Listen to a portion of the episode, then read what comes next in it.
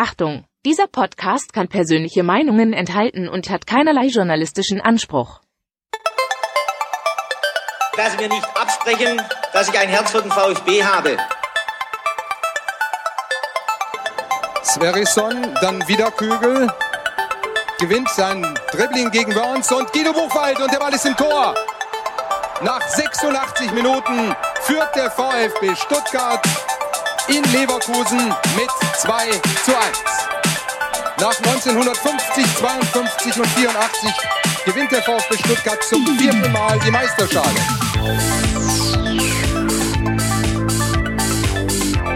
Jetzt müsste der Ball endlich noch einmal hereinkommen. Jetzt kommt er weit nach hinten auf Hitzelsberger!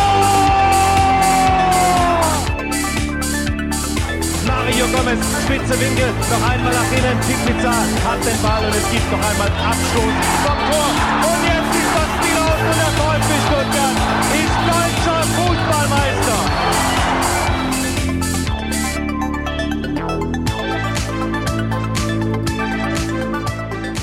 Herzlich willkommen bei STR. Mein Name ist Ricky und mit mir in der Leitung endlich wieder der Sebastian. Hallo Sebastian. Schönen guten Abend, Ricky. Mensch, Sebastian, was war denn da bei dir los? Letzte Woche haben wir eigentlich alle den Atem angehalten. Corona-Test stand an, dann ewig kein Ergebnis und jetzt kannst du es hier im Podcast verkünden. Du bist. Ja, ich habe genau ähm, auch heute, also äh, da muss ich kurz äh, ausholen. Also ich hatte seit vorletzten Freitag, ähm, ging es mir nicht so gut, äh, ganz bisschen Fieber, Gliederschmerzen, Kopfschmerzen, Nackenschmerzen, äh, kein Schnupfen, kein Husten, aber ich habe dann am äh, vorletzten Montag dann natürlich trotzdem mal beim Arzt angerufen, äh, bin hingegangen, die haben dann auch sofort äh, einen Corona-Test gemacht, dessen Ergebnis am Mittwoch oder Donnerstag letzter Woche vorliegen sollte. Das Ergebnis kam dann am Donnerstag und das Ergebnis war ähm, Test nicht auswertbar. Hab dann am Donnerstag ähm, gleich äh, einen neuen gemacht und weil der erste irgendwie nicht so richtig gelungen war, gleich noch einen zweiten hinterher.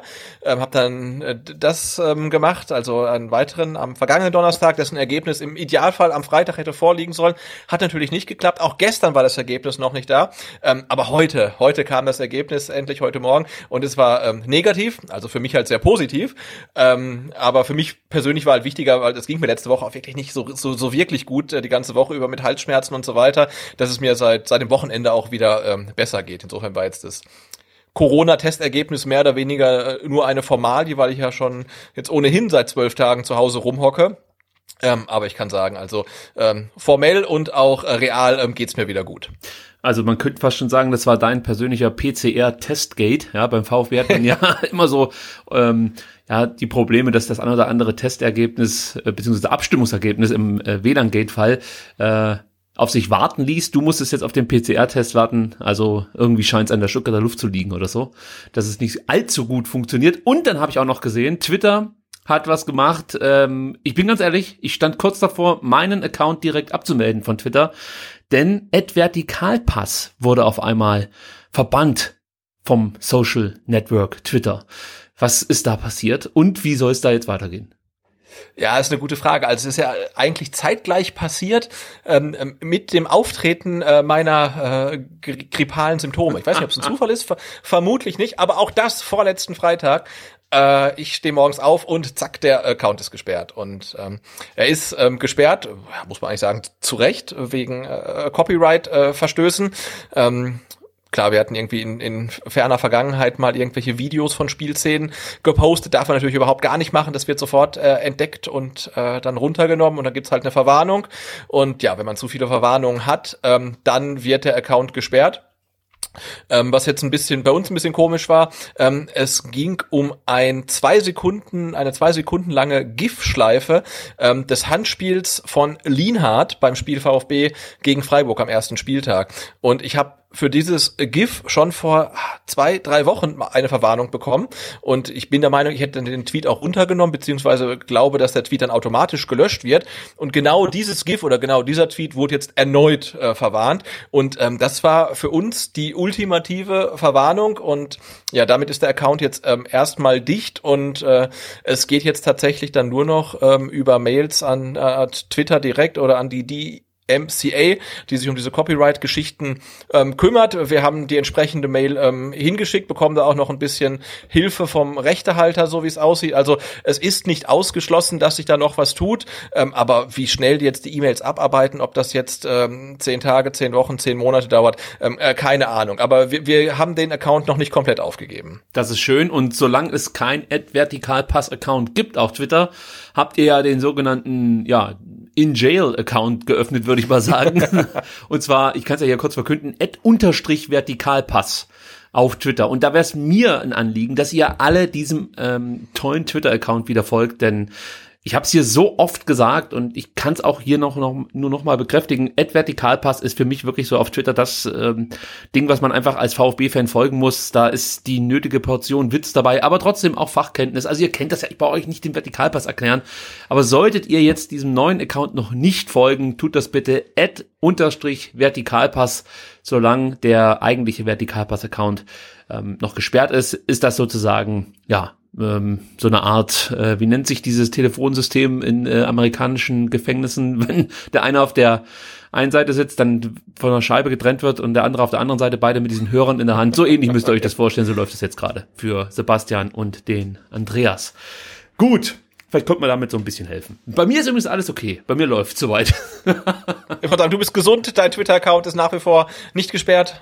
ich, ich bin äh, gesund, das stimmt. Mein Twitter-Account ist äh, nicht gesperrt, aber ich muss zugeben, dass ich äh, gerade so ein bisschen Twitter überdrüssig bin. Ich weiß auch nicht warum. Ist mir zu viel Empörung. Obwohl ich da eigentlich mit dazuhöre. Ich empöre mich ja selber auch gerne, aber. ich empöre mich total gerne. Ja, irgendwie stresst mich gerade diese ganze Empörung. Natürlich jetzt nicht nur auf den VfB bezogen, da gibt es natürlich momentan wenig, über das man sich empören könnte. Aber äh, so grundsätzlich ist das alles sehr, sehr aufgeregt da momentan. Und ich sehne mich manchmal zurück an diese belanglosen Tweets, die es noch vor fünf, sechs, sieben Jahre gab. Aber gut, so ist es halt. Damit müssen wir leben. Ähm, gibt immer ein Auf und Ab. So. Gut, dann würde ich sagen, reden wir über was Positives, nämlich über das Spiel des VfB Stuttgart in Berlin. Ihr wurdet ja letzte Woche vom Marc Schwitzky perfekt auf dieses Spiel eingestimmt, habt alle Informationen bekommen, die man braucht, um die Hertha wirklich gut zu kennen. Und dann habt ihr gesehen, dass das alles nur Schall und Rauch ist. Wenn der VfB da antritt, dann können die Spieler noch so gut sein. der VfB ist momentan unstoppable. Äh, Sebastian, eine konkrete Frage ja an dich. Ja, was ist das eigentlich gerade für ein VfB und wann fliegen wir wieder auf die Fresse? Ähm, gute Frage. Ähm, ich glaube, dass der VfB, den wir sehen, ein ziemlich eingespielter VfB ist. Und ich glaube, das ist ähm, gerade echt ein Pfund, mit dem man wuchern kann, weil viele Gegner, die, die jetzt kommen ähm, oder die kamen, sind halt null eingespielt. Ne? Also Berlin ist so ein Beispiel. Die haben irgendwie eine komplett neue Mannschaft, äh, hatten durch die Länderspielpause irgendwie keine Zeit, äh, eigentlich äh, sich wirklich einzuspielen. Äh, Köln kommt jetzt, ist ein ähnliches Beispiel. Ne? Die haben einen komplett neuen Stürmer, müssen ein komplett neues System spielen. Und der VfB spielt mehr oder weniger mit der gleichen Mannschaft wie in der vergangenen Rückrunde und hatte echt Zeit, äh, an seinem System zu feilen. Und ich glaube, das äh, kommt den Stuttgartern gerade sehr, sehr zugute, äh, äh, plus dass er einfach einen komplett äh, intakten Teamspirit hat und da wirklich eine Mannschaft ähm, auf dem Platz steht, äh, wo man denkt, okay, also so in der Intensität hat man das ähm, schon lange nicht mehr gesehen.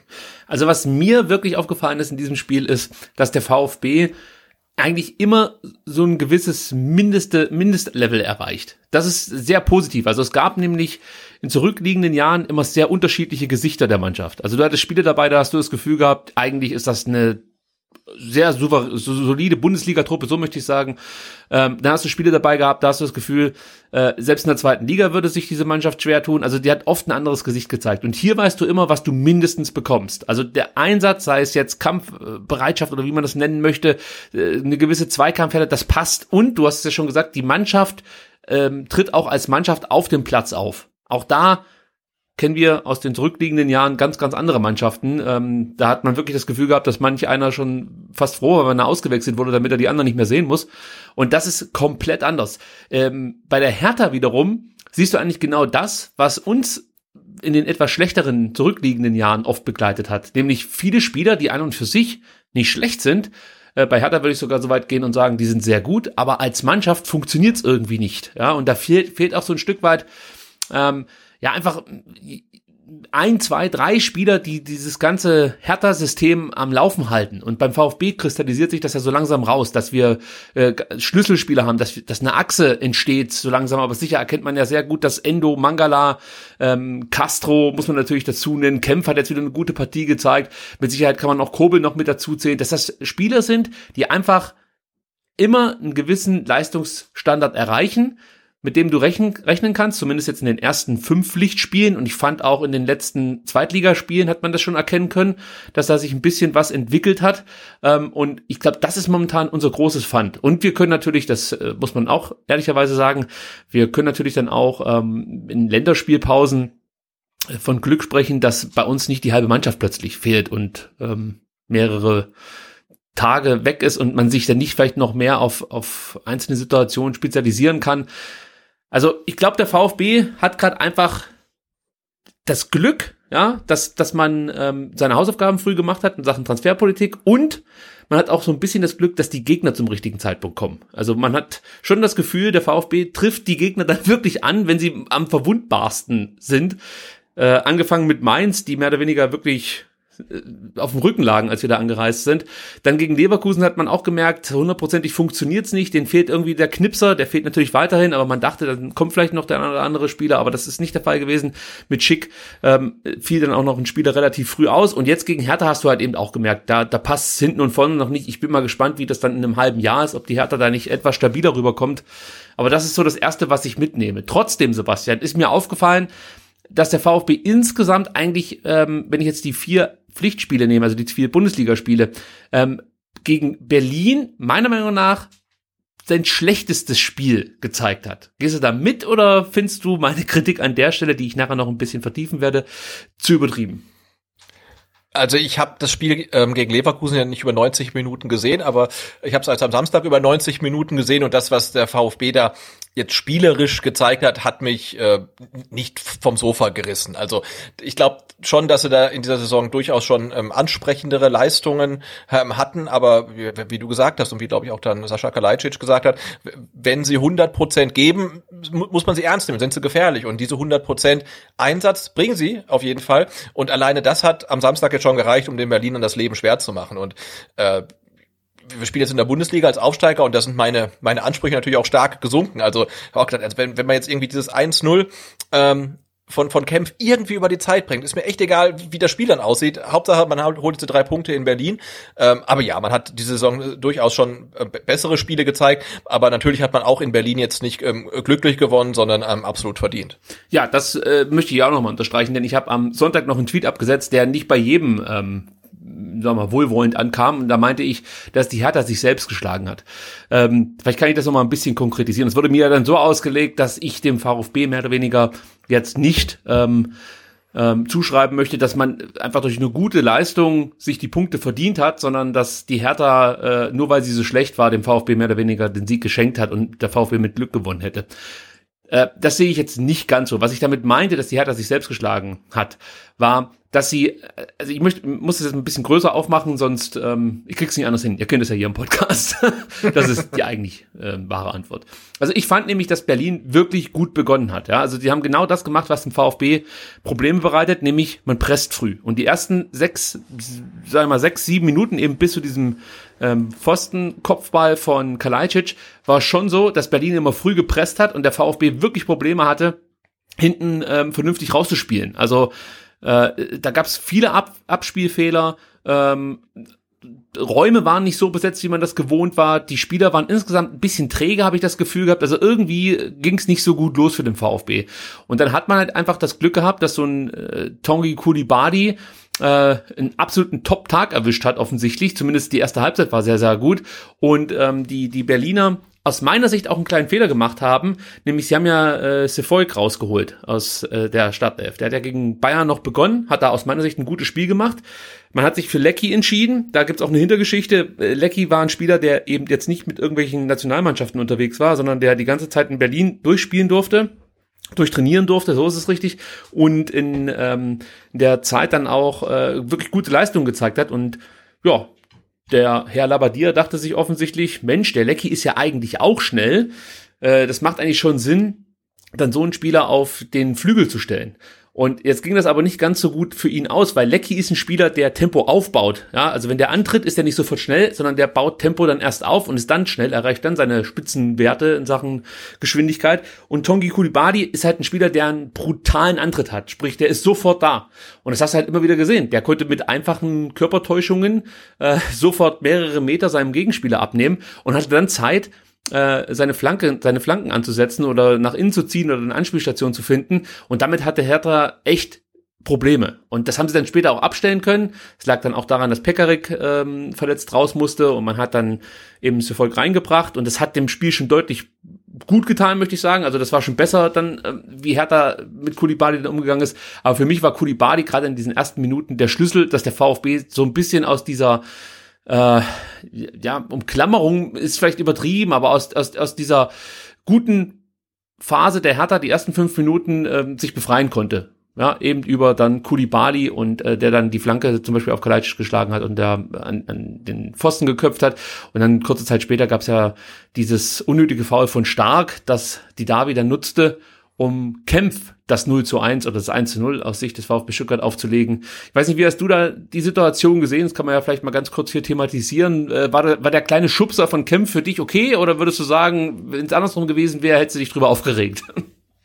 Nee, also ich glaube, das äh, ist so äh, alltägliches äh, Straf, all, alltägliches Strafraumbusiness, was da ja. stattgefunden hat. Ich glaube, hätte ich mich auch nicht aufgeregt, wenn es andersrum gewesen wäre. War so ein typisches Tor, was sich Berlin fängt, was sich normalerweise der VfB in der Minute halt fängt. Ne? Also nachdem wir jetzt ja in jedem Spiel in Rückstand geraten sind, war das eigentlich so eine klassische Szene. Freistoß kommt rein, Abstimmung passt nicht ähm, und zack, äh, liegst du zurück. Äh, umso schöner, äh, dass es diesmal äh, andersrum war. Und mich hat's auch für Kempf total gefreut. Also der, der war ja total präsent. Also es wäre wirklich der Auftakt für ihn für ein ziemlich gutes Spiel und äh, dass er dann noch das Tor macht, äh, das wichtige Tor auch so früh halt, was der Mannschaft dann auch Sicherheit gegeben hat, ähm, hat mich für ihn total gefreut. Und wie du sagst, also Berlin kam stärker ähm, aus der aus der Kabine, äh, war in den ersten Minuten da wirklich präsenter, aber es hat dann auch nicht viel bedurft, um ähm, ihn dann den Schneid abzukaufen. Ne? Also weil Kulibali hat jetzt ja in ersten Minuten jetzt spielerisch nicht viel gemacht, aber er war halt da, er hat genervt, äh, er hat Fouls gezogen, das Publikum war dann quasi gegen ihn. Ich finde, ähm, wir können uns jetzt beim Schiedsrichter auch nicht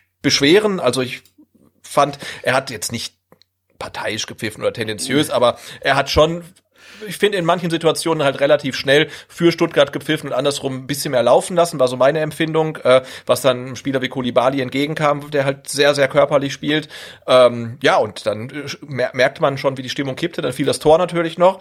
Ähm, und hat man ja auch gemerkt, zum Beispiel, dass ähm, ähm Kunja, das fand ich witzig, weil das der Marke letzte Woche äh, erwähnt hat, dass der ähm, äh, relativ schnell so ein bisschen die Fassung verliert. Und das ist auch super schnell passiert. Und dass der ähm, das Spiel auch beenden durfte, finde ich, hat auch ein bisschen Glück gehabt, also weil der wandelte ja auch schon schon so ein bisschen ähm, am Rand einer gelb-roten Karte. Übrigens auch merkwürdig, dass Labadia sich dazu entschieden hat, Kunja erstmal auf dem Flügel einzusetzen und nicht durchs Zentrum spielen zu lassen.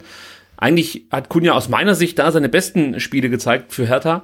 Und ähm, man hat ja dann auch in der zweiten Halbzeit korrigiert, möchte ich sagen, als dann, ähm, wie heißt der Kollege nochmal, äh, das ist das, wenn, wenn man vielleicht mal einen Hertha-Podcast machen sollte, damit man sich dann besser in der gegnerischen Mannschaft auskennt. Meinst du Luke Bakio? Nee, der kam aber über, äh, über rechts. Der Russon, als der dann reinkam. Ah, ja. Ja, dann wurde das ein bisschen besser. Dann hat man nämlich ähm, äh, Kunja in die Mitte gezogen. Cordoba hat es eigentlich auch nicht so schlecht gemacht. Der hat halt kaum Bälle bekommen. Also man hat das gesehen, die Hertha hatte nicht einen Abschluss in unserem 5-Meter-Raum zum Beispiel.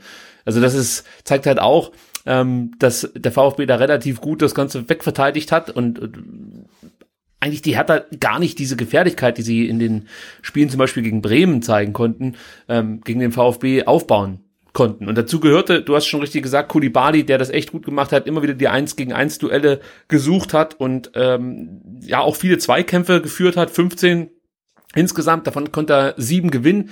Das fand ich schon gut. Er hat immer wieder das Tripling versucht. Das ist ihm, muss man leider, leider äh, sagen, nicht allzu oft geglückt, aber darum geht's ja gar nicht. Also, natürlich wäre es schön, wenn es glückt, ja, keine Frage, aber im Großen und Ganzen finde ich ja erstmal gut, dass er sich das überhaupt zutraut, ja, dass er diese Situation überhaupt annimmt und äh, nicht ständig irgendwie versucht zurückzuspielen. Nee, der hat immer nur offensiv gedacht und ähm, aber auch nicht ja, er war auch nicht übermütig oder so. Also ich fand es eigentlich wirklich gut, wie er das gelöst hat auf seiner Seite. Und er hat Hertha da vor enorme Probleme gestellt.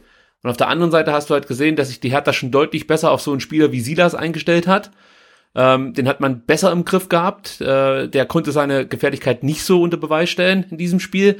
Und das droht natürlich jetzt auch für Kulibali ein Stück weit, dass er äh, von den, von den Gegnern besser gescoutet wird, dass man sich so ein bisschen auf seinen Antritt einstellen kann und so. Und ähm, das war auch die Kritik, die ich auf Twitter so ein bisschen geäußert habe. Du kannst, also du kannst dir den VfB nicht kritisieren für dieses 2 zu 0, das haben sie alles toll gemacht.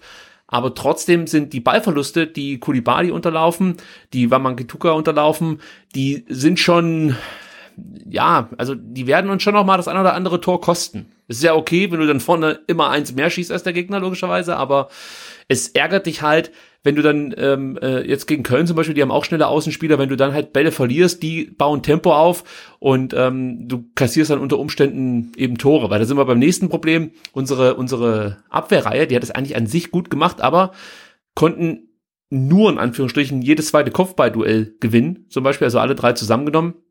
Ich habe danach auch noch eine Statistik dazu. Ist jetzt noch kein Drama, aber wenn du halt gegen den Anderson Kopfbälle verteidigen musst, dann darfst du aus meiner Sicht nicht jedes zweite Kopfballduell verlieren, weil das wird sich dann vermutlich rächen. Und das sind so ein paar Zutaten, wo ich halt einfach sage, hey, bisschen bremsen, das war echt ein gutes Spiel vom VfB, das haben sie auch echt clever gemacht. Vor allem, dass sie selber erkannt haben, hey, uns gelingt hier nichts, weil das muss man auch sagen, in der ersten Halbzeit hast du gesehen, der VfB hat so viele Abspielfehler gehabt. Ähm, also es, es war zeitweise wirklich echt abenteuerlich, wie beide Mannschaften im Endeffekt irgendwie nie ihre Mitspieler so richtig gefunden haben. Aber trotzdem hat der VfB dann in Sachen Laufbereitschaft, ähm, Einsatzwille, Zweikampfführung eben das gezeigt, was man dann von so einem Aufsteiger auch erwartet ein Stück weit, nämlich ich will gar nicht sein, ich möchte dem Gegner auf den Sack gehen, ähm, ja, und aber damit wirst du halt nicht jedes Spiel gewinnen können mit dieser Einstellung. Und das ist das, was ich meinte, als ich sagte, ähm, vielleicht nicht nicht komplette Ziele durch die Decke schießen und davon ausgehen, dass der VfB äh, die nächsten Spiele auch vielleicht nicht souverän gewinnt, aber äh, gut punkten wird. Ich glaube, dass wir mit so einer Leistung wie die gegen Hertha ja, gezeigte Leistung nicht so viele Punkte holen in der Bundesliga. Da muss die Genauigkeit wieder ins Spiel kommen. Das ist einfach das, genau. was ich so mitgenommen habe. Genau, die Ausführung muss dann besser werden, aber was mir halt grundsätzlich gut gefällt, ist, dass ähm, man, wenn man sich das Spiel anguckt, äh, immer den Eindruck hat, ähm, die Mannschaft hat einen Plan. Und wenn wir uns jetzt mal eine äh, Bundesliga-Saison zurück äh, erinnern, zum Beispiel unter Markus Weinziel, ja, da, da bekamen die Spieler den Ball und die wussten nicht, was sie mit dem Ball machen sollen. Es war so furchtbar. Es gab null Automatismen, auch gegen Ende nicht. Und das ist, was trainieren die? Und jetzt hat man ja ganz klar den Eindruck, okay, die, die haben einen Plan, dass der Plan schlecht ausgeführt werden kann, kein Problem. Dass der Plan vielleicht sogar manchmal überhaupt gar nicht aufgeht, kann ja auch sein. Ne? Also hätte ja auch sein können, äh, Materazzo verzockt sich komplett und äh, Silas und Kulibali ist viel zu offensiv. Ne? Er hätte ja auch zum Beispiel Stenzel für rechts auf dem Flügel spielen lassen können und eine defensivere Variante wählen können. Hat er nicht gemacht, ist aufgegangen. Ist super. Aber besser halt einen Plan haben, der nicht aufgeht, als gar keinen Plan haben. Und ähm, und auch bei Kulibali, ich meine, der hat letztes Jahr quasi ausschließlich Oberliga gespielt, spielt jetzt äh, zum ersten Mal von Anfang an in der Bundesliga und ähm, versucht dann halt an der Mittellinie äh, per Hacke mit dem Rücken zum Gegner seinen Gegner zu tunneln und schafft das auch noch. Und ich glaube, das macht er nicht die ganze Zeit, wenn ihm der Trainer nicht gesagt hatte, hey, spiel so, wie du spielst. Weil da, da macht er das nicht. Und man hat den Eindruck, ähm, Mut ist ganz weit oben halt irgendwie ähm, auf den äh, auf dem auf dem Zettel, der in der Kabine hängt. Und die Spieler sollen mutig spielen und Fehler dürfen Fehler machen und wissen das auch. Und so spielen sie. Und das finde ich natürlich ganz großartig, dass das nicht immer funktionieren wird. Und ähm, dass ich bei allem äh, Lob und Hype um Kulibadi sein Spiel dann teilweise auch doch relativ eindimensional finde. Und gerade wenn er da in der Mittellinie dann irgendwie in drei Gegenspieler reingeht, ich denke, jetzt spiel doch halt zwei Meter mal zur Seite, dann habt ihr doch auf einmal Raum. Das macht er nicht, aber der Typ ist neu 19. Ne? Also das, das kommt vielleicht auch noch. Ähm, aber wie gesagt, ich finde super, dass man den Eindruck hat, es gäbe einen Plan. Ähm, der muss dann vielleicht präziser ausgeführt werden. Ähm, aber hey, also der VfB hat wieder einen Plan. Das war nicht immer so. Da gebe ich dir absolut recht. Also das ist auf jeden Fall deutlich zu sehen, was Matarazzos Spielidee ist. Und vor allen Dingen das Tolle, und das muss ich nochmal sagen, ist halt, wenn die Mannschaft merkt, äh, es funktioniert nicht so richtig, dann ähm, sind sie immer noch, hin, noch in der Lage, Kampf und Einsatz zu zeigen. Und das ist ja immer das, was wir in so vielen Spielen schon gefordert haben und enttäuscht mehr oder weniger von der Leistung äh, von, von, von der Kampf- und Einsatzbereitschaft der Mannschaft waren und nicht so sehr von der Leistung. Also da hast du ja schon Spiele dabei gehabt, wo dir klar war, du verlierst vielleicht mal oder gewinnst nicht unbedingt, wird nun unentschieden. Es gab es auch in der zweiten Liga, wo man manchmal wusste, auswärts bei dem und dem Gegner wird's schwer, aber dann kämpft und ähm, zerreißt euch, wie man so schön sagt. Und ich weiß, das sind natürlich dann auch immer ein paar platte Sprüche, aber trotzdem willst du halt ein Stück weit genau das sehen. Du möchtest halt dann Sascha Kalajdzic mit äh, äh, Mittelkreiskreide im Gesicht sehen, weil du weißt, okay, er hat wirklich alles gegeben. Es ist halt einfach so ein, so ein Zeichen, finde ich, ja. Also ich will jetzt nicht die ganze Zeit auf die Vergangenheit, auf der Vergangenheit rumreiten, aber ich erinnere mich da an genügend Spiele, wo wir uns danach hier unterhalten haben und feststellten, dass die Trikots diverser Spieler noch nicht mal Grasflecken haben oder so. Also das ist echt das, was man hier herausstellen kann. Die Mannschaft fungiert als Einheit, ja, und die Grundtugenden, die rufen sie ab. Und manchmal reicht das, wie jetzt gegen Berlin, ja, auch wenn andere Sachen nicht funktionieren. Und manchmal wird es schief gehen und da wird es bestimmt auch demnächst mal ein Beispiel geben. Aber äh, genau dann werde ich auch nicht auf die Mannschaft einschlagen und sagen, das war alles katastrophal, so wie ich jetzt ja nicht äh, den Sieg, was weiß ich, wie weit nach oben heben möchte. Also ich möchte hier nur mahnend den Zeigefinger heben. Das ist das, was ich will. Ich habe auch mir so viele Notizen gemacht. Ich habe ja zwölf DIN A4 Seiten voll beschrieben. aber keine Sorge, nee, nee, das mache ich heute überhaupt nicht, weil es bringt gar nichts. Ja? Also ich kann jetzt mit, die ganzen Schei die, mit der ganzen Scheiße anfangen, was mir nicht gefallen hat. Ja, das, das kann ich wirklich machen, aber was bringt es? Also der VfB hat gewonnen und es gibt diesen schönen kurzen Spruch, wer gewinnt, hat recht. Und das ist halt so. Ja, der VfB gewinnt das Ding und wenn das jetzt, sagen wir so, gegen Köln wieder der Fall wäre, äh, ähnliche Fehler, dann können wir uns vielleicht danach detaillierter darüber unterhalten. Was ich aber trotzdem noch ganz kurz ansprechen möchte, was mir aufgefallen ist, ähm, ist, dass wirklich, also grandiose, würde ich fast schon sagen, ähm, Spiel in Sachen Halbräume beim VfB. Da siehst du halt einfach, wie ein Didavi, auch wie ein Castro, der über den grünen Klee gelobt wurde, die Halbräume besetzt, auch wie dann manchmal Mangala mit vorgeht. Das ist echt stark. Und wenn du dagegen eine Mannschaft spielst wie Berlin, die diese Halbräume überhaupt gar nicht gut verteidigen und auch ich meine, merkwürdig voneinander distanziert verteidigen. Also du hast halt nie das Gefühl gehabt, äh, die Hertha verteidigt als Einheit auf dem Platz, sondern mehr oder weniger hat jeder für sich selber versucht, das Beste irgendwie aus den Situationen zu machen. Ähm, ja, dann kannst du natürlich eben mit so einer Taktik auch erfolgreich sein. Und ganz ehrlich, Sebastian, hast du das gedacht, dass die Davi, und der hat immerhin mit drei Vorlagen und einem Treffer dann auch schon einen gehörigen Anteil an, an den guten Leistungen des VfB und Castro so auftrumpfen können in der ersten Liga? Vor allen Dingen auf nee, der Position. Null, also, nee.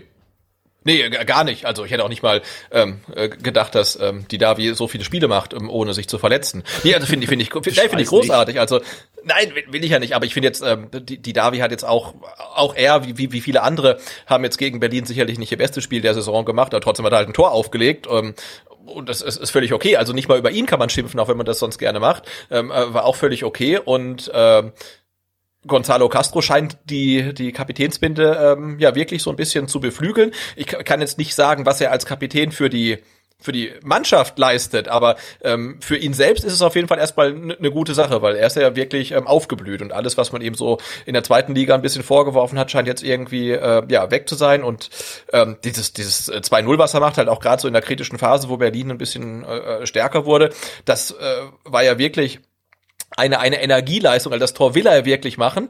Und dann noch mit zwei Doppelpässen, der zweite halt ein bisschen glücklich rausgespielt und dann der Abschluss, wo wir auch in der zweiten Liga gesagt haben, hey, du, du kannst doch so gut schießen, zieh doch mal aus 20 Metern ab, also der, der, der geht doch rein. Und dann, dann macht das und ähm, also äh, toll, da, da war ich total äh, total begeistert. Also ihm tut die das Kapitänsamt äh, sichtlich gut. Und das hätte ich im, im Leben nicht erwartet, nein. Mit der schönen Begründung, ähm, er hatte keine Kraft mehr und dachte, er schießt einfach mal äh, Gonzalo Castro, das fand ich auch ganz sympathisch. Ja, aber das glaubt, das, das, das glaubt ihm ja, wobei der, der Ich glaub's ihm sofort. Ich, ich habe nämlich öfter in ähm, meinen äh, Amateur-Fußballtagen ein ähnliches Phänomen bei mir erlebt, dass ich ab der 70. Minute dann gerne den Distanzschuss versucht habe, weil ich dachte, ah, komm, da muss ich nicht mehr so weit laufen.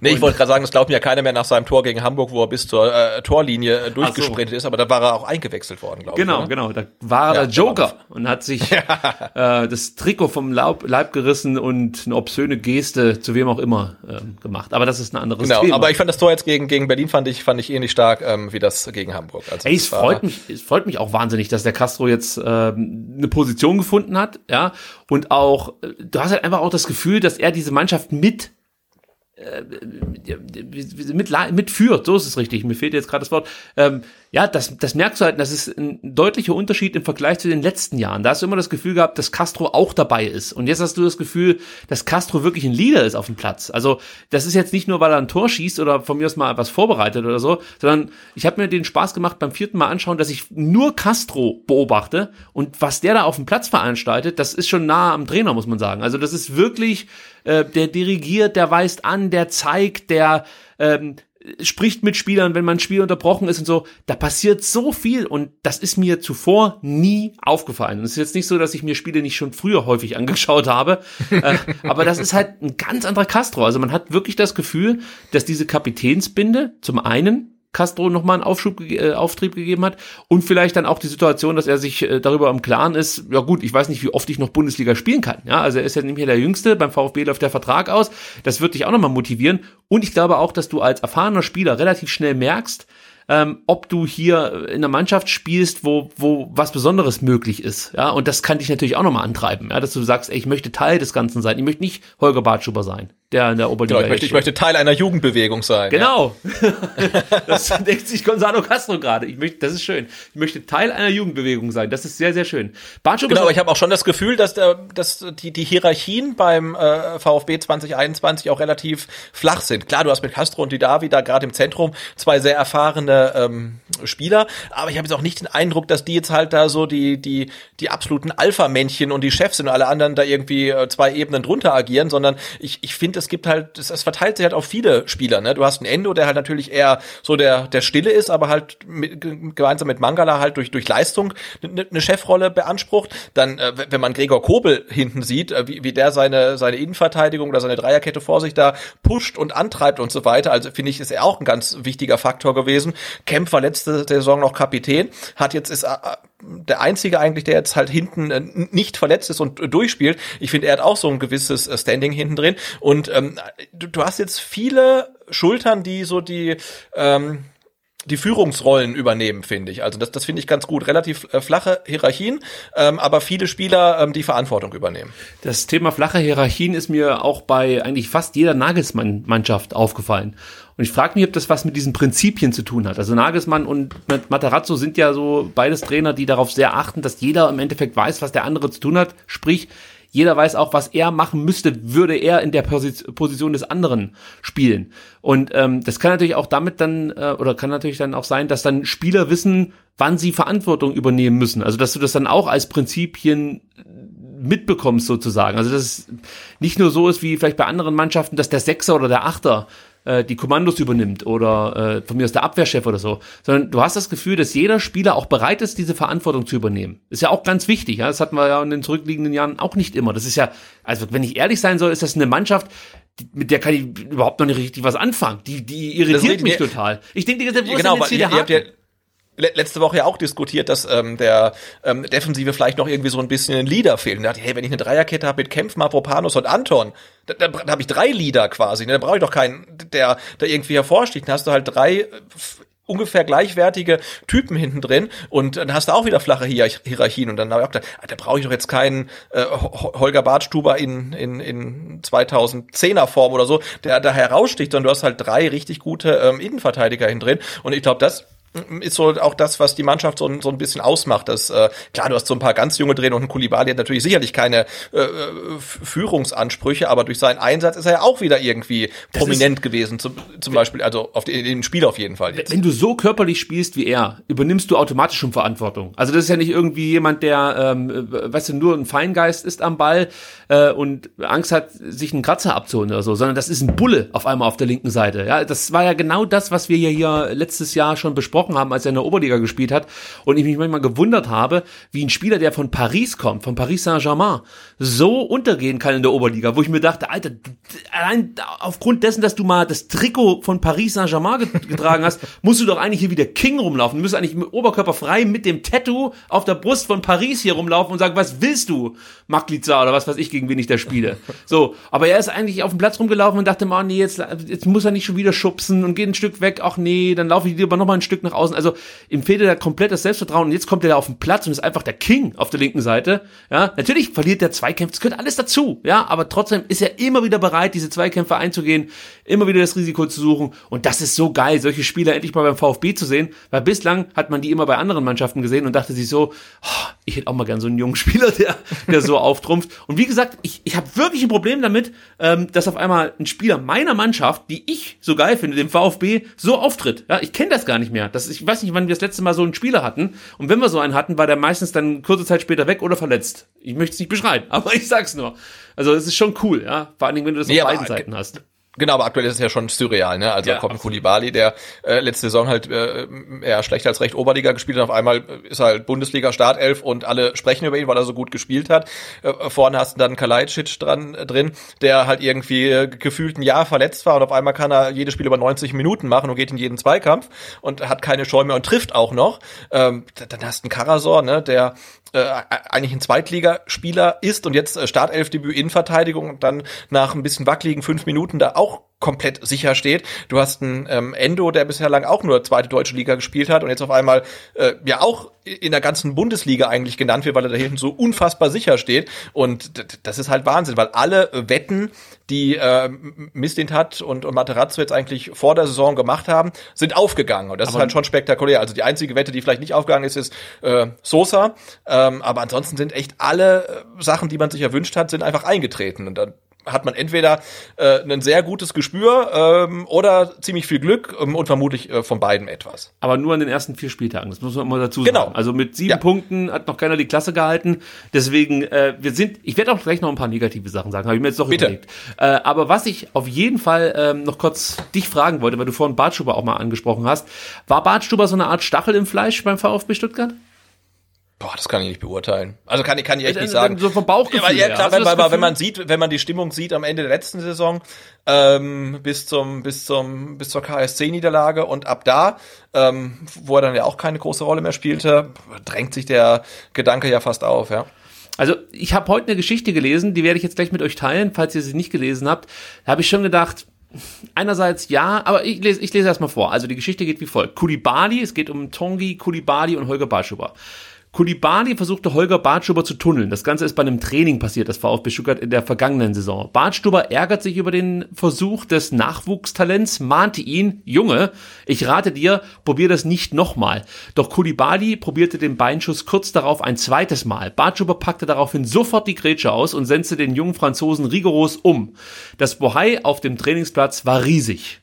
So, also das heißt, äh, wenn ich jetzt richtig deute, die Geschichte, Bartschuber hat sich da nach alter Manier nicht von einem jungen Spieler tunneln lassen wollen. Und das ist, glaube ich, auch früher immer so gewesen, dass wenn du das gemacht hast, du wirklich einen auf die Socken bekommen hast. Aber auf was ich hinaus will, ist, ich glaube, heutzutage funktioniert das nicht mehr so. Das ist, ist wie mit diesen Trainern, die sich vor dich äh, aufbauen und dich runter machen und dich, äh, was weiß ich, zwölfmal irgendwelche Berge hochrennen lassen. Das funktioniert heute nicht mehr so. Und genauso funktioniert, glaube ich, nicht mehr Holger Bartschuber, der Kulibali da zusammen äh, tritt auf dem Platz. Ähm, das kriegst du heute nicht mehr äh, mit, mit diesen jungen Spielern zusammen. Weißt du, ich meine? Also das, äh, deswegen glaube ich schon, dass Holger Bartschuber mit seiner ganzen Art äh, nicht mehr so richtig in diese Mannschaft gepasst hat. Oder toll. Äh, Nee, glaube ich gerne. Also, dass, dass das nicht mehr, oder dass sein, seine Denke nicht mehr zeitgemäß ist. Also, wir, wir reden ja über ihn, als ob er jetzt irgendwie 38 wäre, der ist 31, ne? Also, das ist ja dann eher weniger das Alter als vielmehr so ein bisschen das Mindset. Ähm, ähm, aber klar, diese äh, Anekdote da mit Umtreten und so weiter, die erinnert ja frappierend ähm, an die Anekdote ähm, aus dem Buch von ähm, Andreas Buck, der als junger Spieler dann von äh, Michael Fronzek äh, zweimal umgetreten wurde im Training halt. Ne? Und das ist dann wie lange her? 20 Jahre oder so. Also, das ist vielleicht einfach nicht mehr äh, zeitgemäß.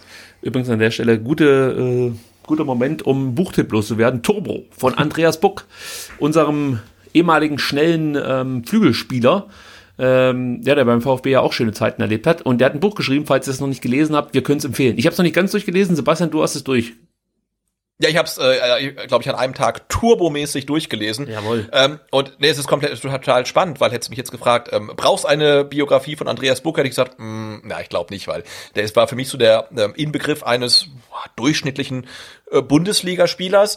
Ähm, aber das Spannende bei ihm ist, ähm, also das, das Buch ist einmal sehr, sehr spannend und das Spannende ähm, bei ihm ist ja, dass er seine Karriere genau in der Zeit bestritt, ähm, als im Fußball sich sehr viel verändert hat. Ne? Äh, Bossmann-Urteil, Einführung der Champions League, ähm, also wo wirklich der Fußball äh, kommerzialisiert wurde äh, und dann seine persönliche Historie ist auch total spannend äh, weil er angefangen hat bei Freiburg und äh, dann zum VfB kam, noch äh, ja, als Karl Allgöwer noch beim VfB gespielt hat und ähm, auch die Trainer, die er hatte. Ne? Also er hatte dann ja ähm, zu tun mit dem ähm, ja, mit Ralf Ragnick nicht direkt und mit seinem Mentor, dessen Namen ich jetzt vergessen habe, aber Ralf Ragnick wollte ihn wohl beim VfB haben, was nicht geklappt hat. Ähm, aber er hat unter ähm, Löw trainiert, er hat unter Rehagel trainiert und sein letzter Trainer äh, war dann Jürgen Klopp, also schon sehr, sehr namhafte Trainer und da hat er einiges erlebt und ja, das Buch ist wirklich sehr, sehr empfehlenswert. Absolut und ich bin mir nicht sicher, aber meinst du Helmut Groß? Der den meine ich. Also, ah, genau. Ja, okay. Groß, den Nachnamen hatte ich noch, aber ich wusste den Vornamen nicht ja, mehr. Ja. Nee, also äh, empfehlenswert. Ich habe es jetzt, wie gesagt, zum Einschlafen immer ein paar Mal gelesen. Ich kam leider nicht allzu weit, nicht weil das Buch nicht interessant war, sondern weil ich so müde war. Aber irgendwann schaffe ich das auch. gut, ich habe angekündigt, ein paar negative Sachen muss ich ansprechen. Ja, komm. Also, also was mir nicht so gut gefallen hat, war ähm, das Bewegen im Raum des VfB Stuttgart. Das hat in den Spielen zuvor besser funktioniert. Gerade Kalajdzic, der immer gute Laufwege hatte, auch ein Castro. Ähm, der hat sie noch am ehesten gehabt, aber Kalajdzic hat sich nicht so gut bewegt, wie er das in den Spielen zuvor getan hat. Also ja, fand ich jetzt nicht so gut. Dann haben wir gesehen, ähm, wie sich Kalajdzic in Sachen Kopfballduelle gegen einen richtig starken ähm, Kopfballspieler zu Wehr setzen kann, nämlich gegen Boyata, der insgesamt kein gutes Spiel gemacht hat, muss man sagen. Boyata hat dem VfB manchmal schon die Chancen selbst aufgelegt, also der mhm. stand komplett neben sich. Aber äh, in den Kopfballduellen gegen Kalajdzic hat er dem VfB wirklich eine wichtige Waffe genommen. Und ähm, man hat halt einfach gemerkt, dass das dann nicht mehr so funktioniert mit Kalajdzic anspielen. Der hält den Ball, verteilt ihn nach außen oder spielt nochmal zurück auf äh, Castro auf, auf, auf Mangala, der nachrückt oder Endo manchmal auch. Nee, das hat nicht so richtig funktioniert. Da hat der VfB Probleme gehabt, muss man so sagen. Dann negativ, ja, in Anführungsstrichen, Kalajdzic mit seinen zwei vergebenen Großchancen. Also ist natürlich jetzt völlig egal, weil das Spiel ging 2-0 aus für den VfB, aber trotzdem muss man sagen, also eine davon muss sitzen. Also, das ist jetzt. Ja, aber dann, aber dann die zweite, ne, weil ich fand, ja. die erste war ja brutal. Also, ich glaube, der Einzige, der wusste, wo der Ball ist, war äh, Kulibali, der die Flanke da auf den ersten Pfosten schlägt, weil Kalajdzic geht ja irgendwie rein, kommt an den Ball, der hat keine Ahnung, wo der Ball hingeht. Ich glaube, Schwolo guckt ja auch überall hin und hat auch keine Ahnung, wo der Ball ist. Es war ja so eine unfassbar schnelle Situation äh, und dass äh, Kalajdzic da überhaupt irgendwie so gut an den Ball kommt, war schon mal sensationell. Und klar, das zweite Ding muss er auf jeden Fall äh, machen. Aber auch da, finde ich, ähm, hat der VfB VfB gerade so ein bisschen äh, das Fortune auf seiner Seite.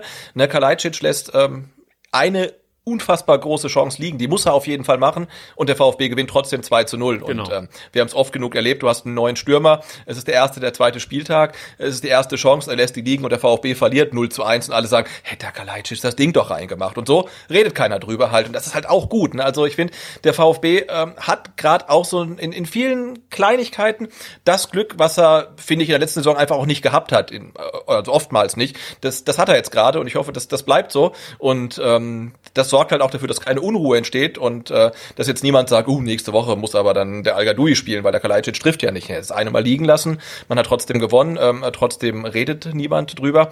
Was ich bei Kalajdzic gut fand, auch wenn er nicht viele Kopfballduelle gewonnen hat, ähm, diese Ablagen, die er halt macht, wenn der VfB lang hinten rausspielt, so ähm, Mittellinie oder ähm, so in der Mitte der gegnerischen Hälfte, äh, die ja, die er halt dann irgendwie im Luftkampf dann mit dem Fuß ablegt. Ja, ja. Ähm, und wirklich meistens sehr präzise, manchmal den Spielern schon in Lauf und das mit seinen ewig langen Beinen, also dass der sich da nichts bricht, finde ich ist ein Wunder. Aber das, das finde ich klasse. Er weiß, wo seine Mitspieler stehen und legt oft wirklich gut ab und das nicht mit dem Kopf, sondern mit dem Fuß.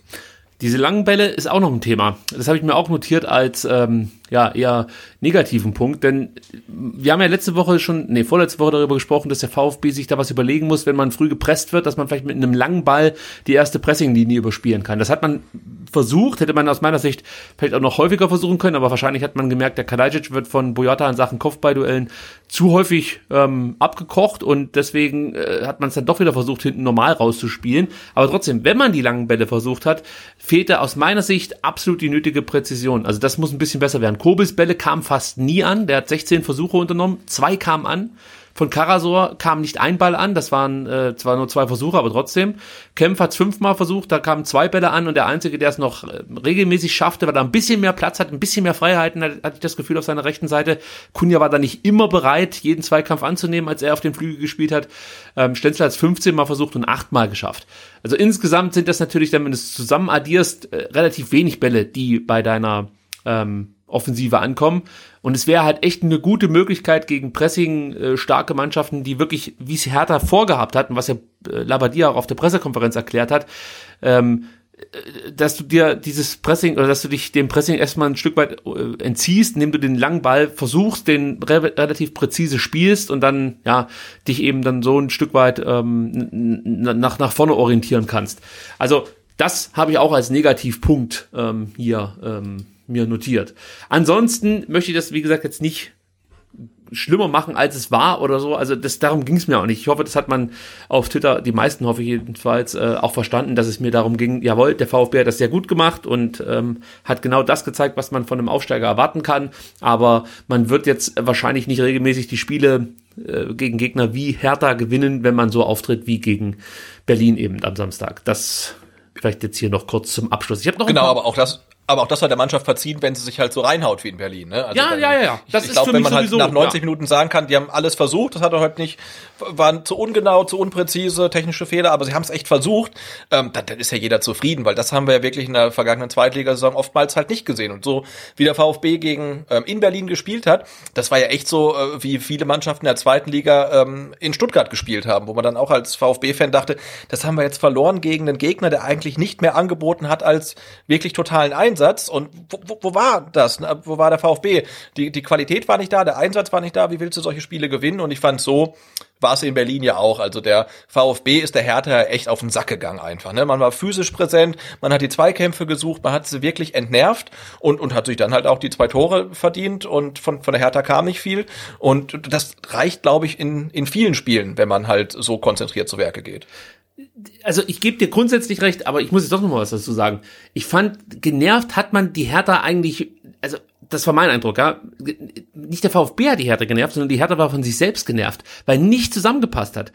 Das, das, das ist mir eigentlich aufgefallen. Die sind komplett führungslos, kopflos da über den Platz gestolpert. Also du hast bei jedem Spieler das Gefühl gehabt, dass der Qualität hat, dass er gut ist, dass er schnell ist, gute Ballbehandlung, guter Schuss, was auch immer. Aber zusammen hat da überhaupt nichts gepasst. Also die Ideen, die da manchmal ähm, entstanden sind, da hast du manchmal dich gefragt, ob die schon jemals zusammen trainiert haben oder sowas. Das ist mir halt aufgefallen. Ja, genau, aber jetzt in der ersten Halbzeit dachte man ja, okay, also entweder ähm, äh, Cunha oder Cordoba. Also die zwei waren ja die einzigen auf dem Platz bei Berlin, wo man dachte, okay, die, die können dem VfB irgendwie ein Tor reinschießen. Alle anderen waren ja, also es war ja komplett einfallslos halt, auf was sie gespielt haben. Ne? Genau, ne? aber das ist ja schon merkwürdig, dass du zum Beispiel auch überhaupt keine Verbindung hinkriegst zwischen Defensive und Offensive. Du hast ja wirklich das Gefühl gehabt, das sind zwei komplett voneinander getrennte Mannschaftsteile. Also da gab es ja irgendwie nie so ein Zusammenspiel auch übers Mittelfeld oder so. Das ist, also insgesamt war das echt eine erschreckend schwache Hertha, muss man sagen. Und ähm, ja, bin mal gespannt, wie Bruno das hinbekommt jetzt in den nächsten Wochen. Ich habe noch ein paar Statistiken, die ich hier unterbringen möchte, weil die sehr erfreulich ja, sind aus Sicht des VfB Stuttgart. Zum einen muss ich natürlich über Wataruendo sprechen. Das ist jetzt der zweikampfstärkste Spieler der Bundesliga. Das muss man sich echt mal vorstellen, ja. Also da kicken ja schon ein paar gute Leute mit, ja.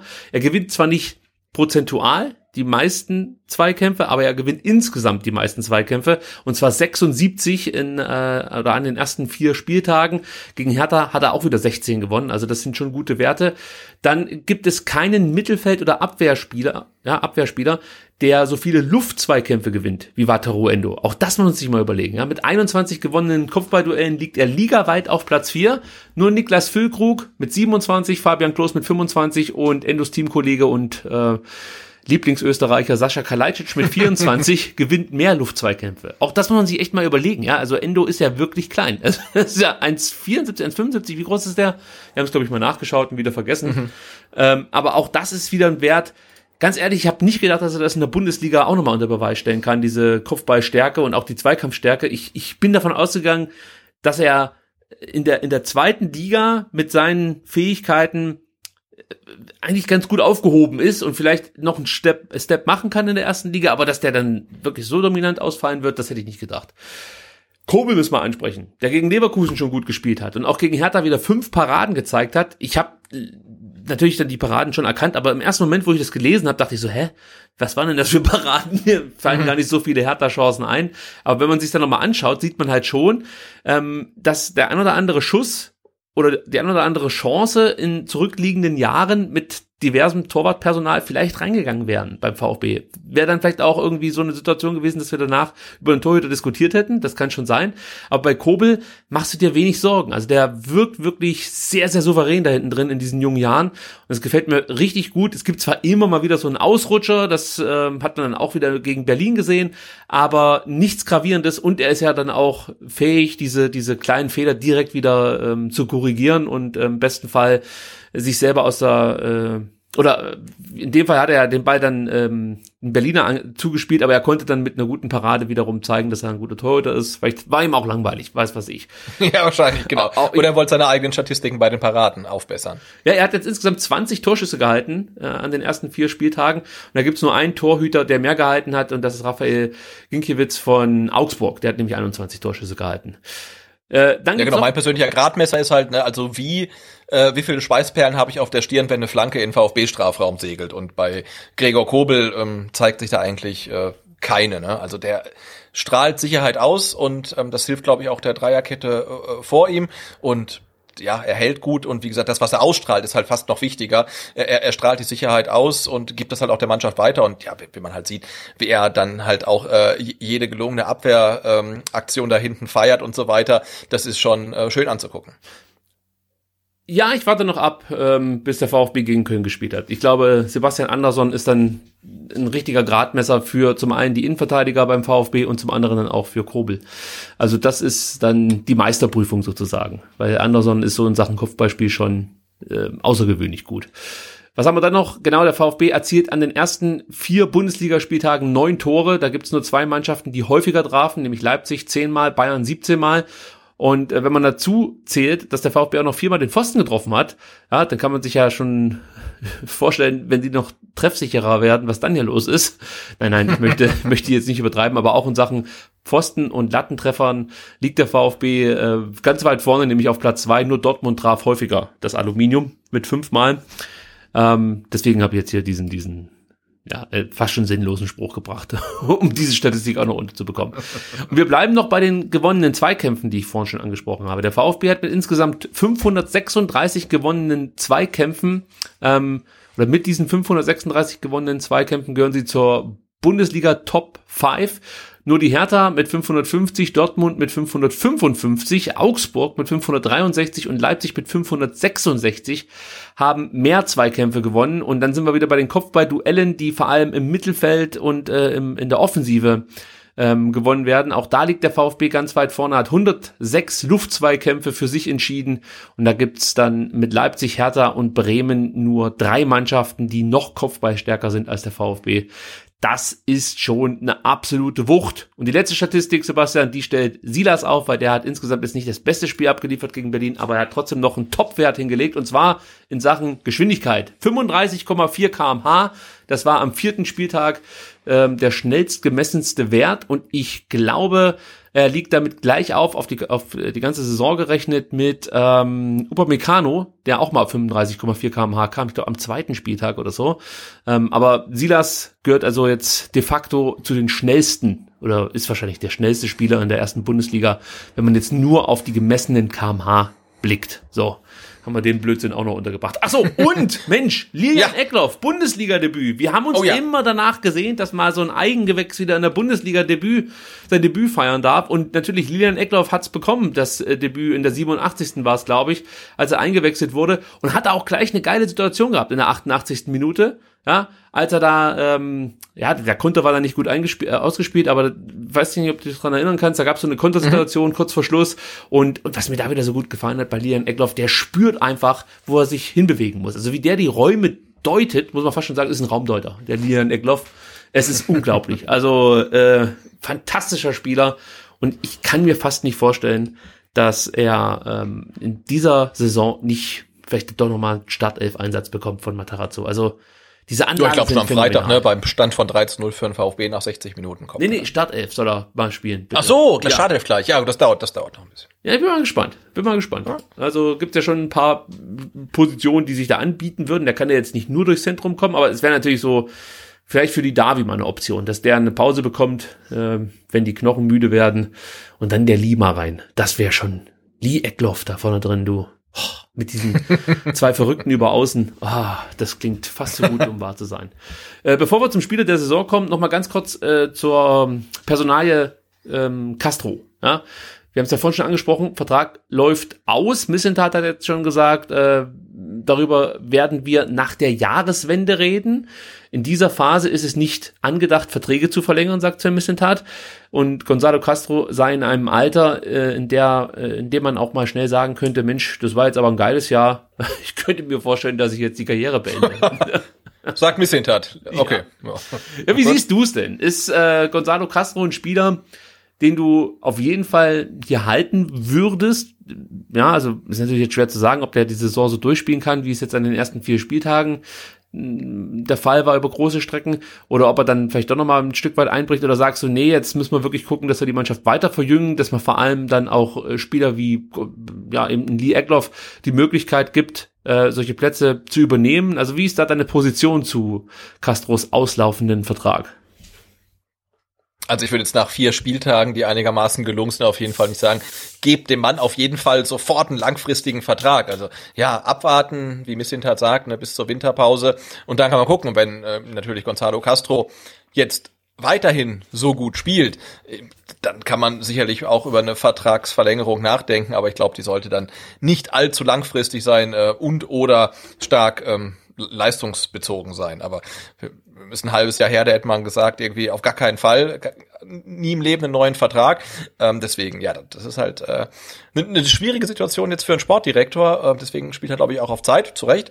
Und jetzt mal gucken, wie Gonzalo Castro weitermacht. Aber klar, wenn er so weiterspielt, wie jetzt in den ersten, an den ersten Spieltagen, ähm, ja, kann man durchaus drüber nachdenken. Also das Entscheidende wird sein, was Castro verlangt, glaube ich. Also so für die Mannschaft ist er mit Sicherheit, das, das ist ja kein Stinkstiefel oder so. Also Nee, nee, klar. Ja. Aber wenn er jetzt sagt, äh, äh, drei Jahresvertrag oder gar nichts, dann würde ich sagen, ja gut, dann halt gar nichts. Ne? naja, kommt auch da wieder auf, auf, auf die Summe an, wenn das irgendwie Ja, natürlich, klar. ist. Also sta stark leistungsbezogen und äh, Auflaufprämie und so weiter. Also so ein Ibisevic-Vertrag oder so, klar. Ja, das würde ich äh, aber sofort übernehmen. Und er muss natürlich, wie gesagt, dann auch äh, die Bereitschaft haben zu sagen, ja, okay, dann sitze ich halt jetzt auf der Bank oder stehe nicht im Kader. Ähm, sowas kann ja mal möglich sein. Äh, und da gab es ja schon dann auch mal Spieler in der jüngeren Vergangenheit, die darauf keinen Bock hatten und dachten, aufgrund ihrer Erfahrung wären sie mehr oder weniger gesetzt. Also ja, ich würde auch sagen, so lange wie möglich warten, besteht kein Grund zur Eile. Der VfB hat ja einen großen Kader und hat auch viele verheißungsvolle Talente. Und ich behaupte jetzt einfach mal, dass äh, Gonzalo Castro jetzt auf dem Markt auch nicht so hart attackiert wird, wie Sven Missentat äh, sagen würde, dass man äh, am besten jetzt noch im Jahr 2020 da schon irgendwie Nägel mit Ja, Köpfen also ich glaub, machen da kann man schon. müsste. Gut, dann- eine Entscheidung fällen. Ja. Jetzt habe ich ähm, vorhin angekündigt, dass äh, ich das Segment kurz halten möchte. Ist natürlich nicht gelungen, sorry dafür. Völlig überraschend. Ja, und, und wenn man sich überlegt, dass ich jetzt wirklich von meinen ganzen Notizen hier kaum was äh, mit reingenommen habe, ist das fast schon, ja, erschreckend. Aber gut, sei es drum. Kommen wir zum Spieler der Saison, beziehungsweise Spieler dieses Spiels. Und ähm, Sebastian, da muss ich ganz ehrlich sagen, auf Twitter ging es wieder ab. Wie sonst was. Ich musste wieder so viele Striche machen. Es ist wirklich unglaublich. Also mittlerweile sind Auch zwölf DIN A4 Seiten. Ja, Nein, nicht ganz, aber sie sind kerzengerade. Also man merkt diese Übung äh, von einem vertikalen Strich, die, die kommen mir zugute. Also ich kann ja freihändig hier fast schon Bauzeichnungen machen. das ist wirklich unglaublich. Ähm, es haben wieder viele, viele mitgemacht. Vielen Dank dafür. Und ich mach's gar nicht lang spannend. Ähm, Gonzalo Castro hat die meisten Stimmen bekommen und bekommt von den Twitter-Usern drei weitere Punkte auf sein Konto gut geschrieben. Ähm, auf Platz zwei, und da war es dann wirklich knapp, ähm, landet äh, Tongi Kulibali mit 60 Stimmen, bekommt also zwei Punkte von den Twitter-Usern und nur vier Stimmen weniger bekam Marc-Oliver Kempf und bekommt einen Punkt von den Twitter-Usern. Das sieht doch echt gut aus und ich bin natürlich gespannt, wie du heute deine Punkte verteilst. Wenn du anfangen willst. Wenn nicht, fange ich an. Ja, ich überlege gerade. Ich bin mir da noch nicht so. Warte mal. Ich Wenn du überlegst, dann mache ich meine Punkte. Ja, fang du mal an. Fang du diesmal an, bitte. Okay, also. Äh, ich habe es mir wirklich nicht leicht gemacht. Ich habe ganz, ganz lange überlegt und hatte verschiedenste Konstellationen hier auf meinem Zettel von, ich gebe einem, äh, gebe zwei Spieler äh, jeweils drei Punkte ähm, bis zum klassischen Punkteverteilungssystem, also 3, 2, 1. Jetzt habe ich mich dazu entschieden, dass ich sechs Spielern einen Punkt gebe. Ja, pass auf, weil ich mir überlegt habe, diese sechs Spieler und die, also, die konntest du oder die hättest du nicht einfach austauschen können und ähm, das hätte man sozusagen dann nicht bemerkt auf dem Platz, sondern das waren für mich sechs Spieler. Äh, wenn davon einer gefehlt hätte, hätte der VfB dieses Spiel vielleicht nicht gewonnen. Das ist äh, das, was ich da mit ausdrücken möchte. Und da geht's natürlich damit los, dass ich Castro auf jeden Fall einen Punkt gebe, der ein ganz tolles Spiel gemacht hat, extrem viele Bälle abgelaufen hat äh, wichtige Bälle gespielt hat, übers Coaching, auf dem Platz habe ich schon gesprochen, natürlich noch das Tor erzielt hat zum 2 zu 0. Äh, top, top, top. Castro, ein Punkt. Den nächsten, den ich bepunkten möchte, das ist Marc Oliver Kempf. In der Defensive hervorragend gespielt. Auch da, Matarazzo hat es gut erklärt. Er hat wirklich in den richtigen Momenten dann auch immer mal wieder ein Zeichen gesetzt. Äh, einfach ein bisschen körperlicher gespielt. Manchmal auch ein Ball, Ball weggedroschen. In anderen Situationen das Spiel beruhigt. Klasse Spiel gemacht, Kempf und natürlich auch ein Tor. Kriegt auch einen Punkt. Gregor Kobel mit seinen fünf Paraden hat für mich wieder seinen Anteil daran gehabt, dass Hertha eben kein Tor geschossen hat und ähm, auch sonst, du hast es sehr gut beschrieben, äh, du bekommst einfach keine Schweißperle auf der Stirn, wenn Kobel hinten drin steht, deswegen auch Kobel ein Punkt von mir. Dann geht's weiter mit Wataru Endo. Ähm, man gewöhnt sich einfach dran, dass der Kerl unfassbar ist. Und ich kann gleich dazu sagen, Mangada kriegt auch einen Punkt. Also die beiden zusammen im Verbund ist in Sachen defensives Mittelfeld für mich mit das Beste, was wir hier beim VfB seit Ewigkeiten gesehen haben. Also wenn sie diese Leistung aufrechthalten können, äh, dann kraut's mir eigentlich schon vor der Transferperiode im kommenden Sommer, ja, weil ich kann mir vorstellen, dass beide Spieler interessant werden für andere Vereine. Und bei Mangala muss man sich ja wirklich schon Gedanken darum machen, dass das vielleicht wirklich die letzte Saison beim VfB sein könnte. Ähm, aber die beiden im Verbund, es ist wirklich unglaublich. Man gewöhnt sich schnell daran. Ja, also man, du, du gewöhnst dich einfach daran, dass nicht ständig Fehler passieren, wie diese, wie die äh, die Räume erkennen. Endo weiß eigentlich immer, wo er hinlaufen muss. Ja, das allein, das ist ja schon ein Wunder beim VfB im defensiven Mittelfeld, dass Spieler selber erkennen, wo sie sich positionieren müssen, um äh, Passwege zuzustellen. Ähm, dazu kommen die tollen vertikalen Pässe, die er immer wieder spielt. Ach, ich liebe diesen Spieler. Unglaublich. Allein für den ähm, bräuchte man eigentlich eine Sonderkategorie bei Spieler der Saison. Und den letzten, den ich bepunkten wollte, es ist Tongi Kulibali. Ja, der durch seine äh, tollen Aktionen, die er gezeigt hat, einfach nochmal eine ganz neue Komponente mit auf äh, mit ins Spiel gebracht hat und eigentlich muss man sagen, ja zwei Tore vorbereitet hat. Also wenn da vorne ein Gomez gestanden wäre, dann wären die ja, ja drin gewesen. Nein, du weißt natürlich, was ich meine. Aber die Aktionen, die er da gezeigt hat, die waren einfach klasse und ähm, auch er hat sich von mir einen Punkt verdient. So, jetzt bist du dran. Äh, ja, du, ich gehe da, ich gehe da soweit mit. Ich habe mich, bin jetzt noch mal ganz kurz in mich gegangen ähm, und ich gehe soweit mit. Also ich gebe fünf Spielern einen Punkt. Ähm, ich vergebe einen Punkt an ähm, Endo, Kulibali und äh, Castro, so wie du. Ähm, ich gebe aber auch noch einen Punkt ähm, an Atakan Karasor, weil ich finde, er hat das in seinem Bundesliga-Startelf-Debüt dann wirklich äh, sehr, sehr unaufgeregt gemacht und hat auch gezeigt, okay, ähm, den, den kannst du bringen in der Innenverteidigung. Also das hat mich sehr gefreut für ihn. Und da ich ja ähm, auch Punkte einfach unter Sympathie, äh, Punkten, äh, Sympathie, äh, an, was soll ich sagen, nach meiner Sympathie vergebe, so, ähm, äh, kriegt ähm, Karasor von mir ähm, auch einen Punkt und dann habe ich noch zwei Punkte übrig und ähm, die gebe ich dann tatsächlich äh, Marc Oliver Kempf, weil mich hat das äh, äh, wirklich teilweise in der zweiten Halbzeit vor allen Dingen sehr gefreut, was du angesprochen hast, dass er auch mal einen Ball einfach wegdrischt, ja, weil immer dieses Klein-Klein und noch mal einen halben Meter zum Mitspieler und das alles im eigenen Strafraum, es wird immer brenzliger und du weißt, hey, man muss den Ball jetzt einfach mal rausschlagen. Und ähm, er ist einer, der macht das, ja. Und ähm, der, das machen nicht viele. Und diese Konsequenz, mit der er das dann durchzieht, ähm, die, die, die finde ich super. Und ich finde, er gibt dann tatsächlich jetzt der ähm, Innenverteidigung diese ähm, äh, körperliche Komponente, weil jetzt Stenzel und, und, und Karasor, die sind das nicht wirklich. Ähm, die sind ja doch eher so ein bisschen filigran. Mhm. Ähm, und ähm, er ist dann eher so die, äh, ja, die die, die, die Axt unter den ja die Brechstange oder die Axt unter neben den äh, scharfen Messern ähm, und er haut da mal dazwischen, haut die Bälle raus, haut auch mal einen Gegenspieler um ähm, und ich finde, das äh, macht's dann auch aus und das hat er ganz hervorragend gemacht. Und das alles nach Kieferbruch, Schulter, ja. was war da, äh, Schulterex, Gelenksprengung und was weiß ich, was er alles hatte. Also da ist nichts äh, zurückgeblieben psychisch, sondern er knüppelt da weiter voll rein. Deswegen, also diese Woche war es echt enorm schwer, Punkte zu verteilen. Ähm, ja, wir hatten zu wenig. Sechs Punkte waren zu wenig für den VfB ja. an diesem Wochenende. Gut, dann kommen wir zum Lazarett, Sebastian. Da müssen wir auch ganz kurz mal äh, vorbeischauen. Also da gab es ja zu Beginn der Saison häufiger Besuche von uns. Jetzt, muss man ganz ehrlich sagen, ähm, gibt es dann doch wieder ähm, mehr zu tun. Es ist fast wie äh, bei der laufenden Pandemie, also die zweite Welle sozusagen beim VfB in Sachen Verletzungen. Hoffentlich ähm, ist die nicht ähnlich äh, gefährlich wie die zweite Corona-Welle, aber bitte auch hier, ich habe es letzte Woche ja schon gesagt, bitte keine Kommentare auf YouTube zu diesem Thema. Wir haben es verstanden, wir sind Schlafschafe. Gut, also, ähm, los geht's mit Mafropanos, der sich leider Gottes verletzt hat und einen Meniskusriss erlitten hat. Das Ganze hat er sich zugezogen im Testspiel gegen Freiburg, das der VfB ja mit 3 zu 0 gewonnen hat.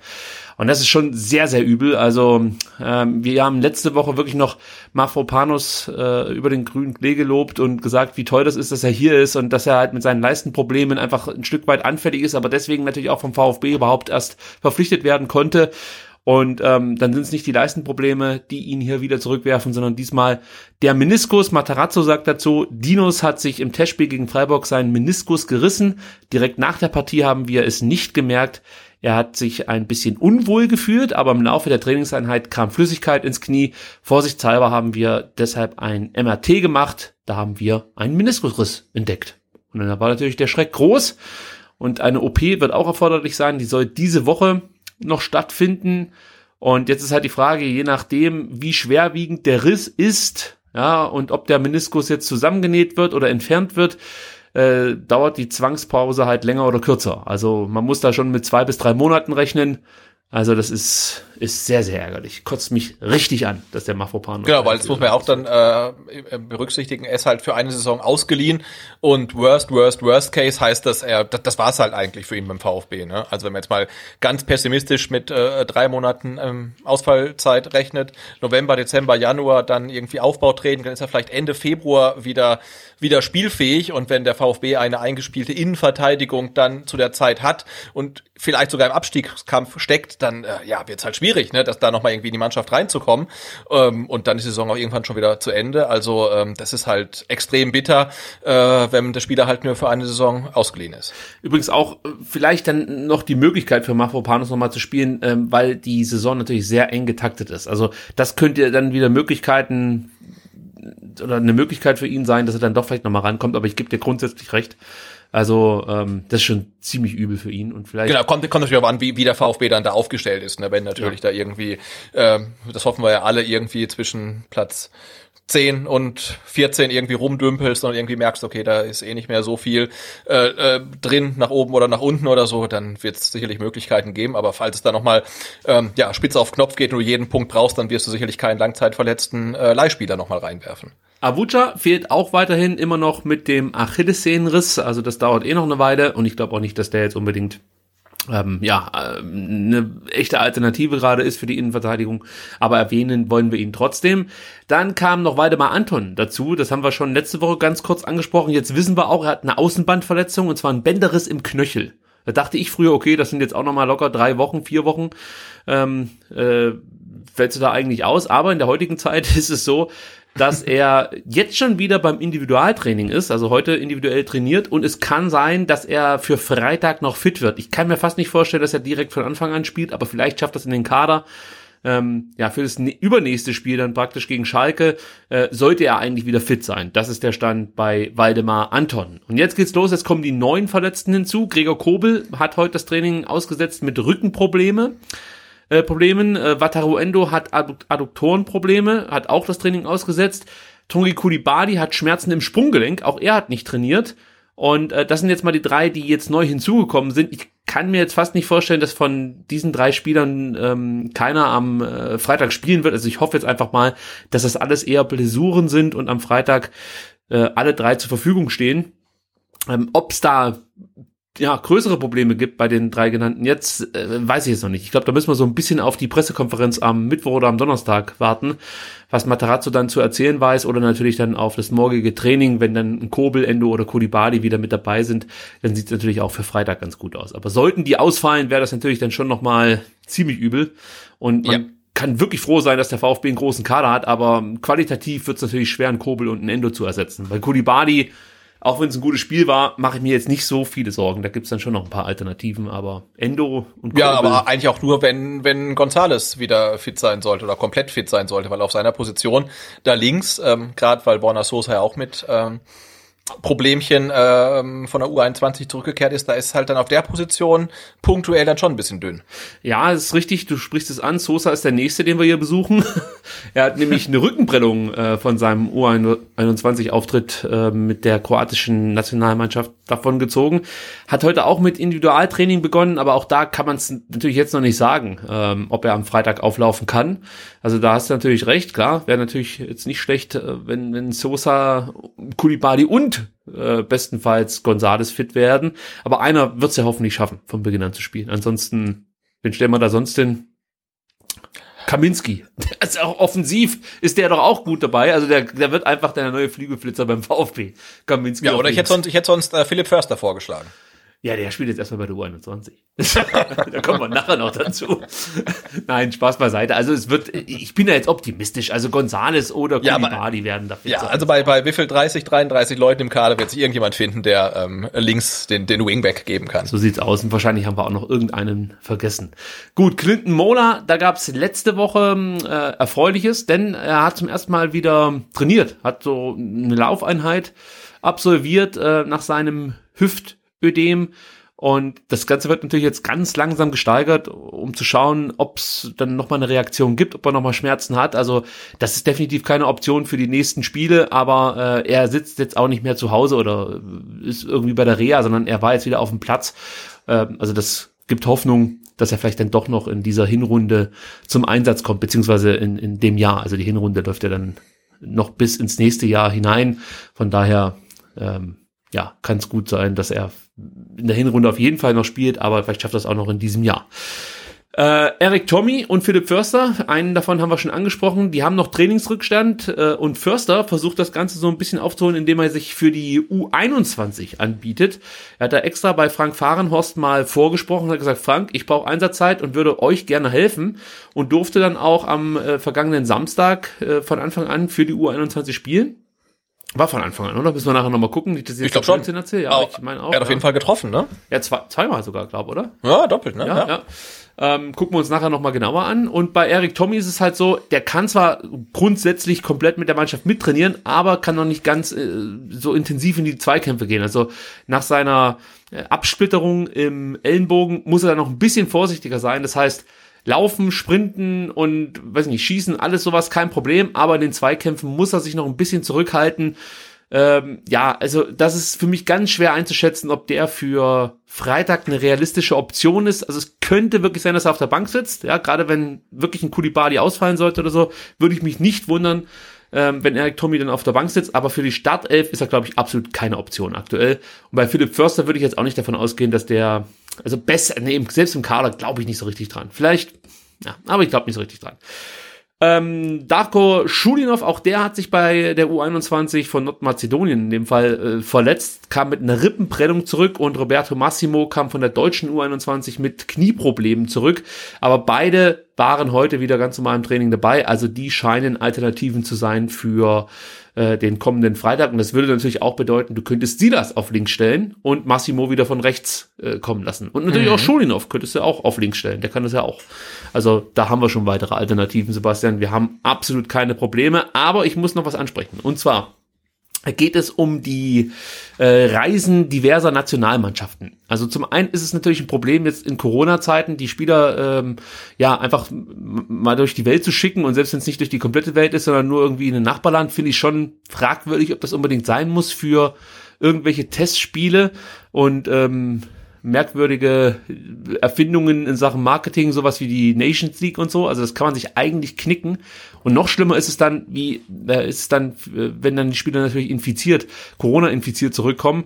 Warum spreche ich das an? Es war letzte letzten Spieltag Thema, weil die Hoffenheimer viele Spieler ähm, in Quarantäne schicken mussten, weil ich glaube, bei der kroatischen Nationalmannschaft gab es äh, ein Corona Fall und dann mussten einige kroatische Nationalspieler, die eben bei Hoffenheim spielen, unter anderem Kramaric, der ja nicht ganz so schlecht ist, äh, in Quarantäne und ich weiß jetzt gar nicht, ob die infiziert sind oder ob die positiv getestet wurden, aber darum soll es jetzt auch gar nicht gehen. Was ich dich fragen will, ist, ob diese Nationalmannschaftsspiele, so wie sie jetzt stattfinden, eigentlich noch einen Sinn ergeben oder ob du der Meinung bist, dass hier vielleicht die Vereine dann auch mal fordern sollten, dass man das in der jetzigen Situation auf Minimum reduzieren sollte. Also, was ich damit zum Ausdruck bringen möchte, muss es sein, dass man vor äh, leeren Rängen ein Testspiel gegen die Türkei zum Beispiel absolviert? Oder reicht es da nicht, diese zwei sinnlosen Nations League-Spiele sozusagen als Pflichtspiele zu bestreiten?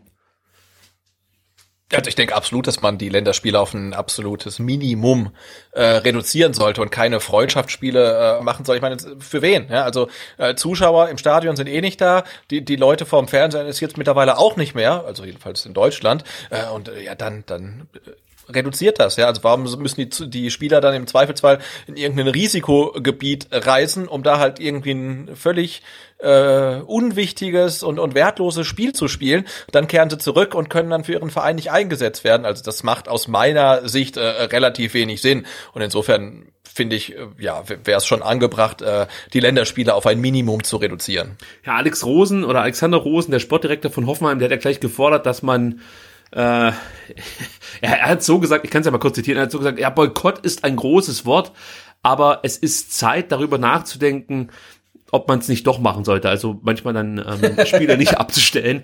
Und er sagt, zur Not müssen wir intensiver überlegen, die Jungs nicht gehen zu lassen. Die Clubs bezahlen die Spieler und arbeiten mit allem daran, mit allen daran, äh, dass die Abläufe ordnungsgemäß stimmen. Und dann hat man das Glück, dass es den übergeordneten Verbänden einfach egal ist. Hauptsache durchgedrückt. So wie es gelaufen ist, geht es definitiv nicht. Es ist einfach unverantwortlich, sagt ähm, Alexander Rosen. Und ihr lest es jetzt auch nochmal. Drei Hoffenheimer kehrten mit einer Corona-Infektion von der Länderspielphase zurück. Also da scheint es dann doch Infektionen gegeben zu haben und nicht einfach nur ähm, Verdachtsfälle. Und das ist natürlich absolut sehr, sehr ärgerlich für Rosen, aber natürlich die Aussage an sich macht natürlich wenig Sinn. Also du kannst es ja nicht boykottieren, es gibt die Abstellpflicht, das Einzige, was du machen kannst, dein Spieler hat halt dann eine Oberschenkelverhärtung oder so. Also, weißt du, wie ich meine? Das äh, ja, aber war, war nicht im Gespräch, dass es, äh, dass manche äh, Vereine dann tatsächlich ihre Spieler nicht mehr abstellen müssen, wie zum Beispiel, das Bremen. ist auch schon wieder der Stand vor, vor genau, Bremen stand von vor zwei Wochen, weil die nach Rückkehr definitiv in Quarantäne müssten und so ihren Beruf nicht ausüben könnten. Genau. Und insofern musste zum Beispiel Bremen dann tatsächlich keine äh, Nationalspieler abstellen. Und jetzt, äh, klar, die Verordnungen ähm, ändern sich ja irgendwie alle 24 Stunden, ähm, aber wenn das halt so wäre, äh, ja, und das funktioniert dann nicht, dass dass ein Spieler für seinen Verein auflaufen könnte, weil er bei einem äh, Freundschaftsspiel für sein Land war, dann finde ich das dann schon gerechtfertigt, dass man als Verein, ähm, der dann auch das Gehalt des Spielers zahlt, äh, sagt, äh, nee, also das machen wir halt einfach nicht. Äh, in dem von dir angesprochenen Fall hängt das äh, am Gesundheitsamt. Also das kannst du ja nicht grundsätzlich so beschließen, sondern da musst du halt vielleicht mal bei den Gesundheitsämtern nachfragen, ob das in Ordnung ist, wenn ich meine Spieler auf Reisen schicke. In Bremen hat man gesagt, nee, das geht nicht und deswegen ähm, mussten die nicht abstellen. Aber ich sag mal so, ich verstehe, wie gesagt, grundsätzlich die Wut, die Alexander Rosen hat, weil es stimmt natürlich, ja. Also du, du versuchst halt wirklich alles, dass sich keiner infiziert ähm, und dann müssen die zu sinnlosen, ich sag jetzt mal aus meiner Sicht, zu sinnlosen Testspielen, kommen zurück, sind infiziert. Du hast echt gute Spieler, die dir fehlen im Topspiel gegen Dortmund, ja. Also das sind ja trotzdem drei Punkte für, für Hoffenheim. Und ähm, sind ja gut in die Saison gestartet äh, und dann fehlen dir halt drei wichtige Spieler oder zwei wichtige Spieler. Sei ja, ist jetzt mal egal, wie wichtig der Einzelne ist, aber was ich meine, es ist schon sehr, sehr ärgerlich. Auf der anderen Seite, bringt Sven Mislintat ganz gut, glaube ich, auf den Punkt. Der sagt nämlich zu der ganzen Sache, das System mit den Tests funktioniert ja. Corona begleitet uns als Gesellschaft. Deshalb kann man nicht sagen, die Spieler sollen dies und das nicht mehr machen.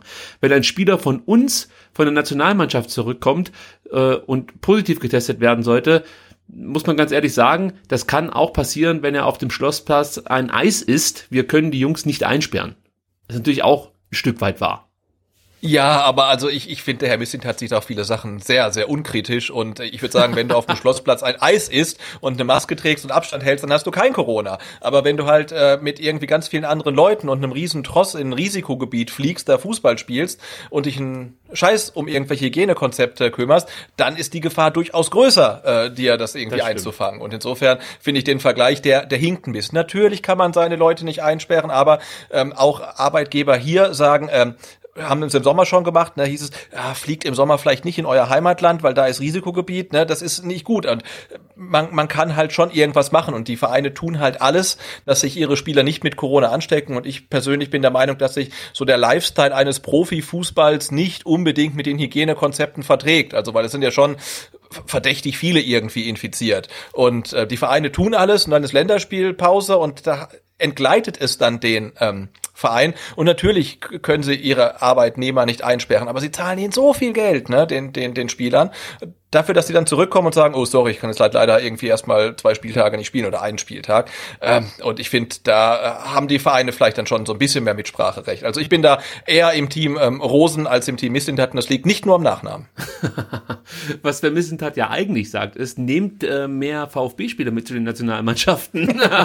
Denn wir haben damit kein Problem. Könnte man auch so Ja genau, ich bin ja total froh, dass der VfB gerade nicht so viele abstellt. Also super. Ja. Also sollen sich alle, alle durch die ganze Welt fliegen, sich äh, äh infizieren, natürlich gesund gesund bleiben und nicht spielberechtigt sein, wenn es gegen VfB geht. das wäre nicht schlecht. Dann blicken wir auf unseren nächsten Gegner, den ersten FC Köln, seit 14 Spielen sieglos. Sebastian, was fällt dir denn dazu ein? Äh, es ist ziemlich schlecht, ähm, aber es gibt noch eine Mannschaft in der Bundesliga, die noch eine beeindruckendere Serie hat. Ja, wir haben jetzt schon doppelt so viele Siege einfahren können wie Schalke 04 im Jahr 2020 in der Bundesliga, muss man sagen. also das, äh, ja, ich, ich weiß, wir sollten vielleicht nicht spotten. Ja, der VfB hat genau, auch schon die ein oder andere Rekordserie aufgestellt. Von daher ähm, betrachten wir das aus der Ferne und sind froh, dass wir keine königsblauen Trikots tragen. Genau, und sowohl Schalke wie auch Köln haben am Sonntag ihren ersten Punkt der Saison geholt, muss man auch mal festhalten. Genau, das ist wichtig, denn die Kölner ähm, haben ein bisschen Pech gehabt mit ihrem Auftakt, muss man sagen, denn ich fand sie nicht so schlecht, wie das dann zeitweise dann auch in der Presse schon zu lesen war. Gistol wurde ja vielleicht nicht direkt angezählt, aber zumindest schon mal so ein bisschen in Frage gestellt, ob das eigentlich noch der Richtige sei, ob der die Mannschaft erreicht, man kennt das Gelaber. Äh, hängt natürlich auch damit zusammen, dass sie natürlich saisonübergreifend einfach äh, keine guten Spiele mehr gezeigt haben. Aber ich fand zum Beispiel ähm, den Auftakt am ersten Spieltag gegen Hoffenheim nicht so schlecht. Da hatte man zwar Probleme ins Spiel zu kommen, hat sich dann aber zurückgekämpft und war aus meiner Sicht auch dran, dieses Spiel zu gewinnen. Das Unentschieden wäre, glaube ich, gerecht gewesen. Und Hoffenheim hat dann in der letzten Minute oder kurz vor Schluss nochmal einen Elfmeter bekommen, der das Spiel entschieden hat. Also sehr unglücklich für Köln gegen Bielefeld. Bekommen sie da so ein typisches Bielefelder Tor, möchte ich mal sagen, ähm, eingeschenkt. Auch das ist ein bisschen unglücklich gelaufen für Köln. Auch hier wäre ein Unentschieden verdient gewesen. Aber gut, ja, am Ende stehen sie halt mit null Punkten da gegen Gladbach. Glaube ich jetzt nicht unbedingt, dass sie damit was gerechnet haben, auch wenn das das Derby ist. Aber Gladbach ist schon ein Zacken schärfer als Köln und ich glaube, das kann man auch in Köln ganz gut so einschätzen. Und dann kam eben das Frankfurt-Spiel. Eine katastrophale erste Halbzeit fand ich eigentlich von beiden Mannschaften, also das war nicht besonders gut. Und Köln hat sich dann in der zweiten Halbzeit dieses Unentschieden meiner Meinung nach verdient. Ähm, du hast, glaube ich, das Spiel auch komplett über 90 Minuten gesehen. Das ist allein schon mal ein großer Verdienst von dir, weil äh, ich glaube, die meisten Menschen sind einfach eingeschlafen nach 30 Minuten, aber du hast es tatsächlich über 90 Minuten ertragen. Ja, aber auch nur, weil ich vorher Mittagsschlaf schon gemacht hatte. ähm, aber ich war ja am Wochenende eh noch nicht ganz fit und habe deswegen viel Zeit auf der Couch verbracht. Da habe ich das Spiel dann äh, so mitgenommen und es war eins von drei äh, relativ furchtbaren Sonntagsspielen. Äh, ja, äh, da gebe ich dir recht. Also in der ersten Halbzeit, die war schon schlecht, aber da war Frankfurt äh, äh, stärker. Nach dem Seitenwechsel, meine ich, wäre es dann gewesen, ähm, hat Kamada eigentlich die, die, die Riesenchance zum ähm, 0 zu 2 auf dem Fuß. Ich denke, wenn er das Ding dann macht, ist das Spiel auch durch und Frankfurt geht als Sieger vom Platz, aber er macht sie nicht und dann wird Köln wieder ein bisschen stärker und dann haben sie sich dann auch ja, verdient den, den Ausgleich erkämpft. Also war auch ein bisschen äh, komische Situation dann halt, aber ja, also geht, geht okay. Ähm, erster Punkt für Köln. Ich hätte mir wirklich gewünscht, dass sie mit äh, null Punkten auf dem Konto nach Stuttgart kommen, damit sie halt so richtig Druck haben, aber jetzt haben sie halt ihr eines Pünktchen schon. Ähm, in ihrer Bilanz. Ja, sie werden jetzt natürlich versuchen, gegen Stuttgart äh, dem VfB den Ball zu überlassen, weil man weiß, dass der VfB sich da äh, eher ein bisschen schwerer tut, ja, wenn sie das Spiel machen müssen. Gleichzeitig wird man den VfB, denke ich, das ein oder andere Mal auch früh unter Druck setzen, weil auch da der VfB sehr fehleranfällig ist. Das heißt, für Köln ist das Spiel jetzt hier, glaube ich, gegen Stuttgart einfach erstmal eine Möglichkeit, äh, diesen Negativtrend zu stoppen. Das muss ja nicht unbedingt gleich ein Sieg sein in Stuttgart, aber ich glaube, die können ganz gut mit einem Unentschieden leben. Und das kennen wir ja aus der Zweitligasaison. Ja, also wenn wir gegen Mannschaften spielen, die mehr oder weniger schon direkt mit ihrem Wunschergebnis starten, da haben wir uns immer ein bisschen schwer getan. Also ich hoffe jetzt, dass der VfB Selbstvertrauen tanken konnte aus den ersten, ich sage jetzt mal, oder besser aus den letzten drei Spielen, weil das gegen Freiburg die Nummer, das blenden wir zwar ein bisschen aus, weil es hinten raus knapp war, aber zeitweise sah das auch nach Debakel aus. Also das sollte man jetzt nicht komplett vergessen haben, dass wir gegen äh, Freiburg auch echt Glück hatten, dass es nicht schon 4 oder 5-0 stand. Aber ist ein anderes Thema. Also ich, ich glaube, das wird ein sehr unangenehmer Gegner am Freitag werden. Ähm, ja, absolut, vor allem, weil der VfB jetzt ja wirklich äh, zum ersten Mal ganz offiziell in dieser Saison als äh, Favorit ins Spiel geht. Ne? Ich glaube, ja. das zeigen auch die Quoten bei den bei den äh, Buchmachern. Also der VfB ist halt einfach Favorit und das gab's äh, in dieser Saison noch nicht. Und da bin ich mal gespannt, wie sie sich mit der Rolle dann schlagen. Und als Gegner weißt du natürlich jetzt auch mehr, auf was du dich einstellen musst beim VfB Stuttgart. Also die Überraschung, Kulibadi auf links zu stellen und sie das äh, wie ein Irrer ähm, wie ein Irren die Seite hoch und runter rennen zu lassen, ähm, ja, die gibt's jetzt nicht mehr so richtig. Also die Gegner wissen schon ein Stück weit, auf was muss ich mich einstellen, wie verteidige ich einen Kalajdzic. Da ist es vielleicht auch gar nicht so schlecht, dass jetzt Gonzales als Option noch mit dabei ist. Ähm, auch das ist wiederum gut, dass jetzt natürlich verletzte Spieler zurückkommen beim VfB Stuttgart, die so jetzt noch nicht so oft gespielt haben und für den einen oder anderen vielleicht auch noch unbekannt sind. Also Lee Egloff, wir haben ja vorhin schon drüber gesprochen, warum nicht? Also klar, ich würde ihn vielleicht jetzt nicht gegen Köln direkt von Anfang an bringen, aber er kann schon eine Option sein, äh, wenn es mal ein bisschen hakt, wenn die Davi irgendwie keinen guten Tag hat oder so, warum nicht? Äh, ich versuche jetzt so ein bisschen zu erklären, was ich aus den Spielen, die ich von Köln in der Saison bislang gesehen habe, mitgenommen habe. Ähm, Sebastian, du kannst ja so ein bisschen aufmerksam zuhören und äh, mir dann sagen, ob du es halbwegs verstanden hast äh, oder nicht. Also gegen Frankfurt hat Köln in einem 4-2-3-1 gespielt. Da hat Gistol ein bisschen umgestellt. In den Spielen zuvor hatte man eine andere Grundformation. Was man halt gesehen hat, die Kölner greifen über die Flügel an, suchen dann im Zentrum Sebastian Andersson, der natürlich mit seiner Kopfballstärke immer wieder für Gefahr sorgt.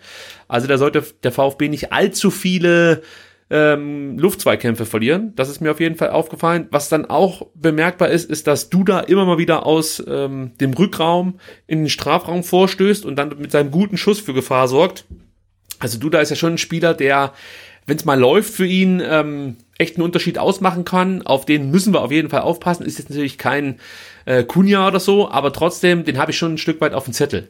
Und ich habe davon gesprochen, dass Köln über die Flügel agiert. Da hat man jetzt auf der rechten Seite mit Marius Wolf, der ähm, ja zu Frankfurter Zeiten richtig gut gespielt hat, dann in Dortmund nicht so richtig zurechtkam, in Berlin ein bisschen Pech hatte mit Verletzungen und jetzt in Köln äh, den nächsten Anlauf unternimmt, möchte man fast schon sagen. Eigentlich ein Spieler, den finde ich schon sehr, sehr gut. Und er hat das jetzt auch gegen Frankfurt ein paar Mal angedeutet, wie wichtig er sein kann für die Kölner. Und zusammen mit Esiboe auf der rechten Seite können die echt für mächtig Wirbel sorgen. Und ähm, ja, da bin ich mal gespannt, was sich Matarazzo da einfallen lässt, äh, wer da auf der linken Seite für uns sozusagen die Schotten dicht machen soll. Denn eins steht fest, wenn Isiboe, einer der schnellsten Spieler der Bundesliga, über die rechte Seite durchstoßen kann oder Wolf dann, der auch te gewisses Tempo hat, aber auch eine, eine Galligkeit, eine gute Zweikampfhärte. Also der kann uns da, glaube ich, auch wehtun über die rechte Seite. Und wenn dann die Flanke kommt und wir Anderson nicht in den Griff bekommen, dann kann das ein Mittel sein, ähm, das uns Probleme oder vor Probleme stellt. Da bin ich mal gespannt, wie wir das lösen werden. Dann ist mir aufgefallen, dass Köln echt extrem viel unterwegs ist. Also kein Bundesliga-Team läuft so viel wie die Kölner, kein Bundesliga-Team sprintet so viel wie die Kölner und kein Bundesliga-Team ähm, absolviert so viele intensive Läufe während einer äh, während eines Spiels wie der erste FC Köln. Und da sind dann vor allem ähm, Skiri und Isiboe zu nennen. Also Skiri im Mittelfeld läuft ligaweit am meisten, hat mit 405 intensiven Läufen an den ersten vier Spieltagen den Liga-Bestwert aufgestellt. Und Isiboe ist der Spieler, der ähm, in der Bundesliga mit am meisten sprintet. Da gibt es, glaube ich, nur noch zwei Spieler, die häufiger sprinten. Also ähm, der hat Tempo, der hat offensichtlich auch die Power, da ständig hoch und runter zu rennen. Äh, ich habe es gerade eben schon mal gesagt. Da bin ich wirklich gespannt, was sich Batarazzo einfallen lässt. Ähm, ja, da äh, habe ich ein bisschen Bauchschmerzen, was unsere linke Seite angeht, ob sie das verteidigt bekommen. Und äh, dann habe ich jetzt ein paar Mal gelesen, dass Köln eine echt schlechte Chancenverwertung hätte. Dann habe ich mal so geschaut und festgestellt, ja, so schlecht ist die eigentlich gar nicht. Also der VfB kommt aktuell auf eine Chancenverwertung von 37,5 Prozent. Also wie man das errechnet, glaube, das ist klar, oder Sebastian, muss man jetzt nicht erklären. Also die Chancen und ähm, man schaut halt, wie viele Tore daraus entstanden ist und ja, typischer Dreisatz kommt dann eben beim VfB auf Genau, klingt, klingt logisch, ja. Gut. Ja, ich will nicht, dass man nachher da sitzt und das überhaupt nicht schneidet, von welchen Zahlen ich hier gerade spreche. Ähm, und der, der erste FC Köln kommt immerhin auf 30,8 Prozent. Ist jetzt kein überragender Wert, keine Frage, aber ist jetzt auch nicht keine, aus meiner Sicht jetzt keine Katastrophenchancenverwertung. Ich sehe das Problem bei den Kölnern eher bei der ähm, Chancenkreierung oder bei dem ähm, ja, Kreieren von Chancen. Denn da kommt der erste FC Köln an vier Spieltagen gerade mal auf 13 kreierte Chancen. Beim VfB sind es immerhin 24. Ähm, also das ist für mich so das Problem bei den Kölnern. Sie kriegen es nicht richtig hin, ihre abschlussstarken Spieler in gefährliche Positionen zu bringen. Und das darf dann natürlich gerne am Freitag weiter so gehen, um das schon mal zu sagen. Also äh, da hätte ich nichts dagegen, wenn man das weiterhin nicht so richtig hinbekommt. Aber da konnte man jetzt gerade bei Easy zum Beispiel eine Steigerung bemerken. Da kommen wir aber nachher noch detaillierter drauf zu sprechen, wenn es um die drei Spieler geht, auf die man achten sollte. Köln hat auch definitiv ein Defensivproblem. Und das könnte uns zugutekommen, denn gerade gegen schnelle und trickreiche Spieler ähm, tut man sich enorm schwer. Also man ist so in der Defensive etwas hüftsteif, könnte man sagen, und kommt mit dem Tempo und dann eben mit dem ein oder anderen Kabinettstückchen nicht so recht äh, zurecht und ähm, äh, greift dann oft zu dem Mittel, das uns vielleicht dann auch wiederum wehtun könnte, nämlich Fouls. Warum kann uns das wehtun? Wir sind ja in der Saison wirklich arg gebeutelt, was Verletzungen angeht. Und da könnte ich echt darauf verzichten, dass äh, sich dann gegen Köln noch ein Spieler von uns verletzt. Andererseits, oft faulen bedeutet natürlich auch, ähm, ja, eben Freistöße in aussichtsreicher Position und unter Umständen auch Elfmeter. Denn Köln hat an den ersten vier Spieltagen bereits drei Elfmeter verursacht und die waren alle berechtigt. Also das resultierte, wie gesagt, daraus, dass man mit, mit, mit Tempo so ein Stück weit in der Defensive ein Problem hat und dann eben zum letzten Mittel greift, dem Foul und das ist dann gerne mal ein Elfmeter oder wie gesagt ein Freistoß in aussichtsreicher Position. Und was man dann auch noch gesehen hat in den ersten Spielen, was sich eigentlich wirklich komplett durchzieht, sind die extrem großen Abstände im Zentrum. Ja, also gerade im Mittelfeldzentrum. Äh, da gibt's einfach, äh, wie soll man sagen, also die bewegen sich eigentlich enorm schlecht im Raum, muss man sagen. Und wenn man sich das so anschaut, wie leicht man mit einem ganz einfachen Steckpass oder Vertikalpass sich durchs Mittelfeld spielen kann, dann ist das eigentlich wie gemalt für Wataru Endo, ja, der ja diese Pässe sehr, sehr gut spielen kann. Und darauf hoffe ich jetzt auch so ein Stück weit, dass Köln Endo nicht irgendwie, weiß ich nicht, ähm, kalt stellt, indem sie wirklich einen Mann abstellen. Darauf warte ich sowieso noch, dass Endo einen direkten Gegenspieler bekommt, also Manndeckung. Weil ich glaube, der VfB würde dann echt Probleme haben, wenn man Endo so aus dem Spiel nimmt. Ähm, aber äh, auch da hoffe ich jetzt einfach, dass der erste FC Köln das am Freitag noch nicht machen wird. Äh, es würde nämlich auch bedeuten, dass das Spiel enorm unansehnlich wird. Äh, und auf der anderen Seite würde man uns einer ganz großen Stärke berauben. Ja, und das Letzte, was mir aufgefallen ist, was ich hier noch anbringen möchte, ist, ähm, dass Köln sehr, sehr oft lange Bälle schlägt, die auch nicht immer ankommen. Und ähm, ja, man verliert natürlich dann so schnell die Bälle und natürlich verliert man oder bekommt erst gar nicht die Kontrolle über das Spiel. Also eigentlich ist Köln ein Gegner, der sich nur ähm, gegen den VfB jetzt, sag ich mal, äh, retten könnte. Ja, vielleicht ist das jetzt fast schon wieder zu arrogant gedacht, aber so sehe ich es jetzt zumindest nach dem, was ich gesehen habe. Wenn man sich hinten reinstellt und wirklich ganz konsequent verteidigt und eklig ist, einfach auf den Sack geht. Eigentlich muss man sich so ein Spiel anschauen, äh, Darmstadt gegen Stuttgart, ja, letztes Spiel der, der äh, Hinrunde in der zweiten Liga. Sowas muss man sich eigentlich anschauen. Und das muss man den Kölnern zeigen und sagen, so müsst ihr spielen. Dann ist was möglich in Stuttgart. Aber wenn sie versuchen, mit Tempo dagegen zu halten oder äh, äh, ja, ich weiß nicht, was sie sonst für eine Spielanlage sich überlegen, kann ich mir vorstellen, dass der VfB davon profitiert und die Kölner echt auch hart zusetzen könnte. Das klingt wahrscheinlich jetzt so arrogant, dass es komplett schief geht. ja, aber ich glaube, dass Gisdol eher defensiv die, die Sache angeht und sagt, hey komm, ey, wenn wir irgendwie 0-0 hier mitnehmen können, können wir zufrieden sein. Und wenn dann doch noch was geht, wir führen zum Beispiel, dann können wir unsere Schnelligkeit ausspielen. Dann können wir Isibue, der halt für mich so einfach ein geiler Spieler ist, wie gesagt, komme ich gleich nochmal drauf zu sprechen, können wir den in Szene setzen, Sebastian Andersson mal mit einem langen Ball bedienen und so.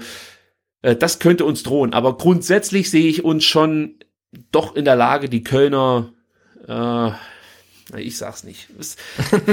Einfach nicht verlieren. Komm, wir lassen es so stehen. ich weiß nicht, ja, aber gerade gerade die die die ich glaube die die Innenverteidigung, also jetzt äh, Zichos und Bornau, Bornau hat auch äh, einen Elfmeter gegen Frankfurt verursacht. Das habe ich so äh, gesehen, wie wie du es gesagt hast. Also relativ hüftsteif und wenn da dann ähm, Spieler kommen wie Silas oder vielleicht auch ähm, Kulibali, äh, also da äh, kann man na nicht auf einen Elfmeter wetten, aber also das äh, wird die vor große Probleme stellen, glaube ich, wenn da äh, äh, schnelle wuselige Spieler kommen, also vielleicht eher kein Kalajdzic, also ich denke, der wird spielen, aber ich glaube, der wird die Kölner Innenverteidigung weniger vor Probleme stellen als halt die schnellen Außen dann. Ja, also da bin ich auch noch gespannt, wenn du gleich in die Stadt stellst. Aber kommen wir gleich noch drauf zu sprechen. Erstmal die drei Spieler, auf die man achten sollte aus meiner Sicht. Ich habe es gerade eben schon gesagt, Sebastian Andersson ist für mich halt echt ein ziemlich cooler Spieler. Ist eigentlich, ähm, wenn man so möchte, was Kopfballspiel angeht, der bessere Kalajdzic. Und Kalajdzic ist schon gut. Ja, also der ist nicht, ich rede jetzt wieder von Anderson, nicht so gut ähm, in Sachen in Sachen Ballverarbeitung, also technisch. Da hat er schon seine Schwächen und macht auch Fehler, wenn er unter Druck gerät. Aber Kopfballspiel ist herausragend in der Bundesliga, absolut. Er hat auch eine gute Chancenverwertung. Also Sebastian Anderson ist einfach grundsätzlich ein unangenehmer Stürmer ähm, und passt da ganz gut, glaube ich, nach Köln. Aber zündet noch nicht so richtig. Aber er ist definitiv einer der gefährlichsten Spieler bei den Kölnern. Also den gilt es irgendwie in den Griff zu bekommen. Dann kommen wir zu meinem Lieblingsspieler bei den Kölnern. Habe ich heute ein paar Mal schon angebracht. Das ist Kingsley Isibue, der aus meiner Sicht alles mitbringt. Der ist kopfballstark, der ist enorm schnell, hat ein gutes Passspiel, gutes Dribbling und trotz seiner eher offensiven Ausrichtung, also das ist ein Rechtsverteidiger, trotz seiner eher offensiven Ausrichtung arbeitet er wirklich fleißig mit nach hinten. Also es ist jetzt kein, ich meine, sieht das macht es ja mittlerweile auch hervorragend, aber es ist jetzt zum Beispiel, es fällt mir keiner ein, kein, kein Spieler, der sich nur nach vorne hin orientiert und ähm, dann nicht bereit ist, nach hinten wieder mitzuarbeiten. Wen hat man denn da, Menschen, Menschenskinder? Also so, Sosa fällt mir da halt jetzt gerade ein, der immer wieder nach vorne mit Akzenten dann auf sich aufmerksam macht und defensiv dann eher ja, einen kürzeren zieht.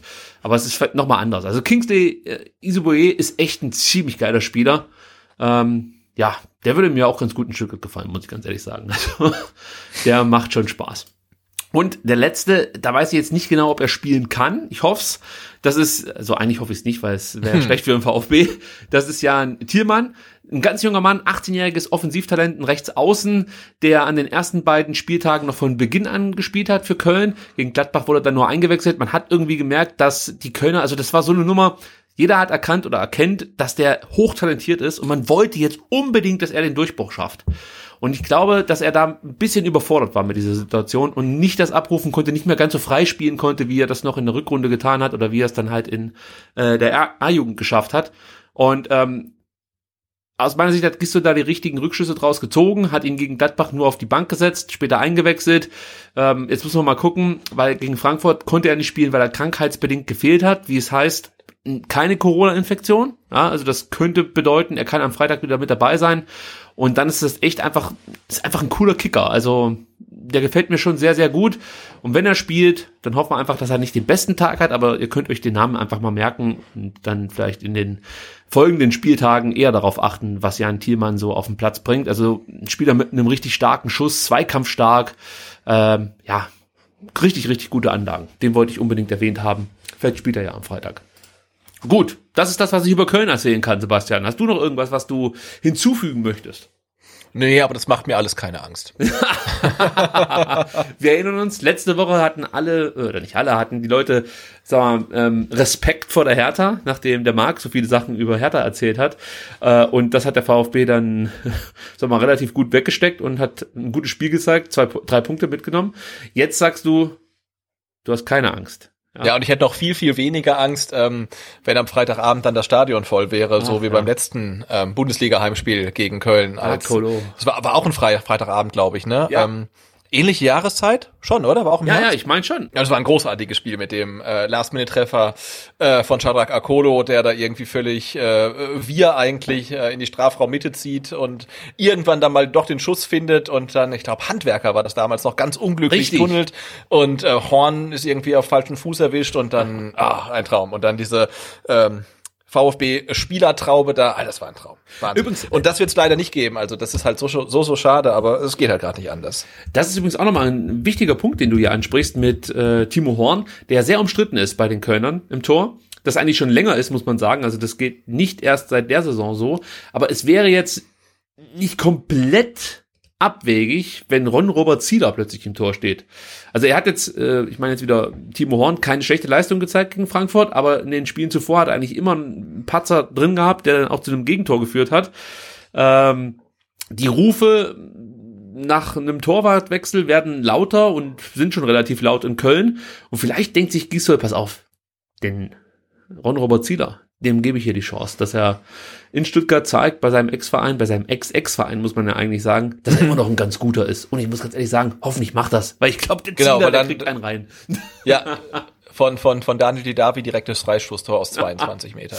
Ja. Äh, Übrigens, das Spiel gegen Köln, das ähm, äh, 2 zu 1, war am 13.10.2017, also dann ziemlich, ziemlich genau ähm, vor drei Jahren. Äh, weißt du noch, wer das andere Tor geschossen hat? Vom VfB war.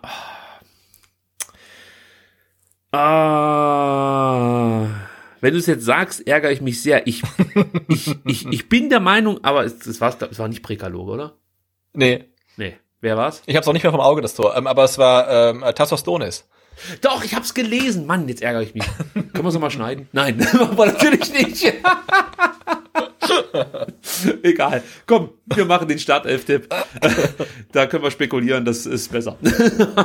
okay, ich muss das mal aufklären. Du hast ähm, mal wieder einen Startelf-Tipp für dich entscheiden können, Sebastian, nachdem du ähm, gegen Leverkusen schon elf Spieler richtig vorhergesagt hast.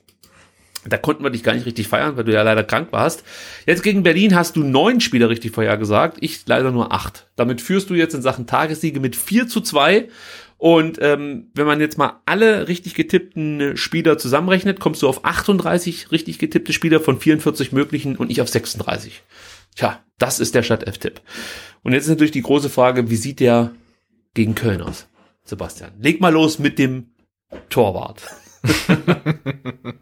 Ja, also so, so ein paar Sachen sind ja klar. Ne? Also äh, Gregor Kobel wird definitiv im Tor stehen, es sei denn, er verletzt sich auch noch kurzfristig. Was, Er ist was angeschlagen. Natürlich. Ja, er ist angeschlagen, aber er wird spielen. Er wird spielen. Okay. Ich gehe da mit übrigens, also ja, da brauchen wir wenig Spannung draus machen. Ich bin auch der Meinung, dass in Sachen Abwehrverbund sich nichts ändern wird. Kempf, Karasor, Stenzel, die werden genauso wieder auflaufen. Was sagst du da? Ähm, ja, ist halt schwer einzuschätzen, aber Anton wird vermutlich noch nicht äh, wieder komplett fit sein. Was mir halt da so ein bisschen Bauchschmerzen äh, macht, ist halt ähm, Anderson mit seiner Kopfballstärke. Ähm, und ich, ich sehe halt eigentlich dann nur Kempf, der so richtig dagegenhalten kann. Ne? Weil ich finde, hat man auch in Berlin gesehen, also Stenzel ist ein guter Kicker, aber er ist halt dann doch eher Rechtsverteidiger als Innenverteidiger. Und wenn es dann halt so richtig zur Sache geht, tut er sich da so ein bisschen schwer. Und bei Karasor weiß ich das nicht. Ähm, das bereitet mir so ein bisschen Bauchschmerzen, ähm, aber ich sag auch, die Dreierkette wird so aussehen wie in Berlin. Also Karasor hat, um auf Luftzweikämpfe zu sprechen zu kommen, ähm, gegen Hertha 50 Prozent seiner Luftduelle gewonnen. Der Herr Stenzel konnte keins gewinnen, hat aber auch nur ein Luftduell geführt, also von daher ist es jetzt nicht so wilde. Und Marc-Oliver Kempf hatte drei Luftzweikämpfe und konnte davon zwei gewinnen. Also da trügt dich dein Gefühl nicht. Der Herr Kempf hat da die besten Werte vorzuweisen.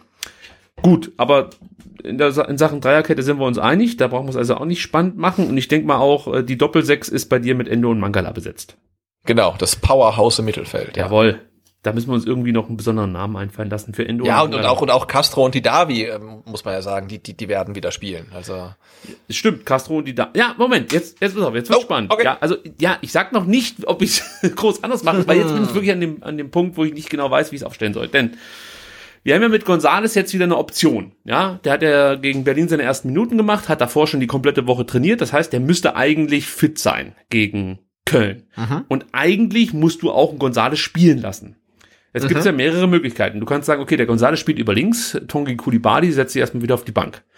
Äh, du kannst auch sagen, Gonzales setzt setzt sich in den Sturm und Kalajdzic bekommt eine Pause. Da hieß es ja auch, dass er, auch wenn er nicht viel gespielt hat wie seine Nationalmannschaft, er sehr müde war, als er wieder in Stuttgart ankam.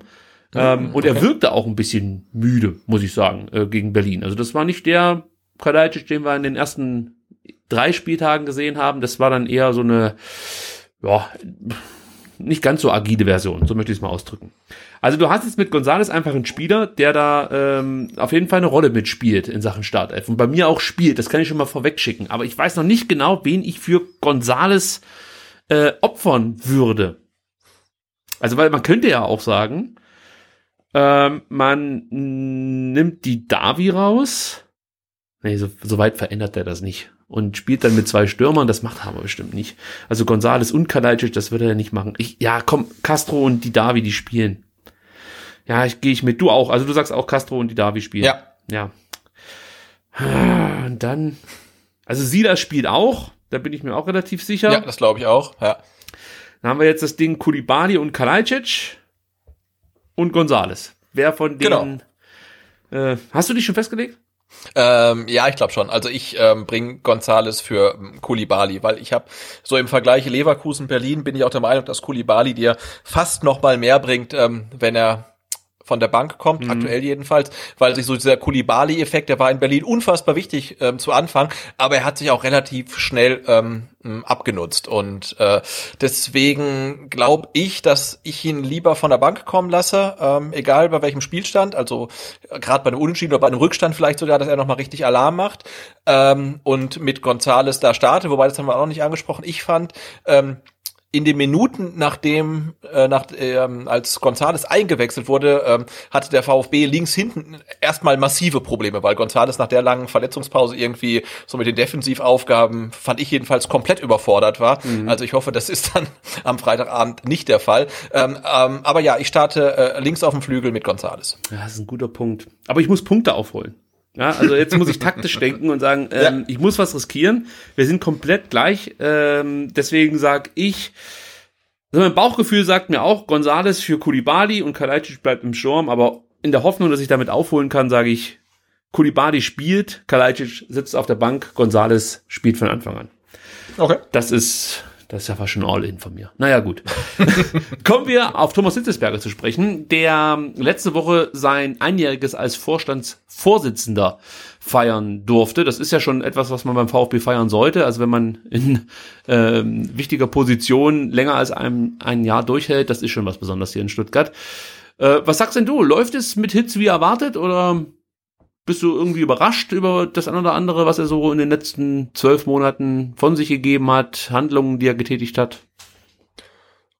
Also wenn dann positiv überrascht. Also ich würde sagen, ähm, ja, läuft mit ihm wie erwartet. Also wenn du mir sagst, Thomas Hitzesberger wird ähm, Vorstandsvorsitzender des VfB, was macht er in den ersten zwölf Monaten? Und jetzt guckt man so drauf, würde ich sagen, ja, also das, das passt alles zu ihm, das ähm, hat dem VfB äh, gut getan.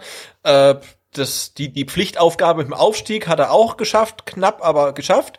Ähm, und was so abseits des Platzes passiert ist, so ja in Ausri äh, also Ausrichtung Sponsoren und Nachhaltigkeit und hm, also das das passt für mich. Also nee, ich bin sehr zufrieden. Gehe ich eigentlich mit. Äh, was ich auch schön finde beim VfB, dass man ein Funktionär wirklich einen großen Vertrauensvorschuss bei den Fans hat. Also ich wüsste jetzt nicht, was Thomas Hitzesberger machen müsste, damit äh, dass der, der Wind sich dreht, sage ich mal, in seine Richtung. Also die Fans sind schon sehr, sehr wohlwollend bei Thomas Hitzesberger. Auch zu Recht muss man sagen, er hat sich absolut nicht zu Schulden kommen lassen. Ich möchte hier nicht irgendwelche Gerüchte äh, streuen oder äh, schlechte Stimmung verbreiten. Aber man merkt halt schon, dass Thomas Hitzesberger wirklich sehr, sehr beliebt ist bei den Fans. Und das ist ja auch mal gut, wenn man nicht die ganze Zeit über seine äh, Entscheidungsträger jammert, äh, unzufrieden ist grundsätzlich. Also das tut richtig gut, mal jemanden zu haben, mit dem man sich auch identifizieren kann und vor allem auf den man ein Stück weit stolz sein kann. Also das ist ja schon auch das, was Thomas Hitzesberger für mich ausmacht. Das ist echt ein Mensch, den ich so als Vorbild ähm, ja, betitulieren würde. Sagt man das so? Ja, sagt man, glaube ich. Genau, Gut. das ist ja auch gar nicht, gar nicht so lange her. Da saßen dann halt äh, äh, Vertreter des äh, VfB bei Sky 90 oder im Doppelpass und man hat wirklich so oh, überlegt, gucke ich mir das wirklich an oder äh, spare ich mir das, weil ich werde mich einfach in Grund und Boden schämen. Und jetzt liest man halt irgendwie ähm, ähm, Hitzelsberger im aktuellen Sportstudio oder Hitzelsberger bei ähm, SWR Sport und man freut sich quasi drauf, das angucken zu können, weil, weil er ähm, äh, kluge Sachen sagt und man denkt, hey, das ist äh, der Vertreter unseres Vereins, das ist total cool, ja. Und es ist noch nicht so lange her, da war das ähm, das komplette Gegenteil davon. Stehen natürlich jetzt auch noch ein paar Aufgaben an, die Thomas Hitzesberger angehen muss einfach. Also allen voran könnte man sagen, die Verlängerung mit dem Sportdirektor Sven Mislintat ist eine dieser Aufgaben. Man muss natürlich auch mal schauen, wie das weitergeht mit der Datenaffäre, die aufgeklärt werden muss, auch wenn man natürlich sagen kann, ja, das ist eigentlich eine EV-Sache, aber trotzdem hat sich Thomas Hitzesberger als erster mit seinem privaten Twitter-Account zu dieser Causa geäußert, ist auch Teil des ähm, jetzt nicht mehr Lenkungsausschuss, sondern jetzt heißt das ganze Ding, hast es dir gemerkt, Koordinierungsgruppe. Koordinierungsgruppe. Genau, so heißt es. Da ja. kommt schon ganz durcheinander. Also, aber auch da wird er, denke ich mal, gefordert sein in den nächsten Monaten. Dann ist das Thema natürlich Investorensuche auch noch ein Thema, das äh, zwar nicht mehr groß angesprochen wird von Seiten des VfB, da ist es ruhig geworden, aber ich denke schon, dass man auch da weiter auf der Suche ist, ob das jetzt in der Corona-Phase ähm, dann wirklich positive Nachrichten irgendwie zu vermelden sein werden, das äh, bezweifle ich zwar, aber ich glaube nicht, dass man das Thema komplett zur Seite legt, sondern schon noch ein bisschen nachschaut. Und er hat ja auch gesagt, er möchte die Clubführung ein Stück weit umstrukturieren. Da kommen wir nachher auch noch drauf zu sprechen. Aber das sind so mal die Themen, die er angehen muss, Sebastian. Lass uns mal ganz kurz über äh, Sven Missentat reden. Da hat äh, Thomas Hitzesberger ja gesagt, er möchte Sven Missentat gerne langfristig binden. Er meinte, ich bin sehr froh, dass er da ist und wünsche mir auch, dass er noch lange bei uns bleibt.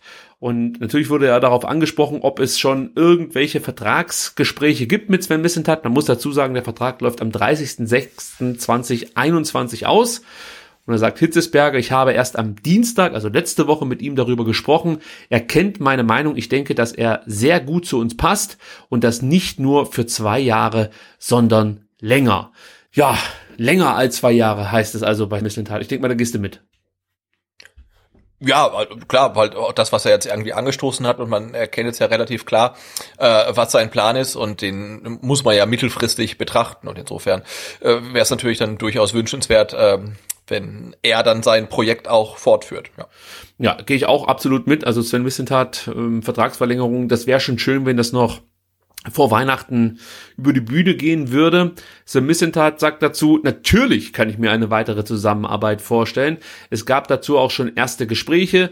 Für jeden gilt das Leistungsprinzip auch für mich. Aktuell ist das eine schöne Momentaufnahme. Wir werden uns alles noch ein paar Wochen anschauen und dann etwas intensiver reden. Ich kann nur für mich sprechen. Der VfB liegt auf der Pole Position. Sebastian, ich würde sagen, das klingt danach, dass beide Seiten großes Interesse haben, äh, ihre Zusammenarbeit fortzusetzen. Inwieweit hilft vielleicht Corona dem VfB, dass Sven Missentat jetzt nicht sagt, ich äh, versuche irgendwie ein neues Abenteuer äh, an Land zu ziehen, sondern bin erstmal ganz zufrieden, dass ich hier beim VfB zumindest Teile meines Gehalts bekomme und in Ruhe arbeiten kann. Also das ist ja schon etwas, was er sich jetzt hier in den ersten anderthalb Amtsjahren ähm, ja, erarbeitet hat, dass er hier auch in Ruhe eigentlich arbeiten kann.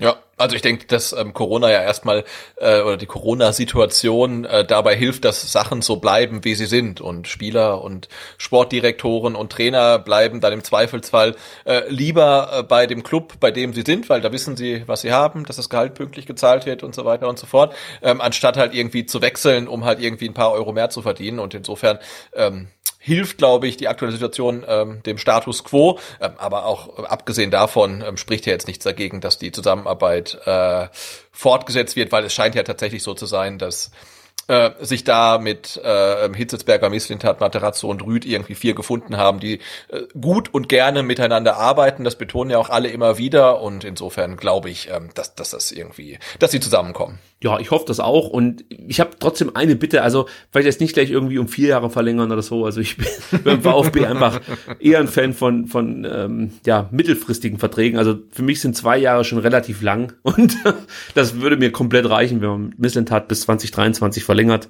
Ähm, ich glaube, das ist auch für ihn ganz okay. Dann kann er wieder seine Planungen äh, über zwei oder drei äh, Transferperioden beginnen und ähm, den VfB noch besser machen, als er aktuell ist. Das wäre natürlich schön. Ja. Was äh, hältst du von der Nummer, die jetzt letzte Woche äh, plötzlich aufploppte, dass Hitzesberger äh, so eine Personalberatungsagentur, Egon Zender heißt die, beauftragt hat, um eine Umstrukturierung der Clubführung anzustoßen? Kann ich, kann ich, kann ich schwer einschätzen. Also man hat ja über die Jahre schon so ein bisschen den Eindruck bekommen, ähm, dass die Hierarchie ähm, des VfB, also in dem Fall dann der AG, so, so einen gewissen Wasserkopf hat, also relativ viele oben und unten irgendwie da nicht mehr so viel.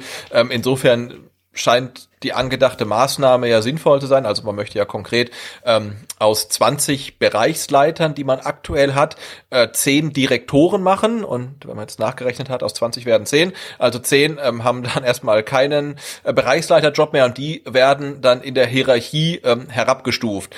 Ähm, das heißt, man ja macht die Hierarchie so ein bisschen stringenter. Heißt natürlich auch, ähm, es sind 20 Leute jetzt gerade beim VfB, die alle gleichberechtigt sind und auf einmal ähm, sind zehn davon dann vorgesetzt und die anderen zehn sind dann ähm, halt äh, ja, Weisungsbefug, äh, also Untergebene quasi. Ähm, dass das dann nicht zu guter Stimmung führt, ähm, kann man sich auch vorstellen, weil es soll ja auch niemand entlassen werden. Also diese zehn ähm, Personen, die in der Hierarchie herabgestuft werden, werden dann nicht von extern neu quasi geholt, sondern das sind die, die vorher auf Augenhöhe waren. Und ähm, das klingt jetzt nicht so, als ob das irgendwie äh, in, in großer Harmonie ähm, enden wird. Ähm, aber wie, wie sinnvoll das jetzt ist, wie nötig das ist, das kann ich überhaupt nicht entscheiden. Ich finde schon interessant, dass es 20 Bereichsleiter gibt beim VfB. Also mich, mich würde es einfach mal interessieren, was sind das für Bereiche? Also äh, äh, ein paar Sachen, die kann man sich natürlich herleiten, ähm, aber, aber 20 Bereichsleiter, das klingt erstmal wirklich enorm viel für so einen Fußballverein, ist es wahrscheinlich nicht, wenn man bei anderen guckt, ist es genauso. Ähm, aber ähm, du hast es eigentlich schon auf den Punkt gebracht. Dieses Verschlacken des VfB, das steht ja schon lange an. Also das hört man ja immer wieder. Zu viele Leute mischen sich mit ein und ähm, äh, es ist halt die Frage, ob das dann auch gut ausgeht. Also du hast es im Endeffekt, wie gesagt, schon perfekt auf den Punkt gebracht. Zehn Leute werden da abgestuft. Man hört auch, dass es unter den Mitarbeitern eine große Anspannung gibt, die Nervosität ist, ist, ist spürbar. Wir haben ja schon auch mal von intern gehört, dass es ähm, ein Haus der verschlossenen Türen sei. Also sprich, man begegnet sich nicht mehr, man begegnet sich nicht offen und ehrlich, äh, sondern da wird auch viel ähm, hintenrum so ge, ge, beplappert, möchte ich mal sagen. Ich wollte zuerst sagen gemauschelt, aber das ist vielleicht falsch an der Stelle. Nee, aber äh, ist natürlich die Frage, wie jetzt die betroffenen Personen damit umgehen. Hitzesberger dem ist es, glaube ich, auch bewusst. Ja, er sagt ja auch, es wird Enttäuschungen geben, aber wir wollen in der zweiten Führungsebene effizienter werden. Wir möchten schnellere Entscheidungswege, klarere Zuständigkeiten und es geht auch um eine Entwicklung der Mitarbeiter, die in so verantwortungsvollen Positionen sind. Ja, und das soll dann wohl so aussehen, dass es in Zukunft vier Ebenen gibt. Zum einen den dreiköpfigen Vorstand mit Hitzesberger, Röttgermann und Heim, dann die von dir angesprochenen zehn Direktoren und dann zwei weitere Ebenen darunter. Ähm, tja, Kündigung soll es nicht geben im Zuge dieser ganzen Umstrukturierungen. Ähm, und es seien wohl auch keine finanziellen Einbußen geplant. Also dann könnte man ja sagen, gut, du bist zwar kein Bereichsleiter mehr, verdienst zwar noch das gleiche, aber machst jetzt, weiß ich nicht, mehr Schreibkram oder keine Ahnung, wie sich das dann gestaltet. Ja, ich bin gespannt. Also das klingt erstmal ganz gut, ja, aber da wir nicht genau wissen, wie so eine Umstrukturierung aussieht und äh, was für Bereiche da vor allem jetzt äh, neu aufgeteilt werden, ähm, wäre das jetzt sehr spekulativ, ähm, das Ganze äh, hier, hier weiter zu bearbeiten. Was ich noch interessant fand, ist, dass man eigentlich die Entscheidungen bereits gefällt hat, aber aufgrund des Datenskandals das Ganze erstmal auf Eis gelegt hat. Ah, okay. Ja, hängt natürlich wahrscheinlich auch damit zusammen, dass äh, zum Beispiel in Oliver Schraft ja auch ein Bereichsleiter ist. Äh, und ähm, weiß nicht, Uwe Fischer, ich weiß nicht, wie der in der Hierarchie dasteht, ob es da vielleicht auch mit zusammenhängt, äh, dass man jetzt halt einfach erstmal abwartet und äh, guckt, wie es mit den beiden weitergeht oder vielleicht auch mit anderen noch. Also es sind ja mit Sicherheit nicht nur Oliver Schraft und Uwe Fischer an der Nummer beteiligt. Äh, ja, also das ist jetzt schon nochmal spannend, wie sich das entwickeln wird. Ähm, aber grundsätzlich finde ich es erstmal okay, wenn man sagt, wir müssen hier ein paar Leute oder brauchen nicht ganz so viele Leute, wie wir es aktuell haben. Ähm, ich denke mal, Thomas Hitzesberger hat sich dann in den letzten Jahren beim VfB auch schon ganz gut ein Bild machen können, äh, ja. was überflüssig ist und was eher nicht überflüssig ist. Was ich noch gut fand, ähm, war ein Podcast-Auftritt bei Maischberger ähm, Ende letzter Woche. Da sagt er nämlich, ich finde es gut, ich würde es befürworten, dass nicht mehr so viel bezahlt wird. Äh, eine gewisse Regulierung würde dem Ganzen, also ich sag mal, dem Gehaltswucher äh, gut tun, sagt er auch noch dazu. Und ich finde es echt wichtig, dass das mal angesprochen wird von ja so einem wichtigen Fußballfunktionär, der sich auch eine Reputation eine gewisse erarbeitet hat und auf den auch so ein Stück weit gehört wird. Am Sonntag war er auch bei SWR Sport. Da hat er diese Aussage nochmal bekräftigt und fordert grundsätzlich ein Umdenken in Sachen Spielergehälter und Ablöse. Und ich finde es wirklich, da wiederhole ich mich jetzt, wichtig, dass Hitz das Thema anspricht. Ich finde es ein bisschen schade, dass ihm keiner zur Seite springt. Also ich hätte gehofft, dass vielleicht der ein oder andere sportliche Leiter oder von mir ist auch äh, Vorstandsvorsitzende oder sei es nur ein Vorstandssport von anderen Vereinen ähm, da vielleicht eben mit auf den Zug aufspringt und sagt, ja, also wir müssen jetzt was tun, denn, das ist jetzt meine persönliche Meinung, die Entfremdung vom Fußball, die läuft bereits. Also ich merke das auch bei mir, dass es da eine gewisse Entfremdung gibt. Äh, es ist nicht mehr so, dass ich jetzt irgendwelche Nationalmannschaftsspiele verfolgen möchte. Das war früher definitiv anders. Ich habe mich auch früher deutlich mehr für Ligakonkurrenten interessiert. Heute ist das auch nicht mehr so sehr der Fall. Also ich gucke mir am Wochenende höchstens vielleicht mit dem VfB zusammen vier Spiele an. Früher habe ich mir eigentlich wirklich fast alle Spiele angeschaut, was nur irgendwie ging. Ähm, von daher hätte ich es einfach begrüßt, wenn der ein oder andere sportliche Leiter anderer Vereine hier Thomas Hitzesberger zur Seite gesprungen wären und sich auch diesbezüglich positioniert hätten. Nö, das sehe ich, das sehe ich ja. äh, ganz genauso. Nee, und es gibt ja jetzt gerade viele äh, Vereine, die äh, ja finanzielle äh, Probleme haben, ne? Also jetzt auch Thema äh, äh KfW-Kredit, ich habe es gelesen, ne? Bremen wartet ja auch noch auf das Geld und mhm. die sind halt mehr oder weniger zwingend darauf angewiesen. Also die äh, steuern ja wirklich äh, gerade äh, ja ganz klare Kante Richtung äh, Insolvenz und äh, wenn sie sportlichen Erfolg haben, müssen sie halt irgendwelche Spieler kaufen wie Davy Selke, für die sie, die sie eigentlich gar nicht brauchen. Und also das ist halt alles mittlerweile komplett absurd geworden. Ja, gleiches gilt übrigens auch für den VfB. Also nicht, dass sie kurz vor der Insolvenz stehen, sondern dass sie auch noch auf die Bewilligung des KfW-Kredits warten. Also diese 10 bis 15 Millionen, von der da ja im Sommer die Rede waren, ähm, ja, da wartet man weiterhin, ob es jetzt Kohle gibt oder nicht. Also da scheint es noch keine Entscheidung zu geben. Bin mal gespannt, wie und wann da Neuigkeiten verkündet werden. Und da wird wahrscheinlich erstmal eine, eine Ethikkommission einberufen, um zu klären, ob ähm, ähm, Profifußballclubs überhaupt KfW-Kredite in Anspruch nehmen können. Und dann gibt's das Urteil 2025. Also ganz ausschließen will ich es nicht. äh, was ich auch noch interessant fand, ähm, der VfB hat sich einem Clubbündnis angeschlossen. Hast du das mitbekommen in Sachen TV? Ja, ja, ja, ja, ja. Finde ich auch noch Das Revival vom, äh, vom Team Marktwert ist das irgendwie, oder? ah, ja, das kann man so sehen, das stimmt. Also es geht um die TV-Gelder und äh, mit in, in diesem Clubbündnis äh, neben dem VfB sind Mainz 05, Arminia Bielefeld und Jan Regensburg und dieses Bündnis hat dem der DFL auch schon ein Positionspapier übergeben um was geht's da? Es geht ähm, ja um die Verteilung der TV-Einnahmen und zwar um die nationalen und internationalen TV-Einnahmen. Die sollen ähm, in Zukunft in einen Topf wandern und maximal 80 Prozent dieser Einnahmen, der, also des Gesamterlös, soll dann den Bundesligisten zustehen. Ja, bisher war das so, also bisher sieht die Verteilung der internationalen Erlöse vor, dass zunächst 25 Prozent auf alle 18 Vereine der Bundesliga gleichmäßig verteilt werden. Weitere 50 Prozent werden anhand einer Fünfjahreswertung mit Blick auf das internationale Abschneiden ausgeschüttet.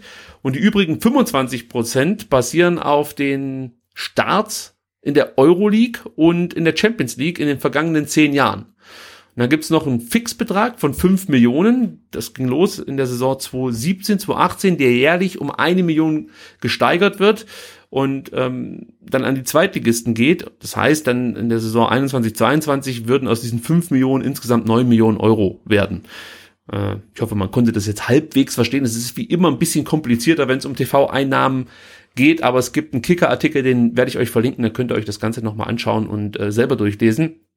Aber ja. ich habe das richtig verstanden, dass sich Mainz, Stuttgart, Bielefeld und Regensburg dafür einsetzen, dass die Zweitligateams mehr Kohle genau. aus den internationalen TV-Geldern bekommen. Genau, konkret bedeutet das im Endeffekt, die Mannschaften der zweiten Bundesliga würden ab der Saison 2021, 22 15 Millionen statt 9 Millionen Euro aus dem Topf der internationalen TV-Gelder bekommen. Also es wäre schon enorm an Steigerung äh, für die mhm. zweite Bundesliga. Und natürlich macht das Sinn, dass gerade eben die von dir genannten Vereine ähm, sich da zusammentun, weil das sind halt auch Vereine, die, ich sag mal, eher zur Top 20, wenn du jetzt Regensburg noch mit dazu zählst, zur Top 30 in Deutschland zählen. Und ähm, gerade für so einen Verein wie den VfB Stuttgart und mit Sicherheit auch für Mainz ist es natürlich einfach fatal, wenn die in die zweite Liga absteigen. Und es ist auch nicht gesund, ja, dass es der Fall ist. Also in dem Moment, wo du in die zweite Liga absteigst, bist du so weit abgehängt von der ersten Liga, ähm, dass du eigentlich drei, vier Jahre brauchst, um diesen Abstieg wieder ein Stück weit dann äh, zu egalisieren. Ja, also das ist halt einfach scheiße. Die finanziellen Unterschiede sind zu groß ähm, und da muss auch was passieren aus meiner Sicht. Ich finde ja das Modell, das von ähm, von Freiburgs Lecky, vom äh, Finanzvorstand der Freiburger mal vorgeschlagen wurde, ganz interessant, dass man ähm, irgendwie einen Quotienten mit dran zieht, ja, der berücksichtigt, wie viel Geld hat ein Verein ausgegeben und mit, äh, wo ist er dann am Ende gelandet, also auf welchem Tabellenplatz. Also sprich, wenn du jetzt, ich nenne jetzt Fantasiesummen, wenn ein Verein 100 Millionen investiert in seine Mannschaft oder äh, ein Etat von 100 Millionen Euro, landet auf Platz 10, bekommt der weniger Geld als ein Verein, der mit 10 Millionen Etat auf Platz 11 landet. Das ja. würde ich schon interessant finden, wenn man sowas irgendwie hinbekommt, aber ich kann es mir einfach nicht vorstellen, dass es sowas gibt. Das klingt ja fast schon solidarisch ein Stück weit. Und das ist mit Sicherheit nicht im Interesse diverser Vereine. Ja. Eine weitere Forderung ist übrigens auch noch, es ist auch noch ganz interessant, äh, dass Traditionsclubs mit entsprechend vielen Fans ebenfalls ein größeres Stück vom Kuchen abbekommen sollen. Also auch da möchte man sozusagen dafür sorgen, dass die Vereine, die die Bundesliga ja mit zu dem gemacht haben, was sie jetzt heute ist, ähm, dass das am Ende nicht die Verlierer sind, wenn du siehst, dass dann irgendwelche Investoren oder so Geschichten wie in Leipzig oder Leverkusen oder in Wolfsburg abgezogen werden, dass die dann letzten Endes davon profitieren, dass Vereine wie zum Beispiel der VfB Stuttgart jahrelang dazu beigetragen haben, die Bundesliga attraktiv zu machen, ähm, ja, dass die dann am Ende, wie gesagt, nur davon profitieren, der VfB aber nicht mehr. Auch das finde ich zumindest überdenkenswert. Also Grundsätzlich finde ich es gut, dass sich da endlich mal ein paar Vereine zusammenschließen, sind natürlich viel zu wenige und leider Gottes fehlt da auch so ein Stück weit noch ein knackiger Name, möchte ich mal so sagen. Mit Mainz, Stuttgart, Bielefeld und Regensburg setzt du die DFL, glaube ich, nicht nachhaltig unter Wenig, Druck. Ja, ja, ja. Genau, und diese letzte Forderung, dass die Traditionsvereine mehr Geld bekommen, das ist ja tatsächlich auch ähm, eine Forderung, die ja eins zu eins auch äh, 2016 schon genau. ähm, das legendäre Team Marktwert ähm, gestellt hat. Äh, damals bestehend aus HSV Köln, Frankfurt, Bremen, Stuttgart und Hertha. Also das ist dann schon etwas illustra die Runde. Ähm, und die haben mir damals ähnliches gefordert mit ja anscheinend null Erfolg. Jetzt wärmt man es nochmal auf. Keine Ahnung, ob es diesmal funktioniert. Vermutlich nicht. Sei nicht so pessimistisch. Was der Hitz anpackt. So muss es sehen. Ja. das wird zu Gold. Gut, äh, ähnliches könnte man über Sven Missentat behaupten. Ähm, warum bringen wir den jetzt nochmal ins Spiel? Der war letzte Woche zu Gast im SWR Sport Podcast Steil. Das ist ein Videopodcast, ähm, der wöchentlich erscheint, eigentlich immer ganz interessante Gäste ähm, dabei hat und äh, sag mal eigentlich komplett ein anderes Format ist als der eigentliche oder die eigentliche SWR Sportsendung, die am Sonntagabend immer wieder ähm, im SWR übertragen wird. Also Steil nimmt sich viel mehr Zeit für seine Gesprächspartner. Die Fragen sind deutlich besser und ähm, ich habe das Gefühl, wirklich einen Mehrwert zu bekommen, wenn ich mir diesen Podcast anschaue, anhöre, wie auch immer. Jetzt in der letzten Woche war, wie gesagt, Sven Mislintat zu Gast und äh, der hat eine Aussage getätigt, da geht es um junge Talente beim VfB Stuttgart, die finde ich ganz interessant, die hören wir uns gleich an. Nur noch kurz zur Einleitung, da geht es im Endeffekt darum, dass ihm ja natürlich oft unterstellt wird, dass er nur Talente aus dem Ausland holt und die eigene Jugend es sehr, sehr schwer hat beim VfB, ähm, ich sag mal jetzt, äh, eine Chance zu bekommen. Aber jetzt hören wir uns erstmal an, was Sven Mislintat zu dieser ganzen Sache sagt. Kritik kann es aber ja auch geben, ähm, wenn gar nicht der Ball rollt. Also wenn wir einfach aufs Transfergeschehen schauen, du holst talentierte, junge Menschen außerhalb ähm, der VfB-Anlage nach Stuttgart. Dann äh, halten dir vielleicht einige vor, damit verbaut er den eigenen Nachwuchsspielern ähm, vielleicht den Weg äh, zu den Profis hochzukommen. Was hältst du denen entgegen? Also ganz grundsätzlich steht über allem das Leistungsprinzip. Und ganz grundsätzlich ist es auch so, dass keinem unserer Top-Jungs die Tür verbaut wird. Ähm, Im Gegenteil, die wird in Trainings offen gemacht, immer wieder offen gemacht und dann müssen sie durchgehen, müssen sie selbst. So, wir haben, das ist ja immer so ein bisschen der Kritikpunkt an unserer ähm, erfolgreichen U19, haben wir über acht Spielern, direkte oder indirekte Wege in die erste Mannschaft angeboten. Ähm, Luca und Toni haben das über die zweite Mannschaft hervorragend gemacht. Lee ist direkt äh, dabei. Lilian Eckloff und Le äh, Lilian Eckloff, ähm, Per Lockel und ähm, Leon Dayaku zum Beispiel haben sich gegen unsere Projekte entschieden. Und das ist, das gehört aber auch dazu. Das, das tun ja andere Spieler auch. Also zu, zum Beispiel Ahamada jetzt oder Clinton Mohler hatten ja auch Angebote ihrer Akademien von Chelsea und Juran haben sich auch dagegen entschieden.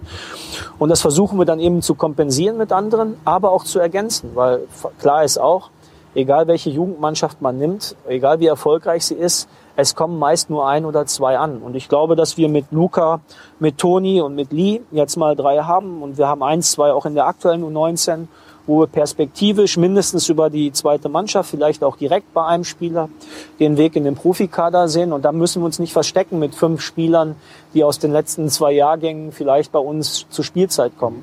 Und Luca zum Beispiel und Toni ähm, sind jetzt gefragt, sich weiterzuentwickeln und eben ihre, ihre Battles zu gewinnen um Positionen und Plätze und vielleicht auch zum Beispiel den einen oder anderen auslaufenden Vertrag zu ersetzen. Ähm, das ist, das ist halt auch das Natürliche. Wir haben ja fünf, sechs auslaufende Verträge und die Jungs haben die Plattform zu zeigen, was sie drauf haben und es liegt nur an ihnen. Ich muss ganz ehrlich sagen, den, den Rasenmäher am Hintergrund, den könnt ihr stundenlang zuhören. Das ist einfach wunderschön. aber, aber das muss man kurz sagen, also wirklich ein tolles Format, weil ähm, ich weiß jetzt leider nicht, wie die beiden ähm, Herren vom SWR heißen, aber sie sind ähm, 30 Minuten lang ähm, mit äh, Sven Missintat ähm, über den Rasen des Robert Schliens Stadions äh, geschritten und haben ihm die Fragen gestellt. Also es ist wirklich ein, ein schönes äh, Videoformat und ähm, ja, war gut.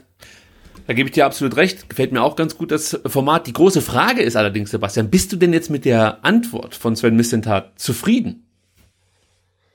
Jein. also mir ist halt dieses, ähm, ähm, warte, ich, ich sag dir noch kurz, äh, äh, äh wie sie heißen. Äh, äh, Philipp Sommer und Jens Wolters. Das waren die beiden Herren vom SWR, die die Fragen gestellt haben. Also das und die haben es wirklich gut gemacht. Also es war ist ein schönes Format. Ähm, also ich finde dieses Leistungsprinzip immer ein bisschen schwierig, weil da, da macht man sich halt furchtbar einfach, ähm, weil das kann ja nicht alles sein. Also ich habe einen guten Jugendspieler, der ist äh, 17 Jahre alt und der ist top, aber äh, ein U19-Spieler aus Holland ist halt fünf Prozent besser und deswegen hole ich den. Das ist das Leistungsprinzip und ich finde, das ist halt einfach zu kurz gedacht und so denkt man dort ja auch nicht. Insofern also es macht, hat ja alles Hand und Fuß, äh, äh, was er sagt, aber ähm, er, er spricht da ja auch dann zwei Personalien an in seiner Antwort. Er erwähnt ja ganz, ganz oft Luca Mack und Antonis Aidonis, also ich glaube, er erwähnt sie drei oder vier Mal. Ähm, er erwähnt dann aber auch Ahamada und dann fragt man sich ja schon, aber wenn der Luca Mack so gut ist, warum holt man denn noch Ahamada, der auf der gleichen Position spielt? Also, ne, Leistungsprinzip, ja. aber dann verbaut man ihm natürlich den Weg. Also das ist natürlich ein schwieriges Thema und ich würde, man kann glaube ich nicht sagen, mit seinen Transfers verbaut er ähm, der eigenen Jugend immer den Weg. Das ist sicherlich ähm, viel zu einfach gedacht und äh, äh, viel zu platt. Ähm, aber ja, also ich finde ganz so einfach, ähm, wie er es da in seiner Antwort darstellt, ist es dann ähm, auch nicht. Und wenn nur das Leistungsprinzip gelten würde, dann könnte man auch sagen, ähm, theoretisch Holger Bartstuber, der ist doch besser als der Karasor. Ist er jetzt vermutlich nicht mehr. Ja, da, da muss der Bartstuber spielen. Aber der ist fürs Mannschaftsgefüge nicht, nicht, nicht, vielleicht nicht gut. Oder man kann langfristig nicht mit ihm planen, weil er zu alt ist. Und dann greift das Leistungsprinzip halt nicht mehr. Und dann gibt's halt ganz, ganz viele andere Faktoren, auf die man gucken muss. Ähm, und ich bin mir sicher, dass auf die auch geguckt wird. Ähm, ähm, ja, und deswegen, mir war die, äh, wie sagt man dann, die Antwort etwas zu ähm, unterkomplex. Ja, das Problem, was ich da so ein Stück weit sehe, ist, Du hast jetzt ein gutes Beispiel gebracht mit Armada und mit äh, Luca Mack. Wenn du jetzt aber siehst, dass ein Luca Mack ja eher, sag mal, der defensivere Sechser ist, so in seiner Ausrichtung, und Ahamada ist dann geht dann eher in die Richtung Mangala, also sprich den Gegenpart ähm, zu Endo, der sich eher ein bisschen offensiver orientiert, pressingresistenter ist, äh, auch dazu beiträgt, das, das Aufbauspiel in Gang zu setzen. Äh, natürlich auch Endo, aber Luca Mack ist für mich dann eher ein klassischer Sechser, würde ich jetzt mal sagen. Dann finde ich es eigentlich okay, wenn sich Sven Missentat hinstellt und sagt, wir möchten mit diesen Spielern Kaderlücken schließen. Wir haben jetzt einfach keinen Spieler, der perspektivisch die Rolle von Mangala übernehmen kann. Ich sehe da keinen Luca Mack, sagt er zum Beispiel Sven Missentat, intern, natürlich nicht extern. Ähm, dann finde ich es wiederum okay, wenn er diesen Weg geht. Vor allem, wenn er natürlich dann in der U19 oder vielleicht auch in der U17 keinen sieht, der in den nächsten zwei Jahren diese Baustelle ähm, ja angehen kann. Also kein Spieler, der die Qualität mitbringt, in den nächsten zwei Jahren äh, zum Beispiel Mangala zu ersetzen. Und es ist ja absehbar, dass uns äh, Mangala mal irgendwann verlassen wird. Und es wäre, glaube ich, ja, wahrscheinlich fast schon naiv zu denken, dass man dann einen gleichwertigen Ersatz verpflichten kann für das Geld, was man von Mangala, für Mangala bekommt. Also ich verstehe schon ein Stück weit die Idee, die dahinter steht. Aber natürlich muss man auf der anderen Seite natürlich berücksichtigen, dass es für einen Luca Mack ziemlich übel ist, wenn du halt ständig irgendwie neue Innenverteidiger oder Sechser vorgesetzt bekommst. Mola ist ja auch ein Spieler, der diese Position spielen könnte. Das stimmt schon. Auf der anderen Seite, wenn ich halt richtig verstanden habe, hat man mit den jungen Spielern gesprochen, hat denen einen Weg aufgezeigt und jetzt hier wird's ja eigentlich erst interessant. Äh, geht man diesen Weg konsequent? Also hält man sich da äh, vorausgesetzt der Spieler bringt die Leistung, die man erwartet, oder weicht man davon ab? Also war für Luca Mack von Anfang an klar, du spielst vielleicht jetzt nicht äh, eine große Rolle in, in, in der Bundesliga, aber du darfst mal auf der Bank sitzen. Ansonsten musst du in der Regionalliga aushelfen, aber bist immer im Training dabei. Wenn das die Absprache war, finde ich es wiederum okay. Ja, und dann finde ich es auch okay, wenn du dir dann einen weiteren Spieler holst, um dann womöglich einen Abgang zu kompensieren, der in den nächsten ein, zwei Jahren ansteht. Also Mangala, wir haben es gerade eben schon gesagt, wird wahrscheinlich jetzt nicht im Jahr 2022 noch für einen VfB Stuttgart spielen. Also das würde mich überraschen. Ähm, von daher kann ich eigentlich mit dem Thema leben. Leistungsprinzip finde ich eigentlich für mich schwer zu beurteilen, weil ich die Spieler zu selten sehe. Also da muss ich ein bisschen dem Sportdirektor vertrauen. Ich sehe halt Luca Mack im Training nie. Und wenn ich ihn in der Regionalliga sehe, dann ist es natürlich nochmal was anderes als äh, Bundesliga. Ja, also das, das ist für mich dann auch schwer einzustufen. Ich sehe den in der Regionalliga, da spielt er echt gut, hat er gute Leistungen gezeigt, auch in der Oberliga hat er schon sehr, sehr gute Leistungen gezeigt. Aber ich kann natürlich jetzt nicht davon ausgehen, dass er das in der Bundesliga auch zeigen könnte in einem Jahr. Also da fehlt mir dann, da fehlen mir mehr Daten, möchte ich jetzt mal so sagen. Deswegen, ich gebe dir schon recht, äh, dass es, dass es irgendwie so, ein, so, so eine nicht ganz befriedigende Antwort ist, aber ich glaube, es ist auch ganz schwer, hier die richtige Antwort darauf zu geben. Das, ja, absolut. Und ja. es ist ja auch wirklich wichtiger, was nach innen kommuniziert wird, als das, genau. was nach außen gegeben wird. Und natürlich kann er sich nicht hinstellen und, und sagen, äh, der Luca Mack ist ein, ein, guter Kicker, aber wir sehen ihn nicht äh, in der Rolle, dass er Mangala ersetzen kann. Ähm, das ist halt beim Hamada ganz anders. Den könnten wir uns vorstellen. Natürlich kann er das halt nicht sagen, aber ich hoffe, dass es halt so nach, nach innen auch kommuniziert wird. Und wenn das, wie gesagt, äh, oder wie du gesagt hast, mit den Spielern halt wirklich so besprochen ist, dann ist es ja auch kein Problem, dann sorgt das ja auch nicht für schlechte Laune. Ähm, aber ja, mir, mir persönlich, äh, also ich denke, ja, da müssen wir halt nochmal nachfragen und so weiter, aber wahrscheinlich führt das zu nichts. Also ich hatte ja gesagt, ich finde das, das, äh, das Format fand ich, fand ich super. Mir war es halt dann teilweise äh, ja ein bisschen zu viel äh, Wohlfühlatmosphäre. Und bevor man dann irgendwie fünf Minuten lang drüber spricht, äh, wo Sven Missin hat am liebsten mit seiner Familie surfen geht, ähm, hätte man ja, nee, hätte man ja auch mal fragen können, da ging es ja ums Thema Daten und wie wichtig Daten sind, hätte man ja auch mal irgendwie nach Match Metrics fragen können, ne? Und ja, wie, ja, stimmt, ja. denn sein Unternehmen eigentlich dabei involviert ist. Also muss ja gar nicht böse fragen, aber das interessiert dann ja auch ein bisschen. Ähm, und deswegen fand ich es halt manchmal ein bisschen zu, zu kuschelig irgendwie, der die Atmosphäre. Ähm, aber das Format äh, großartig. Und also die 30 Minuten ähm, habe ich äh, wirklich gerne investiert, um mir das Interview anzugucken. Verlinkt und ja, alles, alles, was, ähm, was ein bisschen hat, sagt, hat da, hat da wirklich Hand und Fuß hin und wieder gibt es so Momente, wo man denkt, ah, das könnte man jetzt mal vielleicht doch noch mal eine Frage hinterher schieben. Aber gut. Ja, es ist auch, äh, muss man ehrlicherweise sagen, schwer, wenn du dann unterwegs bist da auf, auf dem Vereinsgelände, ja. äh, dann jeden Punkt direkt auf der Pfanne zu haben. Und ähm, vielleicht wurde auch vorher schon irgendwie abgesprochen, über die Nummer möchte ich jetzt ungern reden, kann ja auch sein, wissen wir ja. nicht. Äh, aber um nochmal ganz kurz dieses, dieses äh, Jugend, junge Talente-Thema abzuschließen. Also für mich ist es wirklich wichtig, dass mit den Talenten, die der VfB aktuell hat, in der U19 oder auch in der U21, dass mit denen schon gesprochen wird und äh, mit denen ehrlich umgegangen umgegangen wird. Also es würde mich wirklich stören, wenn irgendwann mal rauskommt, ähm, weiß nicht, ob Luca Mack dann mal wechselt und sagt, hey, zu mir hieß es klipp und klar, man setzt auf mich und hat äh, mir eigentlich nie die Möglichkeit gegeben, mich mal zu zeigen in der ersten Mannschaft oder so. Sei es jetzt in Testspielen, ähm, Gut, da hat er ja immer mal wieder ein paar Minuten bekommen. Also das stimmt dann auch wiederum. Sven Missentat sagt das ja. Wir machen die Tür auf, durchgehen müssen sie selbst.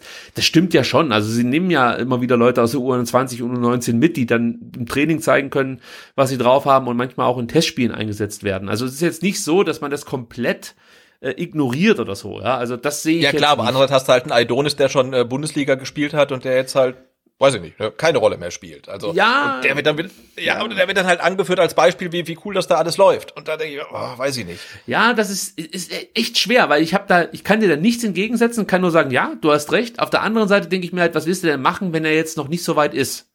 Also, klar, klar. Ja. Du kannst es nicht direkt öffentlich sagen, glaube ich. Also ich würde es cool finden, wenn man das sagen kann, wenn alle damit äh, um, richtig umgehen könnten. Aber ich glaube, wenn er sagen würde, für, ist, für uns ist Aidonis aktuell nicht so weit, ich glaube nicht, dass du da irgendjemanden einen Gefallen mit tust. Deswegen, ich, ich kann mir auf der anderen Seite auch nicht vorstellen, dass Aidonis keine Rolle spielt für die, für die Zukunft, weil sonst würde er nicht auf der Bank sitzen, sonst äh, würde er nicht immer wieder genannt werden bei den Spielern, ähm, die es beim VfB geschafft haben, in den Profikader vorzustoßen von eben diesem guten U19-Jahrgang, der ähm, den Junioren-DFB-Pokal gewonnen hat. Also ich glaube schon, dass man viel auf diese Spieler setzt und setzen möchte auch und hofft, dass die ihren Schritt gehen. Aber momentan sind sie halt einfach noch einen Tick hinter zum Beispiel einem ähm, wen nehmen wir jetzt aus der Innenverteidigung?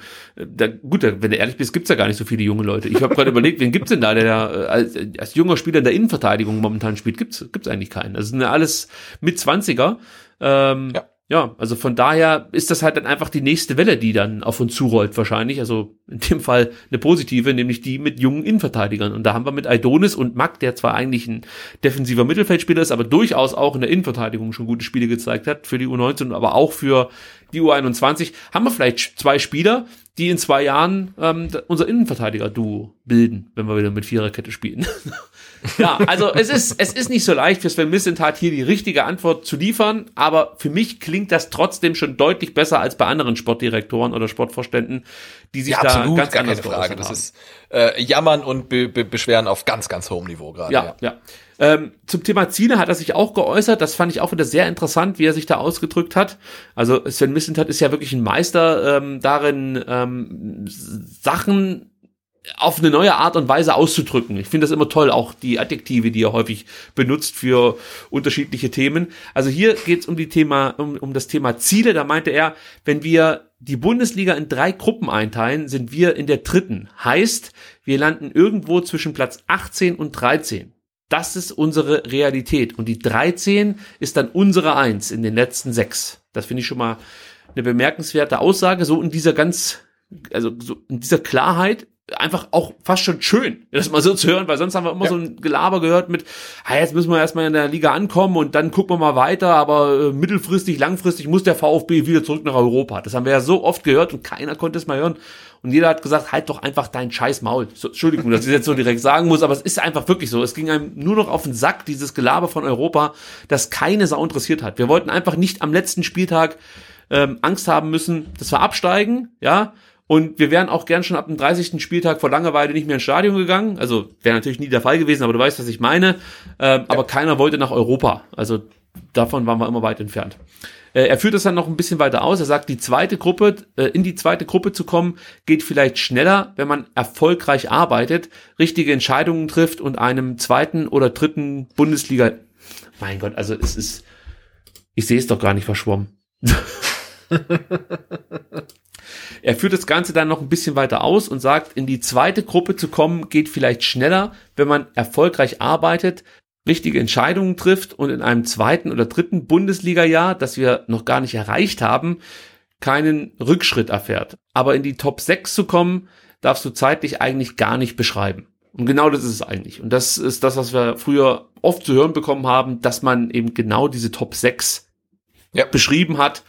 Und ähm, ja, sich damit aus meiner Sicht keinen Gefallen getan hat. Ah, er macht das schon gut, der Sven, muss man sagen. Auf jeden Fall. Ja. Gut, dann kommen wir zu Cannstatt Analytica. Mal wieder, muss man sagen. Letzte Woche warst du nicht dabei, deswegen werden wir nachher nochmal ganz kurz über ähm, ja, den Lenkungsausschuss, der jetzt Koordinierungsgruppe heißt, sprechen. Äh, Thomas Hitzesberger wurde natürlich bei SWR Sport auch auf die ganze Sache angesprochen und hat sich da relativ bedeckt gehalten. Er meinte nur, es gab zwei Pressemeldungen dazu und dabei wollen wir es belassen. Es ist ernst, es ist uns ernst und wir wollen es entsprechend aufarbeiten sagt Thomas Hitzesberger. Das klingt erstmal gut. Ja. Man hat jetzt auch gehört, dass Esekon äh, bei der Aufklärung helfen soll, die Arbeit bereits aufgenommen hat. Das ist eine Kanzlei aus Berlin, ja. Und wichtig war dem VfB, glaube ich, wirklich, dass man sich hier ein Unternehmen an die Seite holt, das weder aus dem Stuttgarter Raum kommt, noch in Verbindung zum VfB Stuttgart oder seinen Mitgesellschaftern, wie es so schön heißt, stand oder steht. Ja, und man kennt Esekon vielleicht noch aus, ähm, der Zeit, als sie beim DFB diese Korruptionsvorwürfe äh, untersucht haben. 2019 war das der Fall. Äh, da wurde ja, äh, sag mal, die die Geschäftsbeziehung zwischen dem DFB und äh, dem Vermarkter Infront überprüft. Äh, da gab es aber auch nicht nur positives Echo auf diese Zeit, äh, in der Esekon das Ganze aufgearbeitet hat. Ich weiß nicht, ist dir irgendwas bekannt über Esekon und auch diesen DFB-Vorfall, der ja von der SZ, glaube ich, sehr kritisch begleitet wurde. Also grundsätzlich wurde da in Frage gestellt, ob Esekon da so vernünftig gearbeitet hat. Ja, es gab da relativ viel Kritik an den Ermittlungsarbeiten. Unter anderem wurden Infront-Konkurrenten in den, in den Ermittlungen mit eingebunden. Ähm, ja, und die Arbeitsweise wurde auch grundsätzlich in Frage gestellt. Ist dir da sonst noch irgendwie was bekannt? zu diesem? Äh, nee, genau. Ich glaube, daran hat sich ja irgendwie so bei der, äh, der, der Hauptgrund äh, der, der Kritik, dass ja äh, ein ja, Konkurrent von Infront, äh, ein Mitarbeiter, der irgendwie in die Ermittlungen mit äh, einbezogen wurde. Äh, das habe ich mir auch durchgelesen. Dann äh, war ja Esekon, glaube ich, auch, äh, hat für ein MDR äh, gearbeitet. Da gab es ja auch ja. irgendwie eine Korruptionsaffäre da rund um den äh, Kika.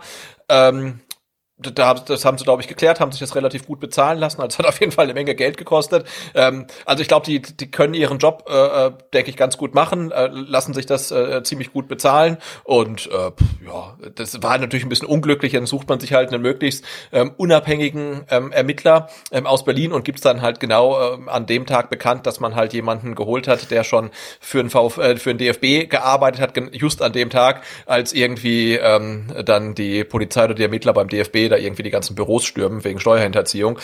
Das war natürlich wieder unglücklich, da kann da niemand was für, aber also grundsätzlich bin ich da äh, relativ neutral und äh, blicke gespannt darauf, was die dann so ermitteln. Dem schließe ich mich an und äh, ich muss natürlich noch mal ganz kurz auf die Nummer mit dem Vereinsbeirat zu sprechen kommen. Da haben wir letzte Woche, also ich mit dem Marc, ganz kurz drüber gesprochen. Da ging es darum, dass der Vereinsbeirat ja eigentlich mal einfach so zwei Leute in Sand hat, damals Rainer Wenninger und Claudia Meintock und Klaus Vogt dann anscheinend gesagt hat, nö, also mit den beiden kann ich nichts anfangen. Ich hätte gern Marc Nikolai schlecht. Da konnte ich mit dir jetzt gar nicht drüber sprechen, wie du das Ganze einschätzt. Also wie Klaus Vogt jetzt diese Koordinierungsgruppe aufgestellt hat. Was ist deine Meinung dazu? Ja, war schon ein ziemlicher Paukenschlag, ne? Vor allem die Meldung kam jetzt hier nicht äh, von Klaus Vogt persönlich, auch nicht von Thomas Hitzberger, sondern sie wurde ja vom VfB ähm, entsendet, wo dann auf einmal drin stand, ähm, äh, vom äh, Vereinsbeirat äh, vertreten ist Marc Nikolai Schlecht und ähm, der, der, der Rainer Wenninger und die Claudia Meintorp wurden mit keinem Wort mehr erwähnt, also als ob die nie irgendwie vorgeschlagen worden wären. Ähm, und da hat man sich schon gedacht, hui, also da scheint es intern da doch ähm, ein, ein, ein, einen kleinen Machtkampf oder einen größeren Machtkampf gegeben zu haben. Ähm, und am Ende ähm, hat sich jedenfalls nicht der Vereinsbeirat durchgesetzt, ähm, ähm, sondern halt eher ähm, entweder Klaus Vogt oder Thomas Hilzesberger, jedenfalls die, die die Koordinierungsgruppe, wie sie jetzt heißt, dann ähm, besetzten. Ja, ich glaube, das ist auch der richtige Weg, äh, den Klaus Vogt hier eingeschlagen hat, dass man versucht, möglichst viele Leute zu ähm, nominieren oder in diesen oder in diese Koordinierungsgruppe mit reinzuholen, die sich nicht selber belasten müssten oder andere Leute belasten müssen, die zum Beispiel dazu beigetragen haben, dass sie jetzt die Position haben, die sie eben haben. Und ähm, wir haben es ja in unserer vorletzten Ausgabe auch schon gesagt, Marc Nikolai Schlecht ist da eigentlich prädestiniert für. Auf der anderen Seite könnte man aber sagen, es wäre vielleicht auch gar nicht so schlecht, wenn noch jemand dabei wäre, der vielleicht auch die richtigen Hinweise geben kann, wenn du verstehst, was ich meine. Also eigentlich bräuchtest du noch jemand, der schon lange dabei ist, der aber also von dem du aber weißt, dass er ein Interesse daran hat, dass das Ganze vernünftig aufgeklärt wird. Weil jetzt hast du natürlich Leute mit Rainer Adrian, ähm, Marc Nikolai Schlecht, Thomas Hitzesberger, okay, da weiß ich jetzt aber auch nicht, inwieweit der wirklich da involviert war in diese ganze Sache, damals eben dann unter Schlittenhardt und ähm, unter anderem auch Dietrich. Ähm, wir haben ja auch Mutschler schon ein paar Mal angesprochen, also ich weiß nicht, was er da wirklich wusste, aber wenn es da jetzt noch mal irgendjemanden gäbe, ähm, wie zum Beispiel ein Rainer Wenninger. Sag ich jetzt einfach mal so direkt. Auch wenn's der, ja. wenn der uns jetzt ein bisschen sympathischer ist als vielleicht ein Claudia Meintok oder so. Aber das wäre vielleicht gar nicht so schlecht, wenn der dann noch ähm, den einen oder anderen Hinweis geben könnte. Also kann man so und so sehen. Ja, also grundsätzlich finde ich es gut, dass Claudia Meintok nicht mit dabei ist, weil ich glaube, das hätte definitiv erstmal für Unruhe gesorgt äh, mit ihrer Vorgeschichte. Da haben wir jetzt auch schon ausführlich drüber gesprochen. Ähm, aber äh, um das ganze Thema Cannstatt Analytica für heute abzuschließen, ich finde, der VfB macht nach außen hin zumindest jetzt gerade eine Menge richtig. Äh, entscheidend wird natürlich sein, wie das Ganze dann am Ende aufgearbeitet wird, welche Erkenntnisse man dann auch mit uns teilt. Äh, daran müssen sie sich dann messen lassen. Aber der Auftakt, finde ich zumindest, ist dem VfB, ist Klaus Vogt äh, gelungen. So würde ich das abschließen wollen. Ja, sehe ich genauso. Also die, äh, die Mannschaft, die da jetzt an den Start geht, ähm, der ja, bringt man auch erstmal einen gewissen Vertrauensvorschuss entgegen und die äh, gehen jetzt nicht an den Start und man denkt erstmal, und die sollen das machen, also die haben doch gar kein Interesse dran. Nee, also das haben sie jetzt gut gemacht, dass sie halt wirklich äh, ja, Leute reingesetzt haben, die äh, da unbeleckt sind und damals nicht da, dabei waren oder vermutlich nicht involviert waren oder ziemlich sicher nicht involviert waren oder gar nicht involviert sein konnten. Ähm, und das, ich glaube, das ist, das ist der richtige Weg äh, äh für so einen äh, Lenkungsausschuss oder jetzt dann mit dem äh, hipperen Namen, die Koordinierungsgruppe. und ja, und jetzt wird sich ja zeigen, wie, wie es halt weitergeht. Und da denke ich, werden wir halt ja wirklich drauf gucken. Und das haben ja auch manche Leute gesagt, es geht natürlich nicht darum, dass uns irgendjemand oder den Fans eine tägliche Wasserstandsmeldung geben muss.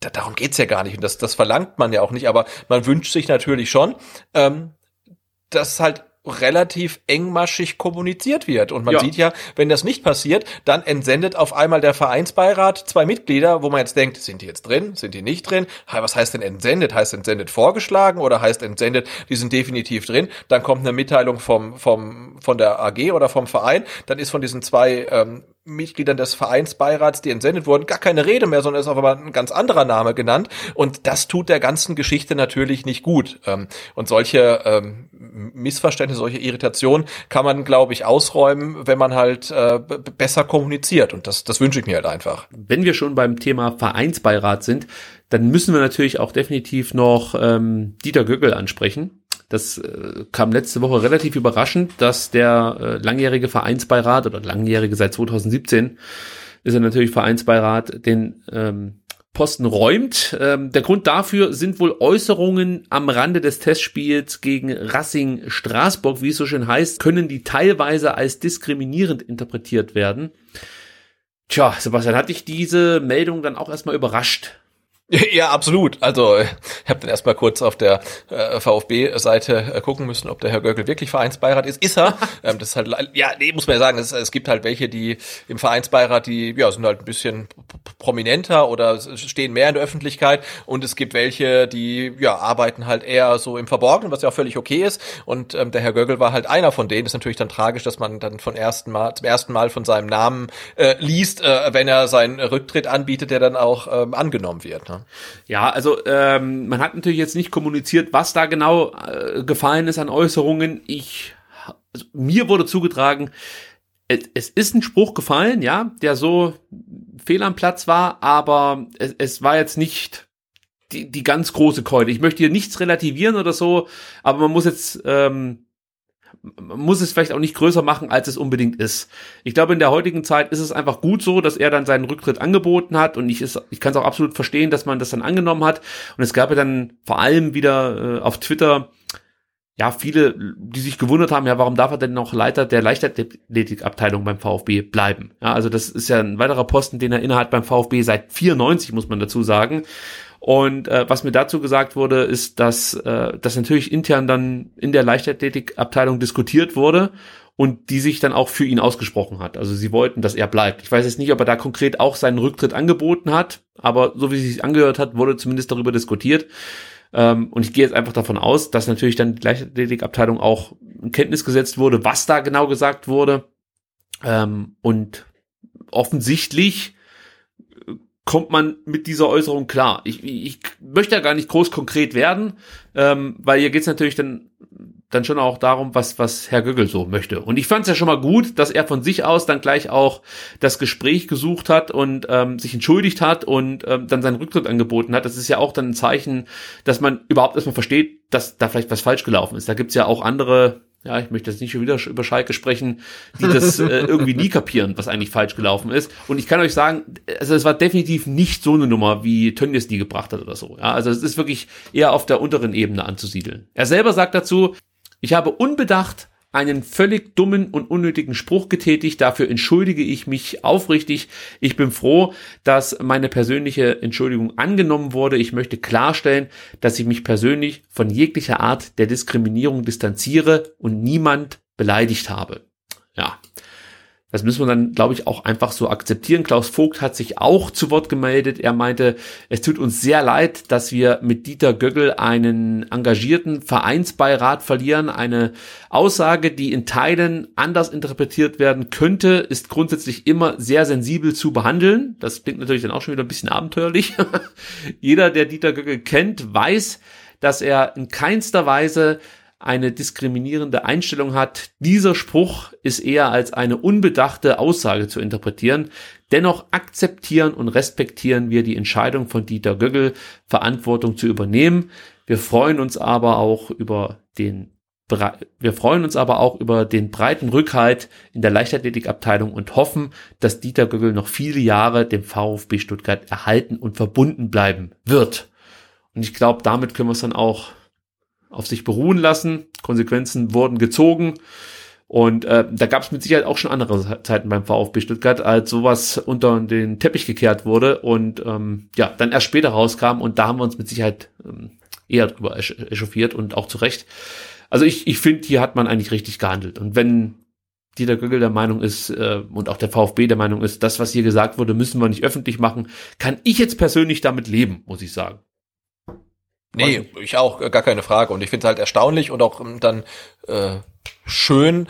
Ähm, die, also die Sache liegt ja schon ein paar Wochen her, ne? Das war ja Anfang September oder so, ähm, dass man tatsächlich dann äh, ja sechs Wochen später halt dann äh, die Konsequenzen zieht und das dann auch wirklich noch veröffentlicht und das halt nicht irgendwie, äh, ja, so, weißt du, unter den Teppich kehrt, entweder gar nichts macht oder das halt so äh, unter Ausschluss der Öffentlichkeit, äh, ja, Dieter Göggel tritt zurück, gesundheitliche Gründe, ja, ja. sowas halt, sondern dass man das Ding halt wirklich jetzt einfach dann so klar, wie es irgendwie geht. Also, na klar, man kann auch hier wieder an der Kommunikation irgendwie ein bisschen, äh, ja, äh, das kritisieren. Ich hatte es eben schon gesagt, äh, teilweise als diskriminierend interpretiert werden könnte. Also ne, hast du drei Konjunktive in einem äh, in einem Satz und da denkt man sich auch, ja, aber was war denn jetzt worum geht's denn eigentlich? Das wird natürlich nicht ganz klar. Ähm, aber ich finde wichtig, dass ähm, er ja anscheinend selbst erkannt hat, dass er irgendwas gesagt hat, was er in seiner Position oder in keiner Position hätte sagen sollen ähm, und dass er aus seiner Sicht deswegen halt als Konsequenz einen Rücktritt anbietet. Und ist ja nicht so, dass ihn dann halt irgendwie allen anderen gesagt haben, ähm, hey, so kann, das kannst du nicht machen, bitte tritt zurück, sondern das ist ja wohl ja aus eigenem Antrieb entstanden. Und insofern ja ist die Sache dann denke ich einfach ähm, äh, abgehakt. Er ist kein Vereinsbeirat mehr, aber seine Amtszeit hätte ja nächstes Jahr eh geendet dann. Ne? Ja, er hätte sich nochmal aufstellen können zur Wahl. Ja, genau, aber ja, das wird er dann wohl jetzt ja. nicht mehr machen. Nee, das glaube ich auch nicht. Und man muss auch noch mal eins dazu sagen, also das hat definitiv, das wurde mir versichert, nichts mit diesem Datenskandal zu tun, weil man das auch an der einen oder anderen Stelle schon mal gehört hat, ähm, äh, ob es dann vielleicht da irgendwie ja nicht die Möglichkeit gibt, dass der Göckel irgendwas mit dieser Datenaffäre zu tun hat und man deswegen versucht, ihn irgendwie so auf dem Vereinsbeirat. Ach so. Ja, okay. habe ich auch mal, aber das ist das ist nicht der Fall. Also das wurde mir ich dachte, ich dachte, er hat irgendwas äh, äh, so bezüglich des Datenskandals äh, gesagt, irgendwie so, lauf nee, schneller nee. oder ich verkaufe deine E-Mail-Adresse oder irgendwie sowas. nee, so war es nicht. Also vielleicht hat man ihm mal einen USB-Stick gegeben, den er da wegschmeißen sollte. Nein, natürlich nicht. Absoluter Quatsch. Also damit hat das überhaupt nichts zu tun. Dieter Göckel ist da einfach was Blödes rausgerutscht. Dafür hat er sich entschuldigt. Die Entschuldigung wurde angenommen. Die Konsequenzen, die gezogen wurden, sind uns jetzt alle klar. Er ist nicht mehr im Vereinsbeirat. Äh, und damit ist die Sache auch erstmal erledigt. Alles andere, ja, da könnt ihr dann von mir aus weiter spekulieren. Aber ich kann euch versichern, es ist definitiv nichts so dramatisch gewesen, dass man jetzt hier ein größeres Fass draus machen oder aufmachen müsste. So ist es ja eigentlich richtig. Dann kommen wir zur U21 und zur U19. Beginnen. Wollen wir mit der U21 nee, U21 nicht, sondern wir wollen beginnen mit der U19, die am Freitag zu Hause gegen Bayern München ein tolles Spiel gezeigt hat, muss man sagen. 2 zu 2 ging's aus. Und Sebastian, du hast das Ganze auf YouTube geguckt, ich habe das auf YouTube geguckt, viele haben es auf YouTube geguckt und konnten sich freuen, nämlich Mosanko hat sein erstes Pflichtspiel für die VfB U19 absolvieren dürfen. Endlich ist die Spielgenehmigung da. Deswegen ähm, frage ich jetzt erstmal, wie hat dir denn Mohamed Sanko gefallen?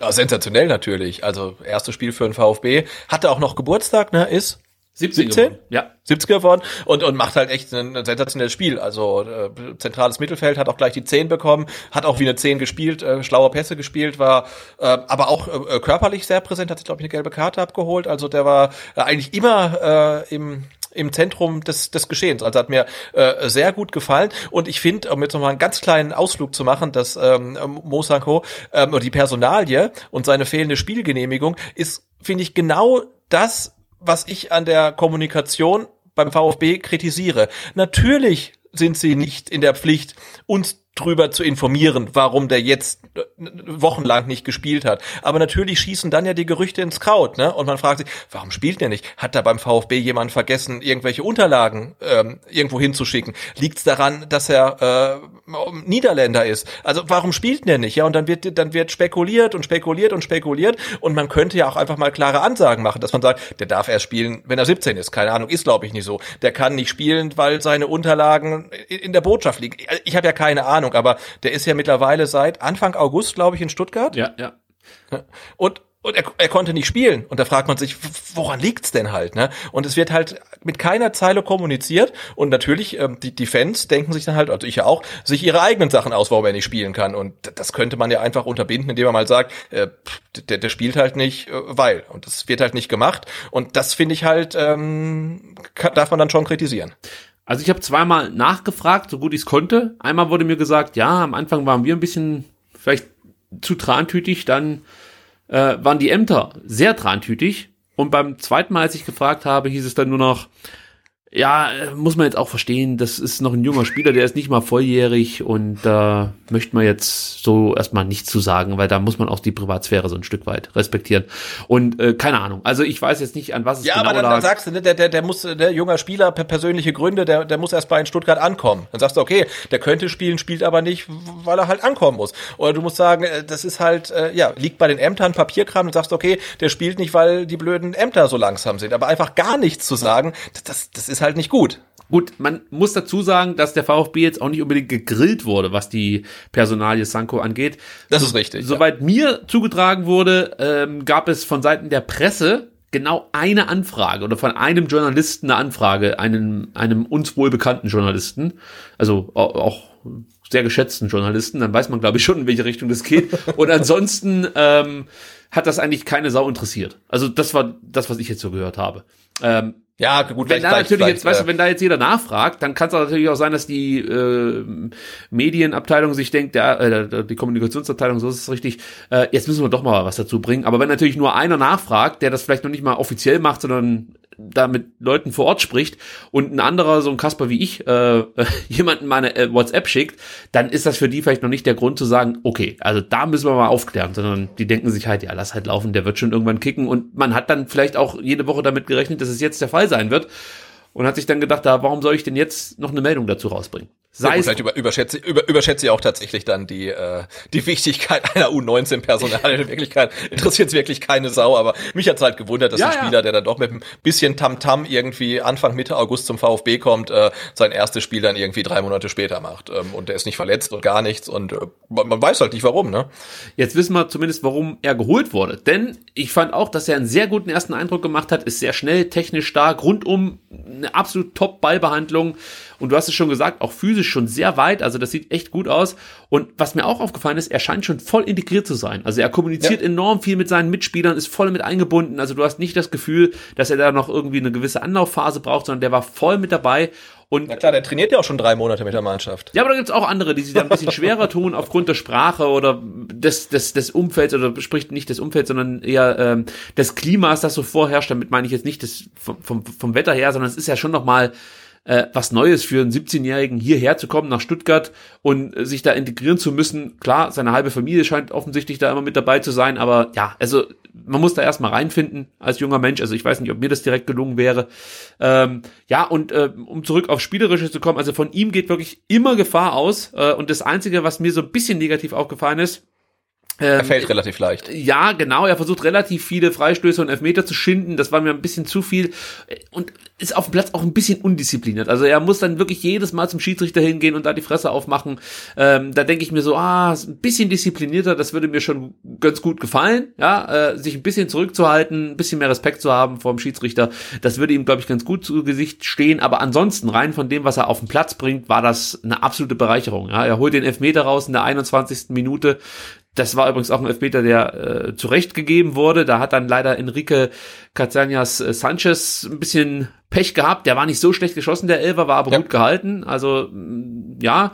Und äh, wenn wir dann beim oder Spielgeschehen bleiben wollen, dann war es so, äh, dass der VfB an und für sich wirklich gut gepresst hat, gut verschoben hat. Meier hat ein gutes Spiel gemacht, äh, gute Pässe gespielt hat, aber defensiv wirkte der VfB immer etwas wackelig, also die U19. Das war so mein Eindruck, den ich jetzt von dieser neuen Mannschaft gewonnen habe. Die habe ich ja jetzt in der äh, neuen Saison auch noch nicht gesehen. Das war jetzt das erste Spiel. Und man sieht es dann vor allem beim 0-1, ja, als San Yang, der übrigens absoluter Megaspieler werden wird. Da lege ich mich mhm. jetzt schon mhm. fest. Der wurde für viel Geld von Hoffenheim ähm, also ich weiß nicht, ob die, wie hoch die Ablöse war oder was da gezahlt wurde, aber auf jeden Fall hat man San Yang wohl einen sehr lukrativen Vertrag ähm, äh, und äh, vorgelegt, so dass der nicht mehr Nein sagen konnte.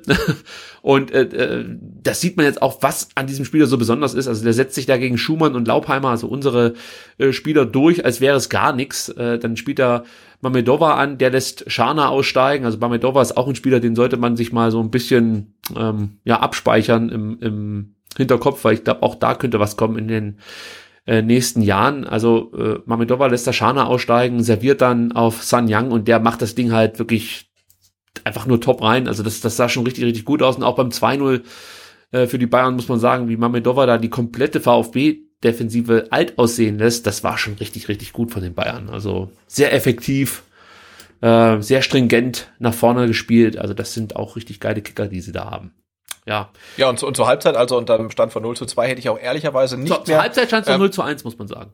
Genau, aber nach dem ja. 0 zu 2 hätte ich dann ehrlicherweise nicht mehr ähm, allzu viel Geld ähm, auf den Punktgewinn ähm, des VfB gesetzt, weil das sah dann schon äh, relativ deutlich aus, fand ich in der Phase. Ja, absolut. Für die also, da muss man tatsächlich sagen, dass der VfB also da auch, wie man so schön sagt, Moral bewiesen hat. Ja, also das ist ja auch heftig für die, wenn sie dann 0-2 hinten legen und wissen, das ist hier das Topspiel und wahrscheinlich müssen wir das gewinnen, um dann wirklich eine Chance zu haben auf, auf Platz eins. Das geht ja wirklich immer sehr eng zu in äh, der U19 Bundesliga. Also da darfst du dir nicht viele Ausrutscher leisten. Und äh, wie sie dann zurückgekommen sind, echt stark. Jordan Meyer, der das 1 zu 2 mit eingeleitet hat, einen tollen Pass auf Sanko spielt und der spielt dann wirklich einen Traumsteckpass auf Hummel. Und da muss man auch sagen, wie Hummel dann das Tor macht, wie abgezockt, ja. Also das ist schon auch bemerkenswert, weil der Typ ist halt eben, weiß ich nicht, 23 und hat schon mehrere große Spiele absolviert, sondern das ist halt ein junger Kicker, der in dem Moment auch erstmal die Ruhe behalten äh, muss und so, so einen Ball versenken muss. Aber das scheint ihm in der Spielzeit 2021 nicht allzu schwer zu fallen, weil er trifft ja wie er will. Und ähm, das hat er dann auch beim 2 zu 2 bewiesen, als äh, Sanko das nächste Tor vorbereitet hat. Ähm, auch hier kann man wieder sagen, er bewegt sich, also Sanko wirklich sehr, sehr gut in der Spitze und verarbeitet dann die Bälle echt gut. In dem Fall war es ein eher schlechter Pass, den er trotzdem gut unter Kontrolle bekommt, sich einmal dreht und Hummel auflegt.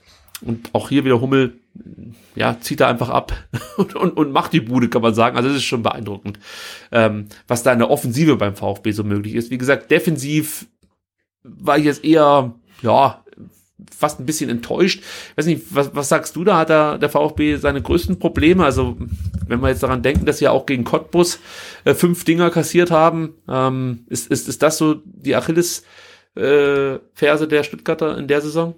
Also ob man das auf die ganze Saison so sagen kann, weiß ich nicht. Jetzt ist man ja wahrscheinlich auch auf die äh, äh beste Offensive der Liga gestoßen und da hat man klar gesehen, dass dann eher die Defensive die Schwachstelle ist und äh, die Offensive eher das Prunkstück. Ähm, aber ich, ich hatte es ja auch gegen gegen Frankfurt gesehen am ersten Spieltag und da standen sie hinten halt super solide. Also ich glaube nicht, dass über die ganze Saison gesehen ähm, die Defensive irgendwie ein, ein großes Problem sein wird ja, also ich lasse mich da natürlich auch gerne umstimmen ähm, und am besten kann das äh, die U19 des VfB, indem sie jetzt möglichst wenig Gegentore kassieren.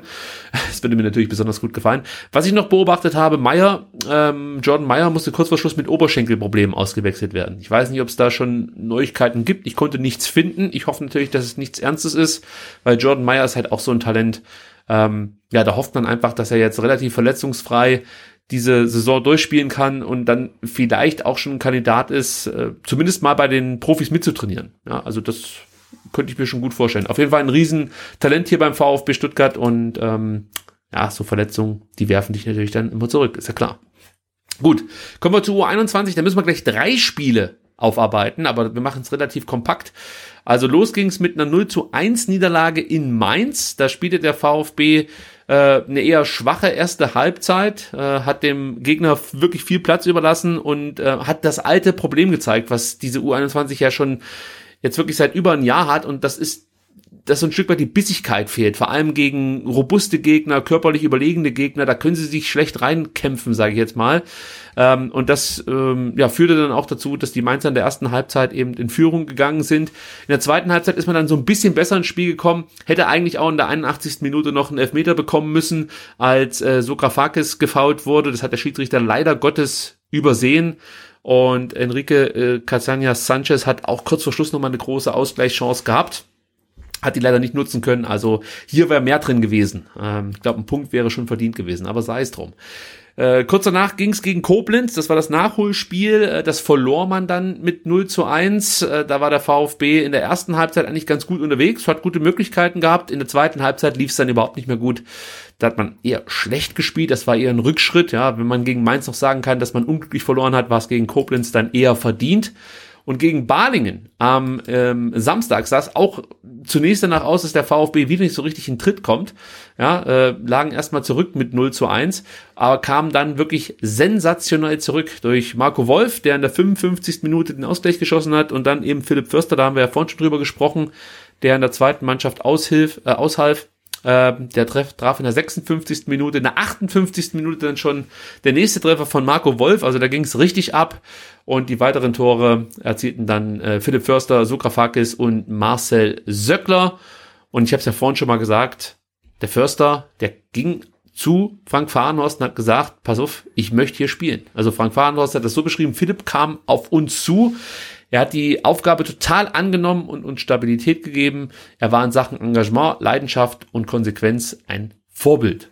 Ja, das freut mich natürlich, wenn wir Spieler haben, die freiwillig in die zweite Mannschaft gehen. Da gab es ja das ein oder andere Pferd, das schon mal quer im Stall stand und sich das überhaupt nicht hätte vorstellen können.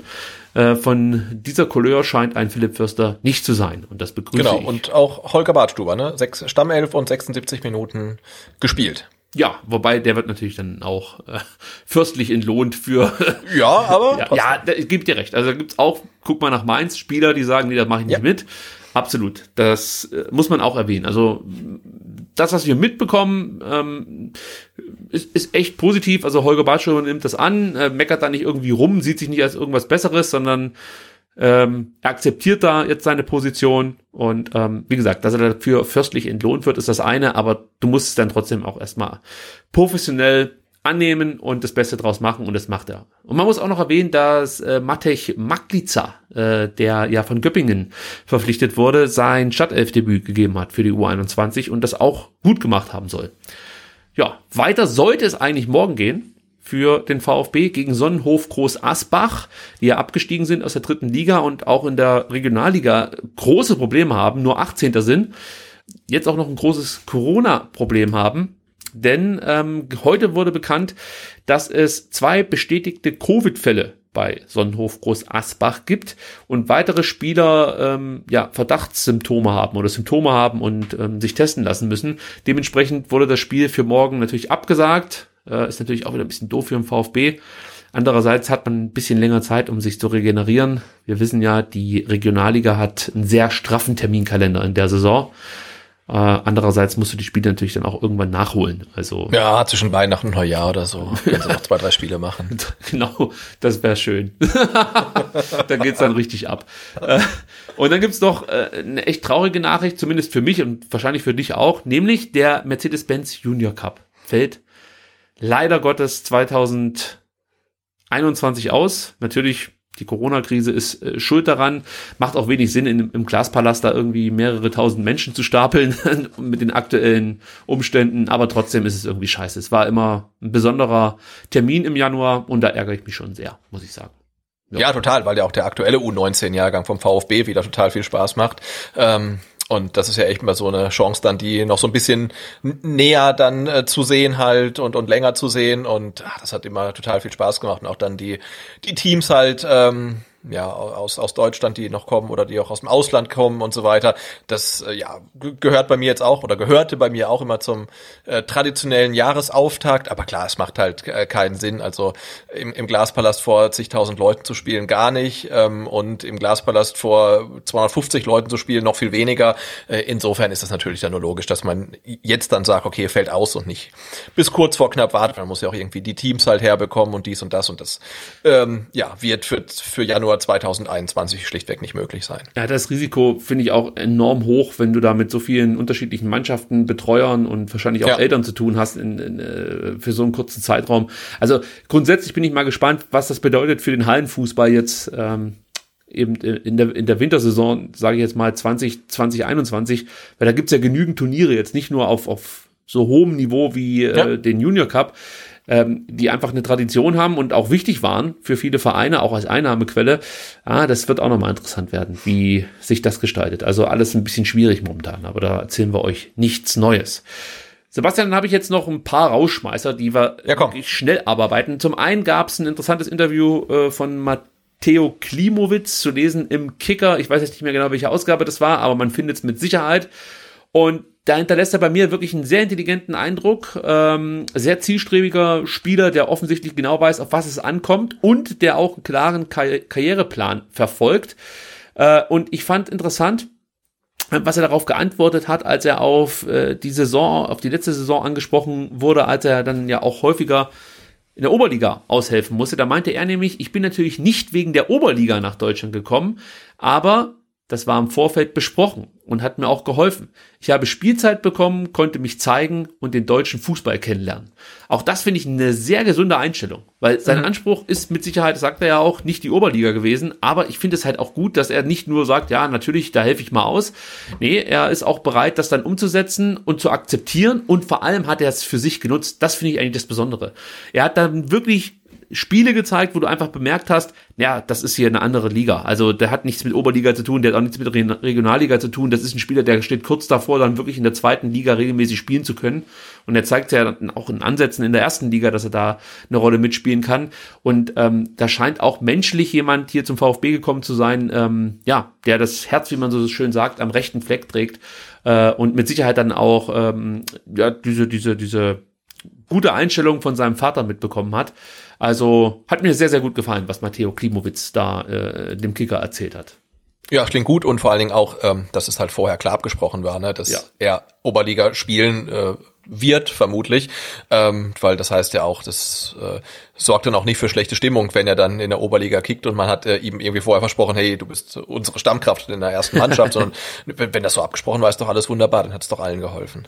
Borna Sosa hat auch mal wieder ein Interview gegeben, natürlich nur den äh, heimischen kroatischen. Ich wollte gerade sagen, immer, immer wenn Länderspielpause ist, gibt's ein Interview von Borna Sosa. Wobei, das Interview war eigentlich okay, also er hat nicht irgendwie geschimpft im VfB, aber er hat nochmal bestätigt, dass es viele Angebote gab, ähm, also es gab einige Vereine, die wollten Borna Sosa aus Stuttgart äh, wegholen. Und ich habe ja, glaube ich, mal in einer Transferausgabe erzählt, dass mir gesagt wurde, dass der VfB ähm, ja ihm keine äh, Steine in den Weg legen wird. Aber das ist eine Quatschaussage gewesen, denn er sagt, der VfB wollte mich nicht gehen lassen. Und Sven ah, okay. hat das ja auch mal angedeutet, hat gesagt, ja. nee, wir haben kein Interesse daran, Borna Sosa zu verkaufen.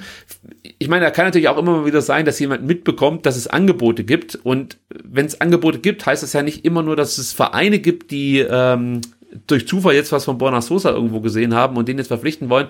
Das kann ja auch manchmal ähm, ja mit, mit Beratern zu tun haben, die einfach sich nach neuen Möglichkeiten umschauen für ihre ähm, Klienten. Und äh, dann kann das natürlich vielleicht auch mal missinterpretiert werden. Aber darum soll es jetzt hier nicht gehen. Insgesamt fand ich das Interview von Borna Sosa, soweit es richtig übersetzt ist, muss man immer dazu sagen, eigentlich ganz gut. er hat die Situation hier in Stuttgart als inzwischen viel besser beschrieben. Ich bin zufrieden auch hier hätte ich natürlich gern gewusst, was ist denn viel besser? Was war denn früher ja. viel schlechter? Also ist das jetzt nur auf sich selber bezogen oder äh, hat es auch damit was zu tun, wie der Verein geführt wird, wie es innerhalb der Mannschaft so zugeht? Weil er sagt ja auch, ich habe einen guten Stellenwert in der Mannschaft. Ich glaube, dass es eine gute Entscheidung war, zu bleiben. Also er hat ein gutes Gefühl hier in Stuttgart und er braucht natürlich die Spielzeit, ist ja ganz klar. Dafür muss er erstmal gesund bleiben. Das ist eigentlich das viel größere Problem weil ich lege mich weiterhin fest, wenn der mal irgendwie eine, eine, Zeit lang wirklich gesund ist, dann bin ich schon der Meinung, dass da noch was gehen kann. Also ich würde ihn jetzt da nicht festlegen wollen auf den äh, ja nur offensiv begabten Außenverteidiger, der nach hinten gar nichts gebacken bekommt. Ich glaube, das ist auch ja ein, ein Stück weit ein Stück weit ähm, äh, einfach eine Routine braucht für ihn, dass er sich da auch dann festigen kann und weiterentwickeln kann. Weil da bleibe ich dabei. Ich fand den auch defensiv nicht so katastrophal in seiner ersten Bundesliga-Saison. Es war mit Sicherheit nicht gut, aber wir hatten schon ähm, Spieler, die, die, sag mal, äh, eine größere Reputation hatten und trotzdem nicht das zeigen konnten, was ein Borna Sosa gezeigt hat. Also ähm, ja, ich, ich bin da weiterhin optimistisch. Ich schreibe ihn nicht ab. So möchte ich es mal sagen. Äh, gut, letzte Meldung für heute. Das ist fast schon die schönste, denn der VfB hat sich, und da musst du mir jetzt mal ein bisschen helfen, weil so ganz habe ich es nicht verstanden, hat sich der VfB jetzt äh, für eine Nachhaltigkeitszertifizierung beworben oder hat er die schon bekommen? Also ich habe so verstanden, dass man sich äh, für dieses Zertifikat oder für die Zertifizierung beworben hat. Okay, es geht um die um die Zertifizierung mit dem Namen Sustain Club wenn ich das richtig verstehe. Das ist sehr schön ausgesprochen, ja. Ja, und da geht's um, da muss ich jetzt schon lachen, weil äh, es ist heute für mich wirklich eine Tortur. Ihr wisst gar nicht, wie viele Schnitte wir äh, hier gemacht haben, weil ich geistig komplett ausgestiegen bin. Also das ist mein, ähm, wenn wir bei Borna Sosa bleiben wollen, äh, meine Borna Sosa Ron Robert Zieler Gedächtnisausgabe. ich bin eh nicht verstreut wie die beiden ähm, gegen gegen wen war das? Gegen Bremen damals waren. Ja. Ähm, aber gut, das bringen wir jetzt noch zu Ende. Also es ist äh, die erste anerkannte oder der erste anerkannte Nachhaltigkeitsstandard im Profifußball, wie es schon so schön heißt. Und mit der Zertifizierung kann der VfB nachweisen, dass er sich in den drei Bereichen der Nachhaltigkeit für eine bessere Zukunft einsetzt. So, da wusste ich erstmal gar nicht, was sind denn die drei Bereiche der Nachhaltigkeit? Das klingt ja irgendwie so, als ob das jeder wissen müsste. Und habe nachgeschaut, das ist Ökonomie, Ökologie und jetzt kommt's Soziales. Das wusste ich vorher nicht, Sebastian. Nee, wusste ich nicht. also der Standard beinhaltet unter anderem eine Nachhaltigkeitsanalyse sowie die Identifizierung konkreter Verbesserungsmöglichkeiten. Ist alles ja, ziemliches PR-Gewäsch, muss man ganz ehrlich sagen. Konkreter wird es auch nicht, ja. Klingt erstmal cool ähm, und jetzt müssen wir mal abwarten, was das genau bedeutet, wenn der VfB diese Zertifizierung erhält oder erhalten hat ja, ich sag mal so, ich find's besser, wenn der VfB da versucht, irgendwas anzu, anzuschieben. Ähm, und ich bin der Meinung, da kann man auch noch mehr machen. Hab aber auch das Gefühl, dass wir da mit Thomas Hitzesberger jemanden an der Spitze haben und auch mit Klaus Vogt, muss man dazu sagen, die ja. äh, solche Themen definitiv eher auf dem Zettel haben als manch anderer Ex-VfB-Funktionär, muss man an der Stelle sagen. Gut. Genau, der VfB ist ja da mit dem Sustain Club äh, Dings auch nicht alleine. Also Wolfsburg, Leverkusen, St. Pauli, Paderborn und Werder Bremen haben sich da auch vermutlich angemeldet ähm, und ja, mal gucken, wer jetzt diese Zertifizierung bekommt. Wäre natürlich schon ähm, interessant zu wissen, wie genau jetzt was analysiert wird und wer bekommt das Zertifikat, wofür und äh, wofür bekommt es nicht. Aber grundsätzlich, ähm, dass sich der Club überhaupt in Richtung Nachhaltigkeit mal ähm, interessiert und engagiert, ist ja schon mal eine tolle Sache. Da gehe ich absolut mit. Und dann sind wir am Ende dieser Ausgabe angekommen, äh, die heute echt anstrengend war für mich. Äh, ich bin froh, dass du dabei warst, weil ich glaube, ähm, mit einem anderen, ich sag jetzt mal, äh, Gast, also solltest du jetzt heute wieder oder wärst du heute wieder ausgefallen aufgrund irgendeiner Beschwerde, dann hätte ich es, glaube ich, echt schwer gehabt heute.